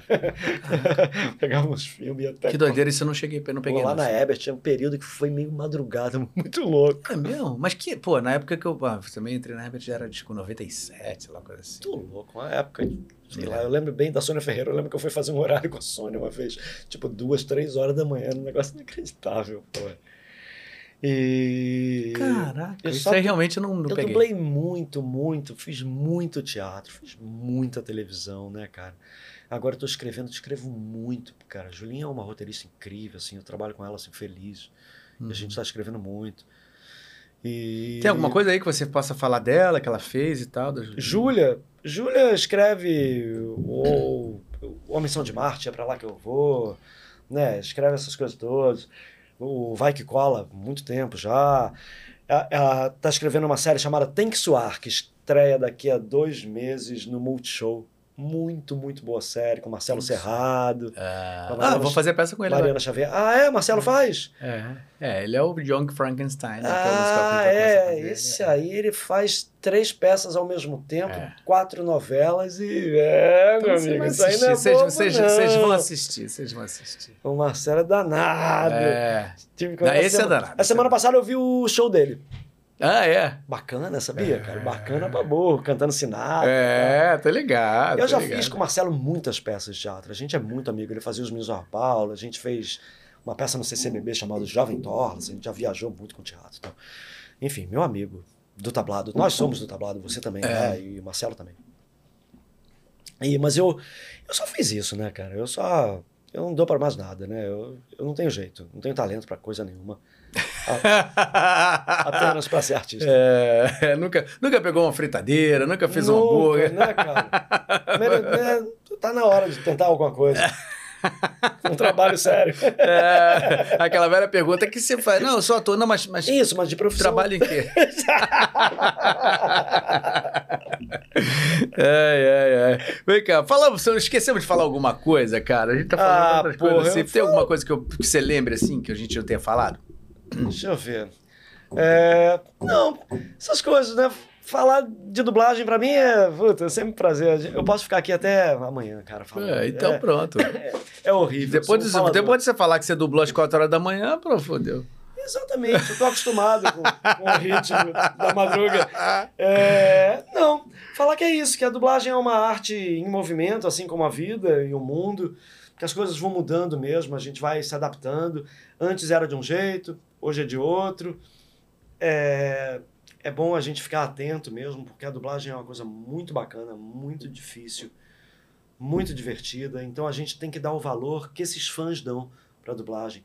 Às vezes, claro, tem bons e maus profissionais em qualquer lugar. E tem uns profissionais, às vezes, que você vê né, que não tem aquele esmero que você tem e tal. E assim, é bom que eles saibam que isso aí é incrível que eles fazem. A dublagem é incrível. Nós fazemos a maior dublagem do mundo. E é bom que a gente não perca isso, sabe? A gente estava acostumado, principalmente na época da Delarte, lá do Rio Comprido, quando a Disney era na Delarte. Hoje em dia a Disney é na Delarte. Não, agora é TV Grupo, é, é É outra... outra coisa. Uhum. Mas quando era na Delarte, a Delarte quase todos os anos ganhava o prêmio. Eles, eles, eles têm uma, um prêmio de melhor filme, né? Eles lançam o desenho do ano e eles votam na melhor dublagem do mundo para o desenho. Quase todos os anos a gente ganhava a melhor dublagem. Eles têm umas dublagens muito loucas. Eles, por exemplo, eles acham o Márcio Simões no, no gênio do Aladdin melhor que o Will Smith. Eles votaram isso. Tem muitos atores, né? O próprio Mario mesmo, né? O, o- fazendo o- o Ed Murphy, né? Também. É. Pois é, então é bom a gente não perder isso, sabe? A gente faz uma coisa de excelência, uma coisa na guerrilha. Hoje em dia, não tanto, mas sempre foi na guerrilha. Eu dublava numa época que, por exemplo, para fazer efeito de telefone, você cortava uma garrafa de um litro e meio e falava naquela coisa assim, oi, tudo bem? É, estou aqui, não sei o quê, com uma garrafinha assim, sabe? Então a gente já fez de maneiras muito loucas para chegar até hoje, onde a gente É, aos tá hoje, plugins né? que fazem o que quiserem. É bom a gente não perder essa noção assim e continuar fazendo o trabalho de excelência que a gente sempre fez. Outra coisa que eu gosto de contar, uma história que eu gosto de contar, porque é a minha história também. Quando eu era criança, nos pátios da Ebert, uma vez eu lembro que chegaram dois caras que não dublavam há um tempo. Meio que voltaram para a dublagem. E aí alguns dubladores assim olhavam e falavam: esses dois aí são dois bunda mole, eles só vêm aqui pegar o nosso dinheiro. Eles vêm aqui, ficam aí uns seis meses dublando, depois vão embora, não sei o quê. Esses caras eram Hélio Ribeiro e Elcio Romar. Cara, Porque o Elcio e o Hélio faziam novelas, Uhum. faziam peças de teatro, em turnê. Depois de um tempo, eu, eu descobri que os, que os bunda moles, que falavam que eram os bunda moles, eram grandes artistas, grandíssimos artistas, porra. E geniais, né? O Hélio, o Elcio, porra. Dois caras que eu sou fã, eu bato cabeça pros dois, né? É. E assim, é uma arte incrível, com artistas incríveis. A gente não pode perder nunca isso. Nunca isso. Eu fiz muita coisa com esses caras. Por exemplo, o Hélio, eu fiz um. o- o- no outro dia tava o Copa Hotel, né? Eles estavam falando aí do Copa Hotel. Ah, é, Eu- verdade. O Copa Hotel Foi- eu fiz com o Hélio no outro Com o dia. Hélio, no- né? Com o Hélio. E foi muito bacana de ter feito, assim. Eu fiz também um filme do Mauro Lima com o Hélio e com o Elcio, chama Reis e Ratos. E, pô, eu fiz o. A gata comeu, o Elcio fazia. O Elcio dava um show Show. show fazendo aquele ceguinho, né, É. porra? Cara, o, ce- o cego de mentira, né, pô? Enfim, esses caras são geniais. A gente tem artistas na dublagem realmente geniais. É bom que a gente dê valor. Não esqueça disso. Tô falando isso pra falar o seguinte. Hoje, quando eu chego na dublagem, muita gente que não me conhece vira a cara pra mim. Eu falo isso numa boa, Galvão. Tipo, mesmo para os que viram a cara, tá tudo bem também. Porque as pessoas são quem são e não sabe e tal. Mas assim, é bom respeitar os caras que vieram antes. Tanto eu com os mais velhos, tanto as pessoas mais novas comigo. Porque a gente passou por coisas assim que eles não imaginam que a gente passou. Uhum. Sabe? Nem eu sei o que essas, a velha guarda passou. E nem essa molecada sabe o que a gente passou. É, mas eu, De eu dublar acho que isso é uma coisa manhã, do. dublar no, na garrafinha. Eu acho que você tem toda a razão, mas eu acho que isso é uma coisa que, assim, é- é- a gente vai vendo pela história, né? É uma coisa assim, o amadurecimento a, da idade, eu acho que faz com que Sim. você comece a realmente prestar atenção em algumas coisas que você não É. presta. Você tá tão envolvido com uma vida que tá Outra passando por coisa. cima de você É. e você tá correndo atrás e tal. Eu, eu tô tentando fazer. O teu foco tem outra coisa, É, né? tentando não justificar isso, que eu acho que é justificável, mas eu acho que talvez quando isso acontece, eu procuro ver. aquela pessoa não tá, na, tá naquele, no momento que ela tá sendo. A vida tá passando ainda, né? Uhum. Ela não tá ainda andando junto com a vida, né? não A tá conseguindo parar pra pensar. A gente tava falando isso antes de começar. As pessoas se justificam. É. As pessoas são a vida delas, tudo que elas passaram, assim. Eu sou um cara completamente amoral. Não tenho muito moralismo com nada, sabe? Com sexo, com drogas, com rock and roll. Eu sou um cara que as pessoas são o que elas são. E a gente tem que respeitar as pessoas, porque elas são tudo que elas passaram, tanto as qualidades quanto os defeitos, assim. E é isso. Os jovens, jovens envelheçam. É, é isso aí. É isso aí. Respeita o moço que ele tem bigode grosso. Isso, respeito o moço, bigode grosso. É. é isso, cara. Pô, geralmente eu pergunto assim no finalzinho, é, para as pessoas que estão assistindo, tem muita gente que tá que é estudante, né, da dublagem, gente que é de teatro, gente que ama a dublagem, enfim.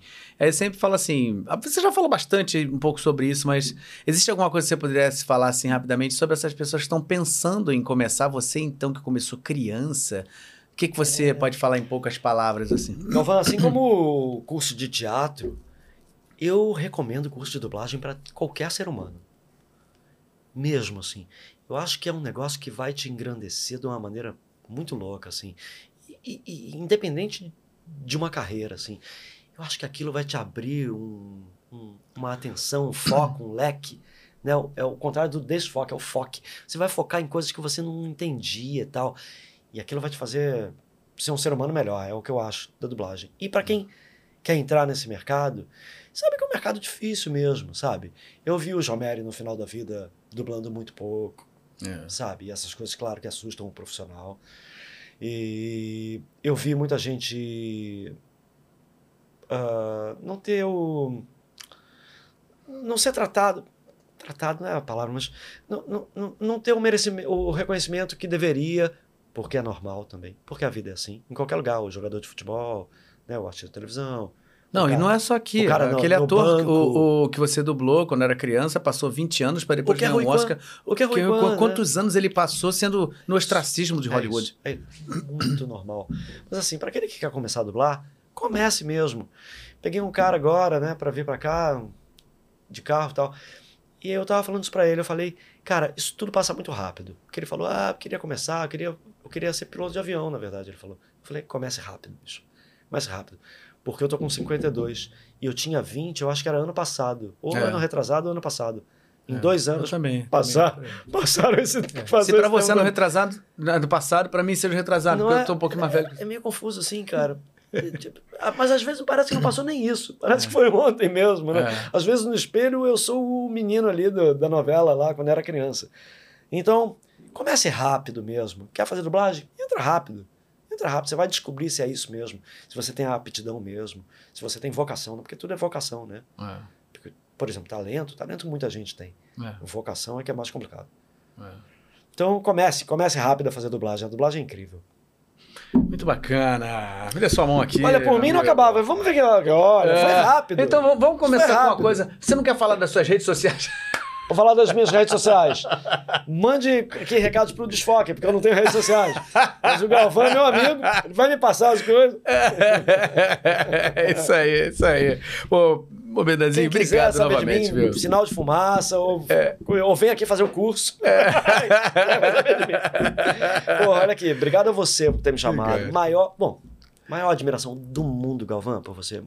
Do mundo. Eu acho você um artista incrível. De verdade, porra. Minha firma com a Júlia chama Fala na Cara Produções. Eu fazia o, o programa do Celton, o Tarja Preta, lembra? Sim, Tinha no canal sim, Brasil Tarja Preta. lembro. E eu tinha um quadro chamado Oberdan Júnior Fala na Cara. Porque os meus amigos falam que eu falo na cara. né? Então- e a minha empresa virou Fala na Cara. É. Então eu sou um cara que falo na cara, eu, eu rasgo seda muito pouco. Se eu tô rasgando seda para um ou para outro, é porque eu realmente eu acho isso mesmo. Senão eu não falo, não, cara. Você pode ver aí, vocês podem voltar o vídeo aí. Às vezes você elogiou um ou outro aqui que eu fiquei calado, assim, ó. Ah! então eu não, não sou bem assim. E, porra, eu acho você um artista incrível de verdade. Você, cara, é a- o filé, filé, Briggs, Samir, Percy, pessoas que eu tenho muita admiração, muita admiração. Sabe, artistas incríveis que se dedicam à dublagem, que são muito sérios no que fazem. Eu sou muito chato, eu sou muito sério, é o que você falou. Avancini, Erval Rossano, Talma. O Talma, com toda a brincadeira dele, era Mas ele era sério. muito sério. O Biratã, brabo, brabo, brabo. Então eu venho de uma escola, uma escola que cobrava muito, entendeu? E eu gosto disso. Eu sou um cara muito sério. Não, não sou de brincadeira mesmo com o trabalho. É, E eu admiro muito você, assim, parabéns pe- pelo seu podcast, pela tua carreira, pelo ser humano que você é e por todas as ramificações artísticas que você Obrigado. faz, que você é incrível em todas. Obrigado, cara. Dançando eu nunca vi, nunca te vi dançar. Pô, cara, eu Hoje em dia já há muito tempo, né? senhores, é, né? Eu não dançar hoje, capaz de eu ter uma um distensão na batata, um negócio assim. Eu vou me manter correndo na praia, que É eu- isso, já tá bom. que já é tô- legal. É, bom. É bom.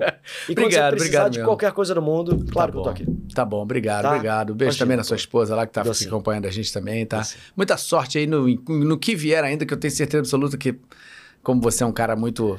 Qualquer, muitas coisas podem acontecer, a gente realmente espera que aconteçam muitas coisas aí daí Sim, pra sim, frente. não, né? eu vou avisando. E que, quiçá até que você arrume esse clone aí, que volte a dublar, daqui a pouco, ô, o Berdan tá dublando tudo quanto é canto, mas como ele conseguiu isso? É o sabe? seguinte, eu vou ficar viajando um pouco.